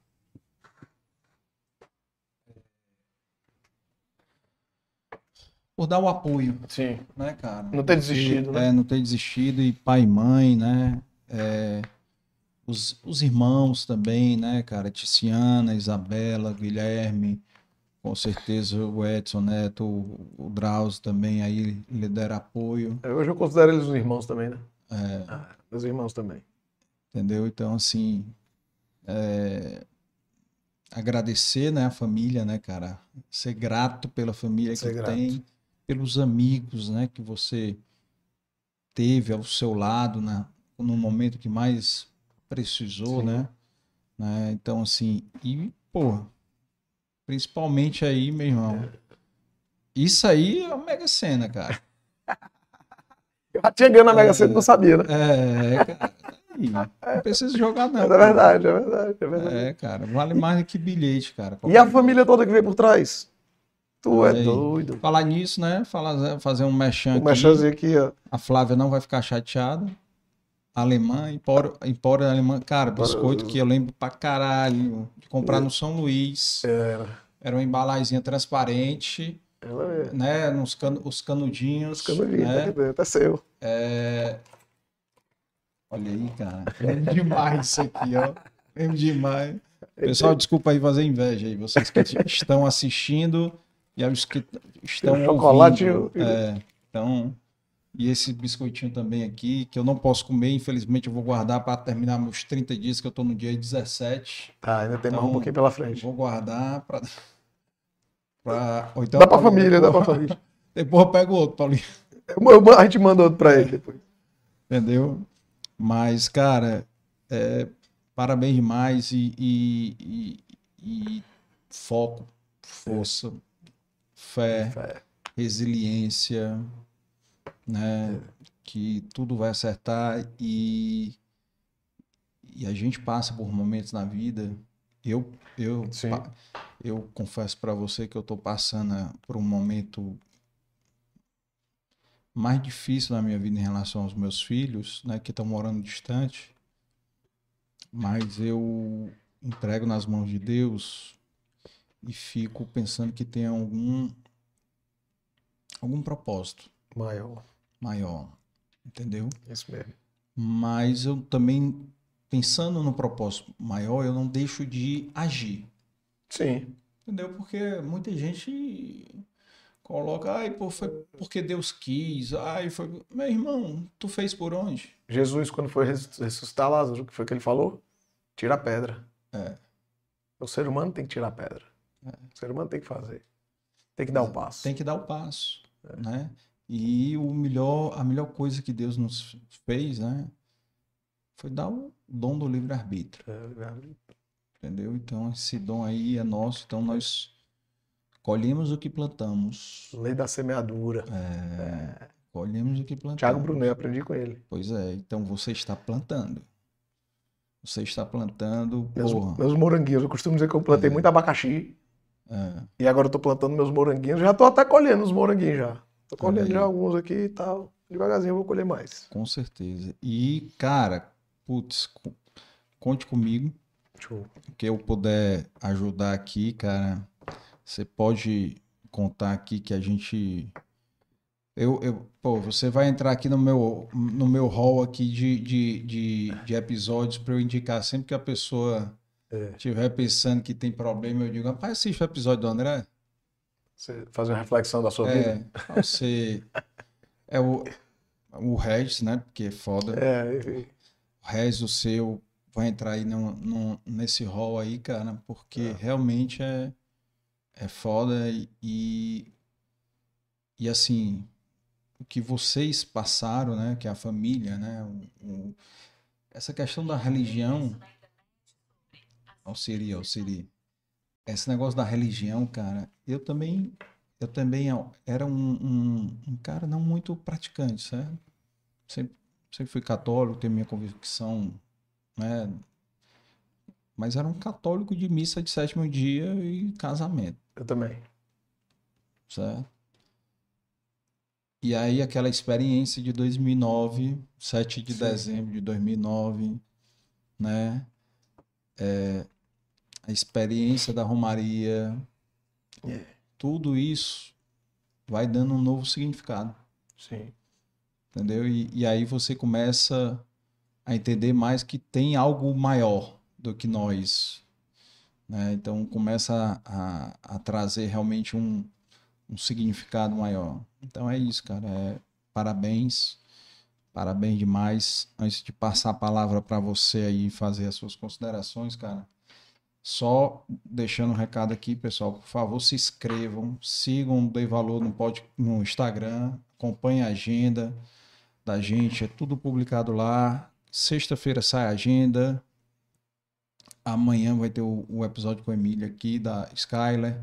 né? Então, semana que vem nós vamos ter mais dois episódios e aí a gente faz um recesso de três semanas e volta em janeiro, tá? Então, é, vamos ter conteúdo sendo postado, né? Vamos ter é, cortes sendo postados, então vocês vão poder continuar acompanhando, vão fazer maratona dos. Ou vocês fazem maratona de Netflix, cara. Vai fazer maratona de Dei Valor, que é muito mais futuro. Aprender Garanto que o aprendizado vai ser muito maior, entendeu? E, e também sigam a gente no Spotify, os episódios a gente disponibiliza normalmente no dia seguinte ou dois dias depois. Né? O episódio de ontem com Hélio Leitão vai ser disponibilizado amanhã, então o de hoje também, amanhã, se Deus quiser, está disponibilizado no Spotify. Deixem um comentário, compartilhem com amigos, familiares que vocês acham que tem que assistir esse episódio, porque vão se sentir tocados, tá? Então compartilhem. E também queria agradecer aqui os nossos patrocinadores aqui, Café Vitória, CH Consultores, os nossos apoiadores BS Par, Biscoitos Brié, La Maison em Casa, Inove Comunicação, Inova Contabilidade, os nossos apoiadores sociais, Fortaleza Azul, IPRED, Obra Lumen, Associação Peter Pan, né, Produção Dei Valor Produções, assessoria é mais assessoria em eventos, nosso time aqui, Tício, Juan, Yuri, Leonardo e Larissa. E, cara, queria te dar uma lembrancinha do Dei Valor, certo? Show. Que você pode abrir aí, pode abrir para você ver aqui uma caneca do Dei Valor. Ah, a gente isso presenci- presenteia os convidados. Essa, Show. vê aí. Bacana. Diga se quer. Show. Vai lá pra casa. Pronto. Valeu. E. Era do outro saco. E também, é, essa aqui, pega ali, ô Larissa, do, do saco que tá aí dentro, pega uma das duas aí que tá no, no saco. Pegou daí? Então pronto. Então deixa. É, e também é, esse biscoito, mas esse biscoito aqui eu vou entregar na mão da dona. Paulinha, vem cá para receber, Paulinha, por favor. Sei que você não queria vir, não queria aparecer, mas, pô, depois dá um. Fica aqui atrás dele, aqui, tá aí. Esse biscoito é pra você aí, parabenizar. Obrigada, Você- obrigada. Você comer com a Luísa. Também, obviamente, com o Andrezinho, viu? Obrigada. Tá bom? E, cara, obrigado demais aí, bicho. Obrigado demais. Aí mandaram mais mensagem aqui, Marcelo Luz, André Marcelinho. C de luz, desde pequeno, inspirador. Edson Júnior aqui, parabéns pelo episódio. Tudo é possível, aquele que tem fé e confia no poder do Senhor. É, Maria Alice Suassuna, é, Carlos, como sempre, nos obrigando com grandes episódios. Obrigado, Maria Alice. Parabéns. Ah, o Joaquim. Ah, a Maria, a Maria Alice e o, o Joaquim são pais os- o filho estudou com, com os meus filhos. É. Inclusive, o teu sobrinho, filho da Tícia, estudou com o meu filho mais novo. Hum, Heitor, né? Marco. O Marco, Marco. Marco, é. Não, Marco. Aí o Carlos, O Carlos é é o- primo dele. primo dele, estudou na outra sala, era da outra sala, lá no Antártida. Um abraço aí para o Marcos também. Cara, suas palavras aí, suas considerações aí, cara. Cara, eu queria agradecer, né? Como eu disse, era uma vontade minha mesmo vir aqui, né? Para conversar sobre isso, né? Desmistificar toda esse, essa história toda de julgamentos que existem perante eh, as pessoas que passam pelo que eu passei. Né, mostrar, dar a cara a tapa e dizer né, exatamente que é uma missão de vida, não é algo que é passageiro, que eu estou fazendo isso para. Não. Meu trabalho é de bastidores e tenho alguns amigos, grandes amigos aqui, o Celso que está aqui comigo, nessa luta também. Né? Uhum. É, todos nós temos nossas batalhas, mas, como a gente disse, o problema ele tem que ser falado. Então, assim, isso é o que eu encorajo a todos. Né? Lhe agradecer pelo convite, né? pelo fato da gente estar falando algo desse tipo. Falamos um pouco de empreendedorismo, mas eu acho que o foco maior era, era esse. Fico muito feliz de estar aqui. Fico muito feliz de poder falar abertamente, porque há tempos atrás eu não tinha essa capacidade, eu não tinha essa, essa vontade, né? E hoje eu tenho. Estou bem resolvido com o que aconteceu, mas sempre ali na manutenção. E agradecer minha família, quem estiver assistindo, obrigado pela audiência. Espero ter inspirado alguém, ter passado a mensagem para alguém. Agradecer minha mulher que está aqui comigo, é, meus pais, meus irmãos, meus amigos, enfim, todo mundo que sabe essa jornada que eu estou passando, sabe a, a, a, sua função, o seu valor dentro dessa minha caminhada, sabe? Eu acho que cada um tem a sua função, sabe? Tem um cara que é mais para escutar, tem outro cara que é mais para falar, tem um que é para puxar a orelha, tem outro, sabe? Então acho que todo mundo quando eu começo a falar, cara, todo mundo se identifica e começa a ter voz na minha vida, sabe? Porque uhum. entenda, se vier um cara de fora e vier falar de mim, é um cara de fora, cara. Provavelmente eu nem irei escutar. Mas se é um cara que conhece minha história, que tá vendo o que eu tô passando, tá, uhum. vier falar de mim, para, escuta. Uhum. O cara tá falando coisas que tu tem que escutar. Então, eu acho que eu tenho esse ciclo, essa rede de apoio. E eu queria finalizar com uma, uma, uma frasezinha que eu li no livro, uhum. que diz o seguinte: você consegue olhar para trás e perdoar, olhar adiante com esperança, olhar para baixo com compaixão e olhar para cima com gratidão. Essa é a mensagem que eu deixo para todos vocês. Forte abraço. Massa, massa, cara. Obrigado demais e, e vou ser bem sincero com você. É, você está dando a oportunidade de pessoas que ouviram falar da sua história de saber direto da fonte. É. A parar com a história de telefone sem fio. E eu tive esse mesmo prazer quando o Deus Maqueróis veio aqui. Exatamente. Certo? No nosso episódio de um ano, que foi o episódio 94, se eu não me engano, dia 28 de setembro agora de 2022 e falou sobre o, a prisão dele, os 100 dias que ele ficou preso, falou sobre o sequestro do Mário, né? Então falou abertamente, é. sim, e não ficou aquela história, ah, eu ouvi dizer que isso, aquilo, isso. aquilo, entendeu? Que a nossa sociedade, infelizmente, é fofoqueira pra caralho. Pequena cidade grande. É, é. exato. Província. E é isso. você tá dando a oportunidade da pessoa escutar e se quiser aprender, aprende, cara. Se mila se quiser. Se precisar de ajuda, eu tô aqui. É, exato. Show. Pessoal, se inscrevam, deixa o like, tá? Compartilhem. E sigam a gente aí nas redes sociais, o Instagram tá lá. Sigam, acompanhem. Muitas, muitos convidados. 2023 vai vir aí com todo o gás. 2023 vou bater a meta aí de 100 episódios, se Deus quiser fazer num ano, que é puxado. Muito, viu? a cada três dias. Mas, mas vai dar certo, vai dar certo. Beleza? Obrigado e até mais. Tchau, tchau, pessoal.